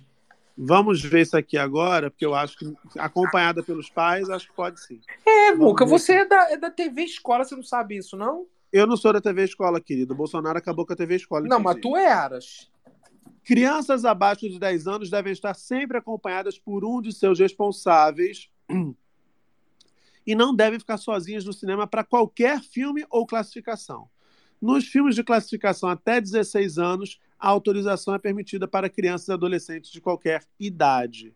É isso que, é isso que diz aqui, tá? É isso que diz aqui na portaria. Estou lendo agora, vou pegar mais informações no site aqui. Classificação, autorização de entradas para menores no cinema. Ah, mesmo que ainda não tenham a idade mínima necessária, crianças e adolescentes podem entrar em sessões de filmes se acompanhados de um de seus responsáveis, ou portando autorização por escrito, de acordo com as seguintes regras. É, então, assim, crianças abaixo de 10 anos devem estar sempre acompanhadas. Então, se a criança está acompanhada do pai, do responsável, tudo bem. O problema, no caso, é que, segundo o relato da empurrada, ou da suposta empurrada, a criança não estava sabendo se comportar dentro da sala e a família não soube ali como contornar a situação, né, GG? Supostamente, né, Muca? Porque temos apenas Segundo a uma empurrada. versão. Segundo a empurrada. É. Agora, você, você segue a empurradora ou a empurrante? Como a gente chama? Eu tô seguindo a, a, a empurrada. A empurrante, não. A empurrante não sabemos quem é. Porque a empurrante como, tem de- destino ignorado. como ela denunciou, né, supostamente uma denúncia, ela disse: o cinema não segurou a louca pra gente resolver esse problema. Aí ainda fala, porque o, o- o gerente do cinema falou: ah, você é menor de idade, né? Enfim, todos foram liberados pelo visto e a menina ficou só com o vídeo mesmo que viralizou hoje. Coitada, né? Perfeito. A pauta do dia, né? Na verdade, nas redes sociais, o que em alguma medida já revela muito do fim do Twitter, né? Porque tá todo mundo discutindo uma treta no cinema, quer dizer alguma coisa pra gente enquanto coletivo. Tu não acha, não, Barroca? Ah, Muca, eu tava sentindo falta de poder discutir coisas de gente flopada mesmo. Porque eu tava com um pouco de inveja do, do Dantins, que ficou discutindo a grande conquista, que é de flopados, mas eu queria de, de outros flopados, assim, flopados não Perfeito. televisionados. Olha aí. Perfeito. Ele é, ele é terrível, Dantinhas. Ele não perde uma chance de espizinhar sobre, sobre colegas que vivem momentos de infortúnio. Ô, Muca, inclusive o Dantinhas Hum. deve estar felicíssimo, porque, me- ao que me parece, a grande conquista foi confirmada para a segunda edição. Cara, tá Pois é, feliz, né, Dantinhas? Essa informação, essa informação, acho que ela é uma informação ainda precoce, né? É, mas parece que vai, parece que vai ter. Que alegria, que alegria, galera. Que legal, né? Eu, Que legal. Eu chamaria vocês para ano que vem sentar em frente à TV e acompanhar a Grande Conquista, o melhor reality do Brasil. Ô, GG, será que vão chamar a gente para coletiva no ano que vem também? Gente, força coletiva, né? É verdade. Depois, Depois A lá- gente foi pra coletiva, o GG só falou mal do programa depois. É impressionante. Ele é uma- Mentira, Ela é uma mentira. imunda, né? Ela é falsa, ela é desagradável. Mentira. Eles foram uns queridos na coletiva. Não, foram. Serviram- Você queria vinho na Record. Eu lembro de tudo, GG. Tá tudo Foi, gravado. eles foram maravilhosos. Um, um, um rondelli, não sei que massa, que era com queijinho maravilhoso. Ah, a Desirê que não gostou do Rondelli, que teve, teve sequelas. Pecaram, pecaram não ter um, um álcoolzinho, porque porque a gente sabe que Jesus bebia vinho, então assim, não tinha nada demais ter um vinhozinho lá. Um Mas você acha que não é a mesma coisa quando falta um álcoolzinho? Não é a mesma coisa, né? Eles têm muito que Concordo. aprender. Eles têm muito que aprender com, com o Globo. Que a Com a Globo emissora líder, com a emissora líder. esta tem muito. grande família, né? Porra, grande, champanhe a rodo. Eu Não é falei, verdade? gente, que festa é essa, caralho? Enfim, eu tinha que me comportar. Isso. É, olha, desculpa, gente, passar, fazer vocês passarem por isso, tá? Desculpa. Uma Ai, pessoa gente, que eu não tenho maturidade. perde completamente as estribeiras quando se trata de álcool. Eu peço para vocês realmente desculpas. Eu acho que isso é um indicativo forte de que chegamos ao fim do Space do Muca nessa, nessa nossa madrugada aqui, nessa nossa transmissão. Agradeço a todo mundo que comentou na tag, a todo mundo que subiu aqui para falar com a gente. Lembrando a você que está nos ouvindo no Spotify para seguir o Space do Muca no Spotify, avaliar os nossos episódios, participar também da interação, da enquete, responder a pergunta, dar essa força e recomenda, compartilha nos stories que está ouvindo a gente, manda para aquela sua tia, para seu tio, para aquela pessoa que lava a louça, muita louça, que três horas, né? É, dá para lavar a louça da semana inteira acumulada. Então recomenda o Space do Muca no Spotify para a galera acompanhar aqui o nosso podcast. Amanhã a gente está on aqui com um resumo de notícias mais completo e divertido. Amanhã também tem No Limite, resenha do No Limite, tá? Então, No Limite, mais o noticiário do dia, aquela mistura completa entre entretenimento e notícia que você só encontra aqui. Um beijo, obrigado pela companhia. Que essa terça-feira seja espetacular para vocês, que seja um dia incrível e a gente se encontra logo mais à noite. Beijo para Marco Túlio, Carlinha, Garrone, Dantinha, GG. Vai abrir after, GG? Mas de jeito nenhum. Você tá, Hum. tá terminando o Space igual a Ana Maria, né? Com palavra de sabedoria, enfim. Ai, que terça-feira é espetacular, não sei o quê. Enfim, mas é isso, gente. hoje foi um space de quase quatro horas, GG. Ele tá, ele tá agradecendo a galera que ficou aqui durante quatro horas, emanando coisas positivas para o público aqui, GG. É o Muca Curi, né? É o nosso Muca Curi. Enfim. Ele não tem sensibilidade, o Dantinha. Mas são os Tem, queridos. Que vocês tenham um dia incrível também para quem vai trabalhar. Bom Aí, dia. aí vai fazer o quê? Vai me quibar, tá vendo? Olha só, me quibar. Não tem originalidade nenhuma. Até uma nota de 3 é mais autêntica que GG Cricri, é impressionante. Eu não sei porque vocês seguem. Aliás, fica essa dica. Nesse momento temos aqui 44.247 desafortunados que seguem GG Cricri. Repensem. Repensem Não, que vocês precisam para. mesmo. Vamos chegar a imunda. 44 e 200, 47 aí, não. Para, eu acho que tem sete, esses sete aí, que poderiam sair para falar, para dar um, dar um susto na barroca, falar assim, toma vergonha, garota, acorda, acorda para cuspir, fica aí copiando os outros. Eu acho que sete voluntários poderiam pular fora desse barco furado. Para, gente. susto, Para que tanto perdendo seguidor. Sai Pra fora. ver se essa imunda cai na real, que ela precisa criar alguma coisa e não ficar copiando os outros e nem comentando nos tweets do Choquei, né? Ai, show, realmente. Gente, eu fico chocado, choquei posto. Ai, fui na padaria, tropecei, o pão tá cinco reais. Ai, show, aqui em Três Rios também tá 5,50. Menina, não aguento essa estratégia dela em busca do engajamento perdido. Olha, é isso, tá? Pulem fora desse barco, eu tô avisando que tá furado. Para, Muca, eu já perdi quatro queridos. Queridos, Faltam volta. três, hein? Faltam três. Só vou encerrar quando a gente chegar a 44, 240. Cara, você é muito escroto. Muque Dantinhas, que horror. O que, que é? Depois vocês não querem falar que a Mind não faz essas coisas. Vocês fazem, tem método. Tem método. Olha, ó, falta um. Pronto, prefeito. 44, 240. Vocês vão ver só. Eu vou boa- juntar. Eu vou uma juntar com os boa terça para vocês, uma terça cheia de coisas boas. e que vocês possam pular fora dos barcos furados que se apresentarem nos seus caminhos. Eu vou Beijo. juntar com a Chega, GG, acabou. só, tá? acabou, GG, perdeu, vai cair mais, hein? Um beijo. Boa Até amanhã. noite. Tchau, tchau. Space do Mundo.